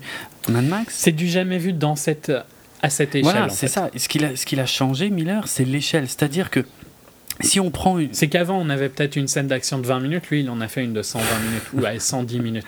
C'est ça, l'équilibre des films d'action, c'était euh, bon, des dialogues, des conneries, de l'humour, tout ce que tu veux, et de temps en temps une grosse scène d'action. Et, lui, il a inversé complètement le truc en faisant un film d'action avec de temps en temps une petite pause et un petit dialogue ce qui est, ce qui est hallucinant. Et, le pire, c'est que ça marche, c'est que ça lasse pas. Là, là où on est, euh, nous, les premiers, nous deux, à, à, à, hurler contre ces putains de Transformers, tu dois te taper une heure à une heure et demie de, de, de tôle froissée ininterrompue, euh, au point que ça nous oui, saoule. Où je dis souvent qu'un film est éreintant. Oui, oui, c'est ça. Transformers est éreintant, mmh. mais c'est aussi ce que je disais de Man of Steel. Je dirais pas plus. Mmh. Euh, t'en as parlé quand même. Oui, oui, mais enfin, tu vois, c'est un feeling que j'avais. Oui, c'est pas un troll, tu vois. Je, Pour une fois. Euh, Avengers a aussi un peu ce côté-là, hein, des moments, mm. mais moins fort quand même. Et euh, ici, c'est éreintant, mais bizarrement, c'est positif. Ouais, je suis d'accord. Moi, ça, ça me lasse pas. Euh, pourtant, c'est ouais, c'est une poursuite géante, mais qui. Et je pense que le fait que ce soit pas du CGI, ça aide à mort parce que oui. Dans, dans le côté éreintant de Transformers, tu, tu vois qu'il n'y a aucune conséquence, qu'il n'y a rien qui risque d'arriver, tu vois. Oui, c'est vrai. C'est des pixels qui s'effacent, quoi. Mm, mm. Et ici, vu que euh, inconsciemment, je pense que tu as peur pour les cascadeurs, tu vois. Et, et, tu te dis, mais comment ils font ça, quoi? Mm. Ben, c'est le côté euh, éreintant rend l'expérience encore plus intense, quoi. Ouais, je suis d'accord. Ça, ça, ça joue beaucoup. Et je trouve qu'il te laisse juste assez respirer, tu vois, des moments juste, j'irais pas euh, de dialogue, enfin ouais, de, mini dialogue, de mini pause, te laisse juste assez respirer et puis tu repars, quoi. Mm. Mais c'est dans la salle, euh, sans exagérer, j'avais vraiment l'impression que tout le monde respirait à des moments, tu vois. Tu sentais vraiment un. Euh, personne disait rien pendant les, les scènes. Tu, vraiment un côté où tu sentais une expérience partagée de waouh, qu'est-ce que je suis en train de voir, tu mhm. vois, où tu retiens ta respiration et ça pose deux secondes et puis ça reprend. Mhm. Et c'est un thrill ride, c'est un roller coaster pendant deux heures. Quoi. Ouais, je suis d'accord. toute façon, les, les, les défauts, les, les, petites choses qui m'ont gêné, qui ont pu me gêner à droite à gauche, la plupart du temps sont plutôt dans les moments calmes, dans les rares moments calmes, que dans les scènes d'action. Mhm. Euh... Mais c'est là où tu vois un peu qu'il a fait un script par storyboard, parce que visuellement, euh, et, et, même les, les persos sont bien écrits, tu vois. Je trouve que les backgrounds des persos sont intéressants, mais par contre les dialogues sont pas, c'est pas là où il est oui, fort. Quoi. Ouais, c'est vrai qu'il ouais, y a clairement, euh, c'est assez basique comme dialogue. C'est un peu dommage d'ailleurs. Euh... Sur certains points, ça ressemble un peu à Bloomcamp, tu vois, qui fait un excellent world building ouais. dans Elysium, ouais. mais avec un script naze comme pas possible. Mmh. Euh, sauf qu'ici, je trouve qu'à l'inverse d'Elysium, euh, t'es quand même. Euh. Elysium, en fait, te tease avec un, un, un monde qui a l'air fascinant mm. et t'emmerde avec un truc euh, inintéressant au possible ouais. pendant deux heures. Ici, il te, il te donne un monde fascinant et tu vis dedans, mais il t'emmerde pas, il t'emmerde jamais. Quoi. Mm. Et si, ouais, si, si toi, tu as trouvé les deux, trois scènes de dialogue un peu plus, un peu plus calmes et un peu plus ennuyantes, ça reste quand même ultra J'ai pas dit ennuyant, mais euh, c'est en fait. Moins temps. Bah, non. Ouais, moins, moins. Non, vas-y. Non, non, bon, le, le, souci, il n'est pas là. Hein. Je dis pas que les scènes de dialogue sont mauvaises. Ah, disons que les dialogues en eux-mêmes sont pas. Euh... C'est un peu cliché à Oui, voilà. Il y a un peu de ça. Euh... Et tu vois, les moments où, où, où j'aurais justement des, choses, des choses qui me plaisent pas dans, dans, dans, dans ce que fait euh, Tom Hardy, ce serait plus dans les moments calmes, parce que je peux me concentrer mmh. juste sur lui, regarder son visage et, et écouter bien sa façon de s'exprimer. Et c'est dans, dans, ces moments-là où ça me plaît pas et ça, ça me sort un tout petit peu et je me dis, ah, ah, c'est pas Mad Max. Voilà. Mmh. Mais euh, non, sinon je dis pas que c'est chiant euh, dès que l'action s'arrête. Hein, on est loin de ça quand même. C'est bien, c'est relativement bien rythmé, c'est bien pensé. Les scènes d'action sont très longues, les scènes de dialogue sont, sont beaucoup moins longues. Et, et euh, toujours ça marche bien. Et, et ouais, jamais. Ouais, c'est vrai. Vraiment, vraiment, euh, tu vois, tu, tu, comprends en permanence où tu es, tu vois tout. Et hum, il ralentit l'action pour que tu comprennes ce qui mmh. se passe à des moments. Euh, sans que ça passe en slow motion ou quoi, mais ouais, il y a un équilibre. Tu comprends qu'il a passé trois ans en post-prod. Ouais, en fait. Oui, c'est vrai. C'est clair, c'est clair. Tiens, une chose importante que je voudrais quand même préciser au niveau des CGI, il y a aussi des CGI qui euh, ont été utilisés euh, pour les scènes d'action, enfin pour un peu toutes les scènes en fait, euh, pour faire ce qu'on appelle du, du compositing. C'est-à-dire que ça lui permettait, parce qu'on a, a, quand même des sacrés, comment on appelle ça Eh merde, je sais plus le mot. Beaucoup de véhicules en même temps. Mm-hmm. Des, des, convois, voilà, on a quand même des sacrés convois et, euh, et, où il se passe parfois beaucoup de choses devant, mais aussi parfois des petites choses derrière, beaucoup de choses en même temps. Et en fait, là où ils ont fait du compositing, donc euh, c'est qu'ils ont pris, euh, ils ont peut-être filmé pas forcément tous les véhicules en même temps, mais après ils les remettent tous ensemble dans un même plan. Euh, ça, c'est fait en CGI. Mais c'est vrai que, ouais. à part ça, les accidents, toute la tôle froissée, les explosions c'est du réel. Euh, je, vais, je vais critiquer un peu Fast, mais tu vois par exemple dans Fast, qui est un des rares films de nos jours à, à pas utiliser trop de CGI. Pas, tout, euh... pas totalement d'accord avec ça, mais ouais. Ben, enfin, ça reste un des pire. films qui utilise le ouais. moins. Hein. Mm. Euh, où ils font quand même beaucoup de leurs cascades en vrai, mm. tu vois. Malgré tout, tu comprends mm, même quand c'est pas du CGI, tu sais qu'il y a personne qui est en danger dans ce film-là. Oui, oui, ça c'est vrai. Alors qu'ici, il y a vraiment une, une présence ah ouais. du danger qui est en permanence. Tu retiens ton quoi. souffle, ouais, clairement. Ouais, mmh. clairement. Tu, tu retiens pas vraiment ton souffle dans Furious. Non. Surtout pas moi.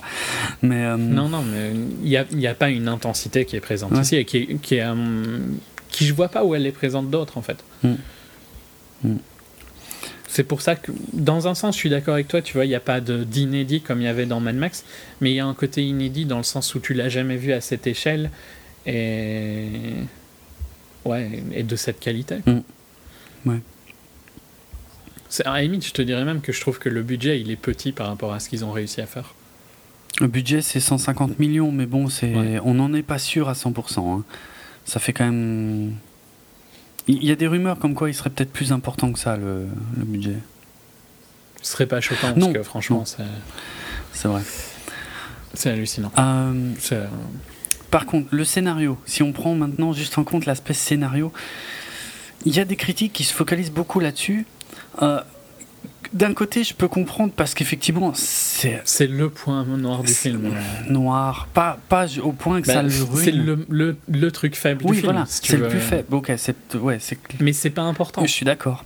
Je suis d'accord. Et j'ai même envie d'aller plus loin en disant hé, hey, c'est un Mad Max. Et, mais, mais ouais, les gens où. Euh, je suis, je suis, complètement d'accord avec toi. Ça, parce que je suis d'accord que le, le, le, point faible du film, c'est le scénario et ça n'a aucune importance. bien sûr le c'est pas ce film là qui c'est pas un film euh, euh, où Mad Max réfléchit à son existence euh. hmm. je, sais pas tu vois c'est pas, c'est un film d'action c'est un film d'action donc c'est pas Richard Linklater qui suit Mad Max pendant 20 ans c'est clair non là tout ce qu'on a besoin c'est d'un prétexte pour mettre en scène la poursuite la plus longue et la plus ouf. Le script sert à l'action. Ouais, ouais, c'est ça. Et il le sert très bien. Il n'a pas de défaut particulier, le script, tu vois. Non, je trouve pas non plus. Mais voilà, tu regardes les scripts du, du, 2 et du 3, c'était pas euh, extra non plus. C'était pas hein. mieux. Tu comprenais les enjeux assez vite aussi. À la limite, le 1, c'est peut-être celui qui a le, le, script le plus fouillé, le plus complexe. Euh, euh, et inattendu si on veut enfin pour l'époque c'était pas non plus euh, glorieux non c'est pas... un film d'exploitation assez basique ça reste un revenge movie aussi mais mais, mais avec mm-hmm. une construction un peu bizarre parce que ça devient un revenge movie que tout à la fin alors que souvent cet enjeu là il apparaît beaucoup plus tôt mais bref euh, ce qui n'empêchait pas d'avoir déjà de l'action avant ce que, ce que tu pourrais dire c'est voilà le, le script n'est pas équilibré par rapport au personnage ouais à la limite ouais mais ça choque, ça gêne pas non plus dans le film. Moi, ça m'a pas gêné. En fait, il y a rien qui m'a vraiment gêné, sincèrement. Euh, il y a deux trois trucs peut-être un peu plus faibles, mais globalement, euh, c'est c'est une des claques euh, ciné de. Enfin, ce, sera un de mes meilleurs films de l'année. Je suis, je suis sûr. Je vois pas ce qu'il peut y avoir d'autre. Tu vois, qui va être. Je vois pas quel huit autres films qui peuvent dépasser mes deux actuels. Tu vois. Ok. Mais. Ouais, c'est. Je dis pas que c'est le meilleur film de tous les temps, tu vois, mais en tant que film d'action, c'est. Hmm, ouais, c'est le meilleur de la décennie, je dirais pour moi. Il faudrait que je réfléchisse, tu vois, pour aller plus loin. Quoi. Moi, j'irai pas aussi loin. Mais dans l'ensemble, j'ai kiffé. Euh ça fait plaisir aussi de voir un comme ça un, réalisateur scénariste qui, qui casse les codes du film d'action pour te proposer un des, un des meilleurs films d'action. Ça je suis d'accord avec toi. Ce qu'il a presque toujours fait au final si tu oui oui ça c'est pas faux. Exact. Ouais ouais mais après, euh, moi, je hurle pas au miracle et au génie non plus. C'est juste que j'avais besoin de voir ce genre de film en fait. C'est pas comme Matrix qui est sorti de nulle part. Tu savais même pas que ça pouvait exister. Là, c'est juste que ça fait plaisir de voir qu'on peut faire fonctionner un film sur un équilibre différent de ce que Hollywood nous sert sans cesse, sans cesse. Toujours les mêmes formules. Fast and Furious, Avengers, c'est tout le temps la même chose. Un dialogue, un gag, une scène d'action, un dialogue, un gag, une scène d'action. Mm. Enfin, on casse ça. Et putain, c'est un mec de 60 70 piges qui casse ça, ça, ça, fait, ça me fait super plaisir. Et même si, voilà. Qui, je dirais que c'est un. Il a réussi à dominer Hollywood, tu vois. Il s'est pas fait. Il, a, il, a, eu une relation bizarre avec Hollywood, mais là, il arrive à faire le film qu'il voulait faire. Mm, mm. À 100%, tu vois George Miller dans ce film. Ouais. clairement. Parce que, hum, ouais, à mon avis, il doit pas être facile à travailler avec. Euh, ça doit être ce qu'il veut. Et et c'est comme ça que ça doit être. Quoi. Je pense que le directeur photo, par exemple, tu vois, euh, la, euh, le résultat final est autant accrédité au, directeur photo que à George Miller. Quoi. Ouais. Ouais, ouais. Le, genre le production designer, à mon avis, pareil. Mhm. C'est si euh, son boulot était pas bien fait, ça passait pas. Non, il y a, y, y a, un vrai, une vraie réunion de talents pour aller dans une même direction euh, ouais, ça se voit, ça fait plaisir. C'est pas policé, au contraire. Le but là, c'était de faire autre chose. Et quand t'as des gens comme ça qui se réunissent pour faire autre chose que ce qu'on nous sert tout le temps, putain que ça fait du bien en fait. Et ça, ça ouais, ça je suis d'accord, ça je peux comprendre, c'est l'une des plus grosses réussites du film. Après, bon, moi je je crie pas au miracle non plus. J'ai beaucoup beaucoup aimé le film. C'est intéressant. J'ai envie de dire que je pense que ton envie de pas crier au miracle vient aussi du fait qu'il est il est ultra hypé. Ouais, ouais, clairement. Et t'as une. Euh, parce que ça. Naturellement, t'as envie d'aller contre la hype. ça, c'est pas faux. Euh, oui, mais parce que. Euh, j'ai aussi beaucoup de mal à croire que, que, que, là, soudainement. Que tous ces gens-là étaient des fans de Mad Max. De... C'est ça. Ouais, ouais. Mais, mais. Enfin, ouais. Je pense que c'est présent aussi, tu vois, cette envie-là. Parce qu'elle est présente aussi chez moi et j'essaye de la. de pas la. de pas en tenir compte, tu vois. C'est un côté un peu hipster. Hein.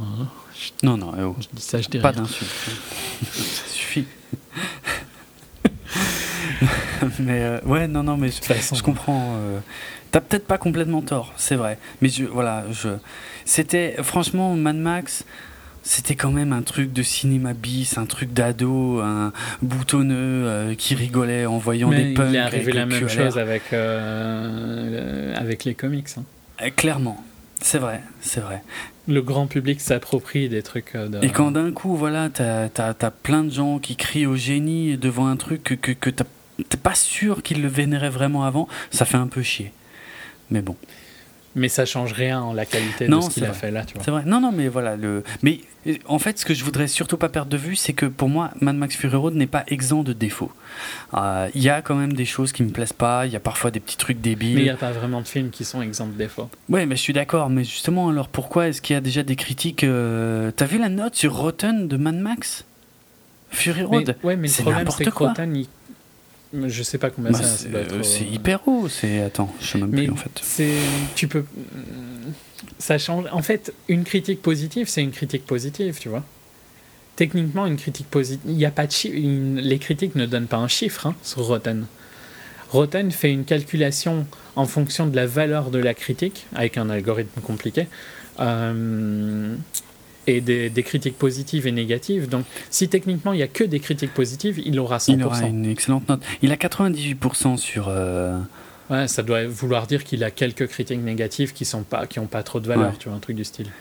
Ça, j'ai du mal à y euh, croire, tu vois. 98% pour un film comme Mad Max, ça me paraît mais, complètement, mais parce que tu... complètement overhypé. À partir du moment où euh, le chiffre est très haut, il a plus vraiment de valeur parce que les critiques n'ont pas donné un chiffre. Les critiques ont juste dit qu'il était positif. Oui, c'est vrai. Donc c'est juste l'algorithme de Rotten qui, à ce moment-là, tu vois, ne, ne sait pas vraiment faire plus que te dire qu'il euh, y a très peu de critiques négatives. Mm. Euh, c'est pas comme. En fait, ouais, c'est un peu le problème. C'est pas comme une note. Euh, genre, si tu dans, le, dans le cinéma, ça arrive pas. Enfin, c'est des étoiles en général, mais tu vois, dans les jeux vidéo, euh, c'est pas comme si les gens lui avaient donné 98%. Ils lui ont peut-être tous donné 85%, tu vois. Mais ça donne une note finale à 98% parce qu'elle est positive. Donc, je, suis, je comprends, tu vois, ta critique, mais c'est un peu euh, typique de chez Rotten où les, les, films fort critiqués ont des notes ultra négatives et les films euh, très adorés ont des critiques ultra positives. Il y a l'algorithme ne marche pas trop pour avoir un juste milieu. Il y a rarement des films qui sont à 85%. Ou alors c'est des films vieux qui ont eu le temps d'avoir plein de critiques et tout ça. Ouais, encore que quand les films sont vieux, euh, s'ils sont bien, ben, soit il n'y en a pas, soit, il n'y en a pas, soit il y a, que du positif. Mais dans le sens vieux, dans le sens plusieurs semaines. Ah, ah oui, d'accord, ok. Pas euh, dix ans. Hmm. Non, ouais, le, façon, euh, à ce moment, dans un film comme ça, tu vois, je trouve pas que Rotten soit super utile. Je trouve que mm. Rotten est plus utile pour voir est-ce que globalement euh, l'avis est positif ou pas, quoi, tu vois. Ouais, moi je m'en sers aussi un peu pour évaluer la hype. Et ça me semble être un assez bon indice. Ouais, mais je trouve pas non plus que la hype soit complètement euh, déméritée. Non, je dis pas ça. Effectivement, c'est là où j'ai du mal à m'expliquer sur ce point-là, mais je vais pas non plus faire. Mais c'est pour ça que je pense vraiment que tu as ce côté, c'est ton côté qui, qui a pas envie, tu vois, qui, que ça énerve que les gens s'approprient quelque chose qui était euh, important pour toi dans ta, ton, oui, aussi. la, construction de ta culture, mm. tu vois. Mm. C'est la même chose pour, euh, avec euh, le MCU, hein, techniquement. Un peu. Tu vois, c'était des trucs qui étaient importants. Ou Star Wars. Hein. Star Wars, ça va t'énerver ah, encore plus. C'est le meilleur exemple. Ça, c'est vrai les gens s'approprient un truc est, ou le, le Seigneur. Ouais. C'est un super bon exemple pour plein de gens aussi, tu vois. Mm. Euh, une appropriation de la culture. Le Seigneur des Anneaux, hein, pour ceux qui n'auraient pas. ouais. Mais ouais.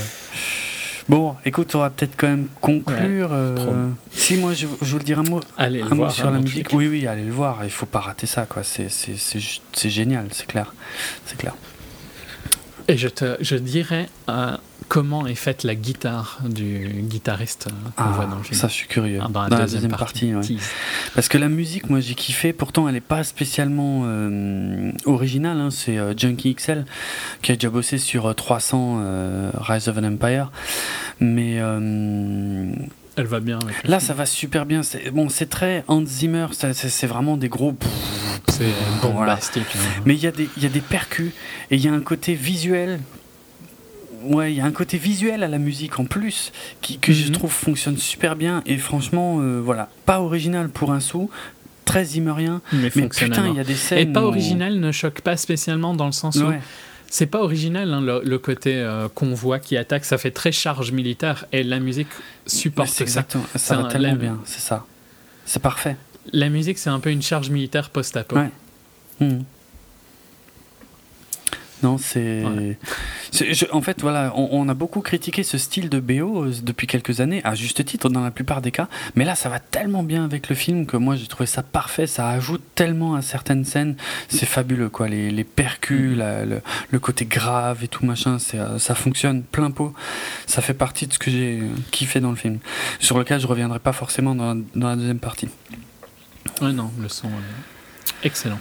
Et super bien. Euh, les niveaux, je trouve, sont parfaits. Ils sont pas trop forts, mais ils sont suffisamment intenses. Bon, après, ça dépend peut-être aussi de la scène pour le coup. Euh, mais j'ai vraiment trouvé que c'était genre. Euh, je l'ai critiqué plein de fois, mais Interstellar avait un, ah leveling pourri comme pas possible. ici, on est, je me suis, je me suis vraiment dit, je me suis fait la réflexion. Tiens, c'est rare que j'ai un film où je trouve que le, le, le niveau est juste parfait. Voilà, cool. juste pour dire.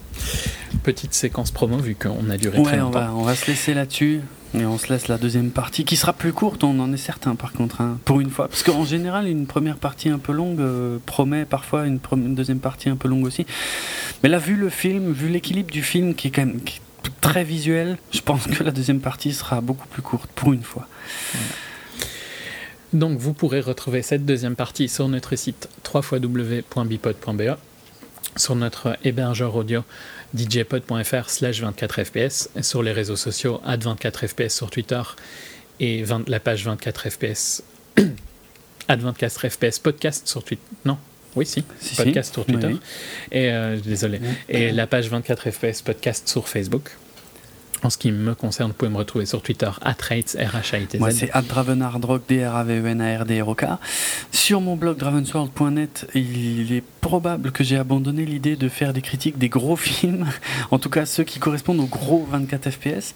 Mais par contre, je vais peut-être plus me concentrer sur les petits films, ceux qui se retrouvent plus tard dans les hors-séries. Euh, ben, euh, éventuellement, comme ça, au moins la critique est publiée quand ils sont en salle, euh, ce qui n'est pas toujours le cas de quand on publie les, les hors-séries.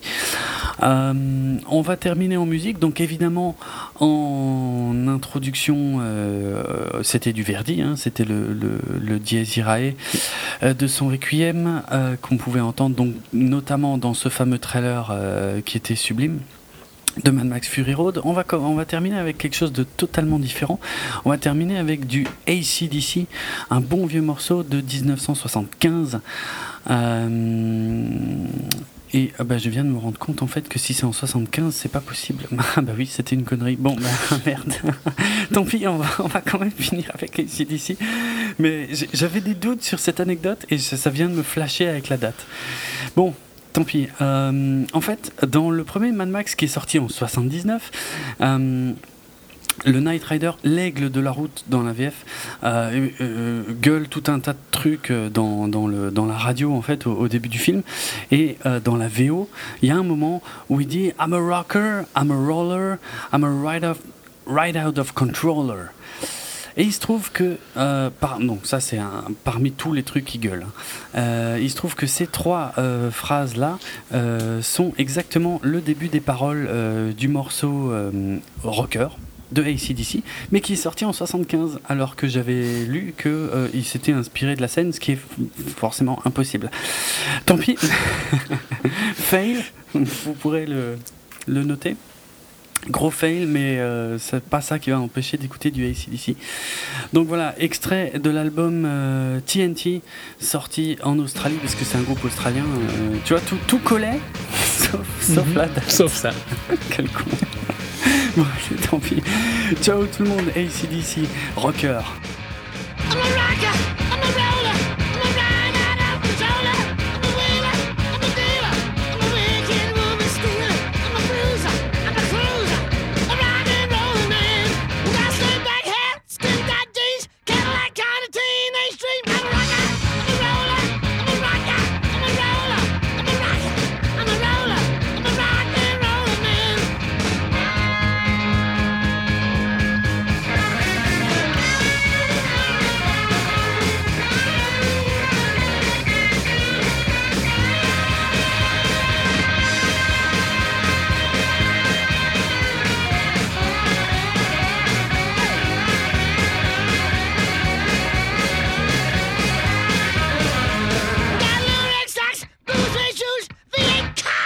tattoos.